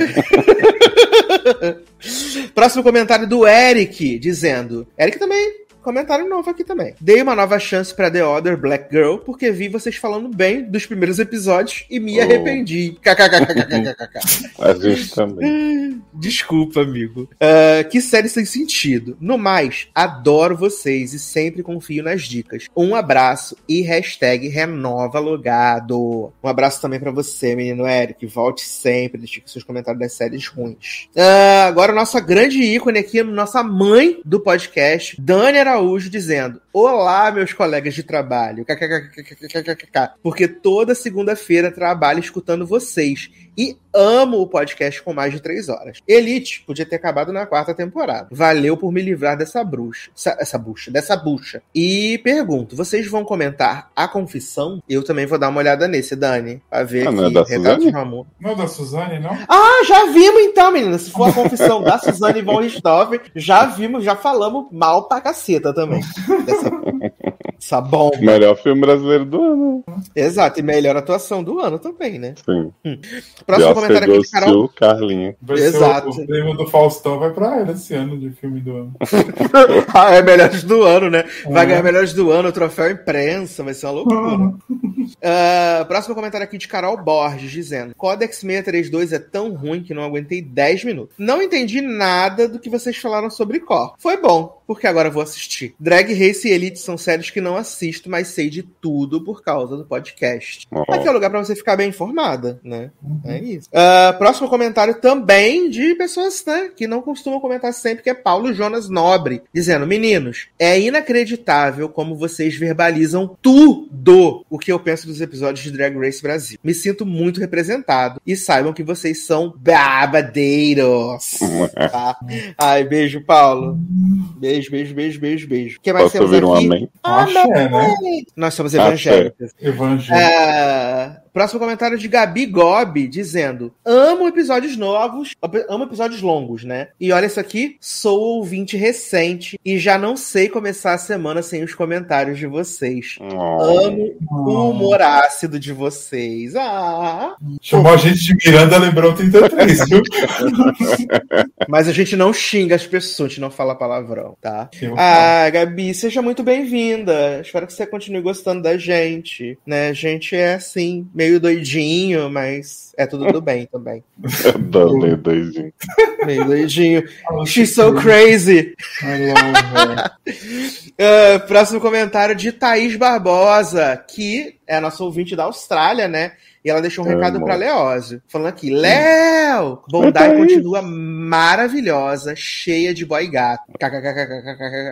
Uh, da pauta, só comecei corpos, porém ainda não terminei, mas voltarei para ouvir essa parte. Agora, que bom que eu não perdi meu tempo com Elite. Beijos! Beijo, Thaís! Beijo aí na terra do canguru. Gloriosa Austrália, né, gente? Uh, próximo comentário aqui da Gabi Fernandes. Essa tá toda semana aqui com a gente, fiel, ganhando toda semana o carimbo na carteirinha dela de fidelidade, dizendo hashtag renova logado, hashtag episódio de três horas, episódio maravilhoso, com frases maravilhosas. Aí, entre aspas, ela botou aqui. E não viu a verdadeira identidade de Cristóvão Colombo. Avengers do surubão, pilhados com a cunhada, entre outros.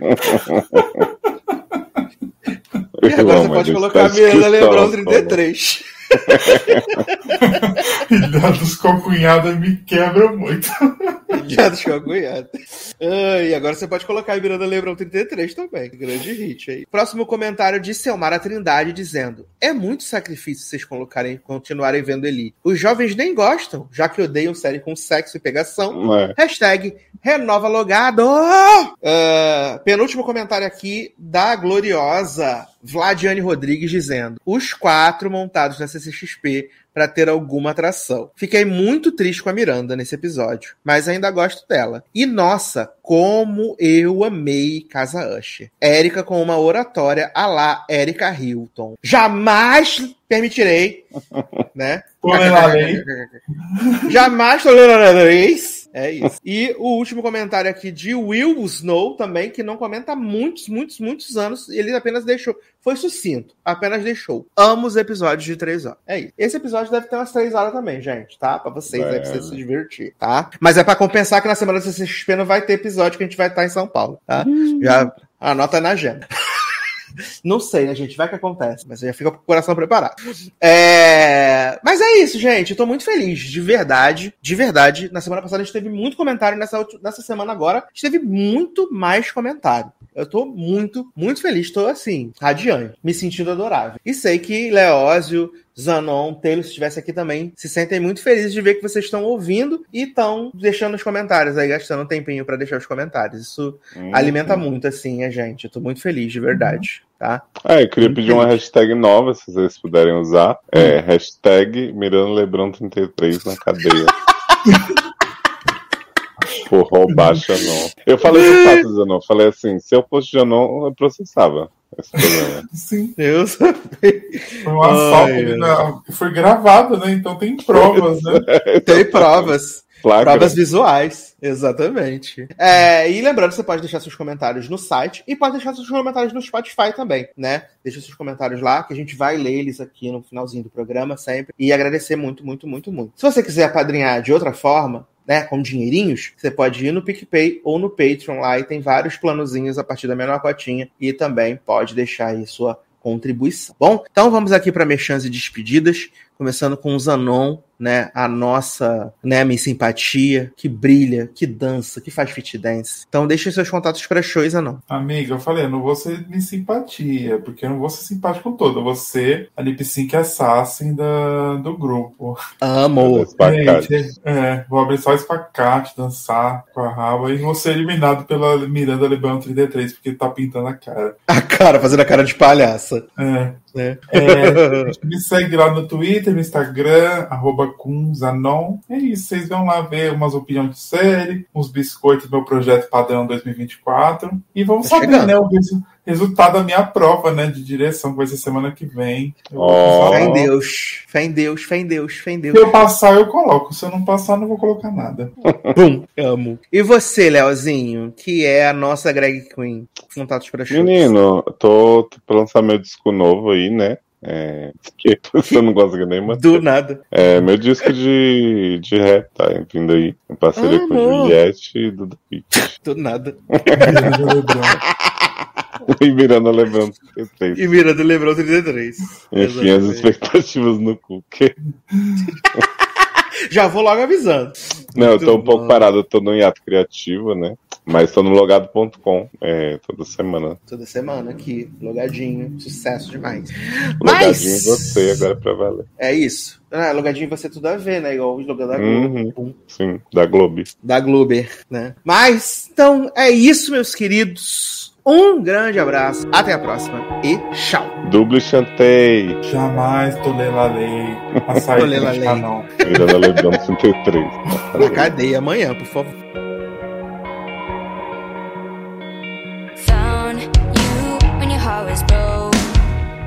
Filled your cup until it overflowed. Took it so far to keep you close.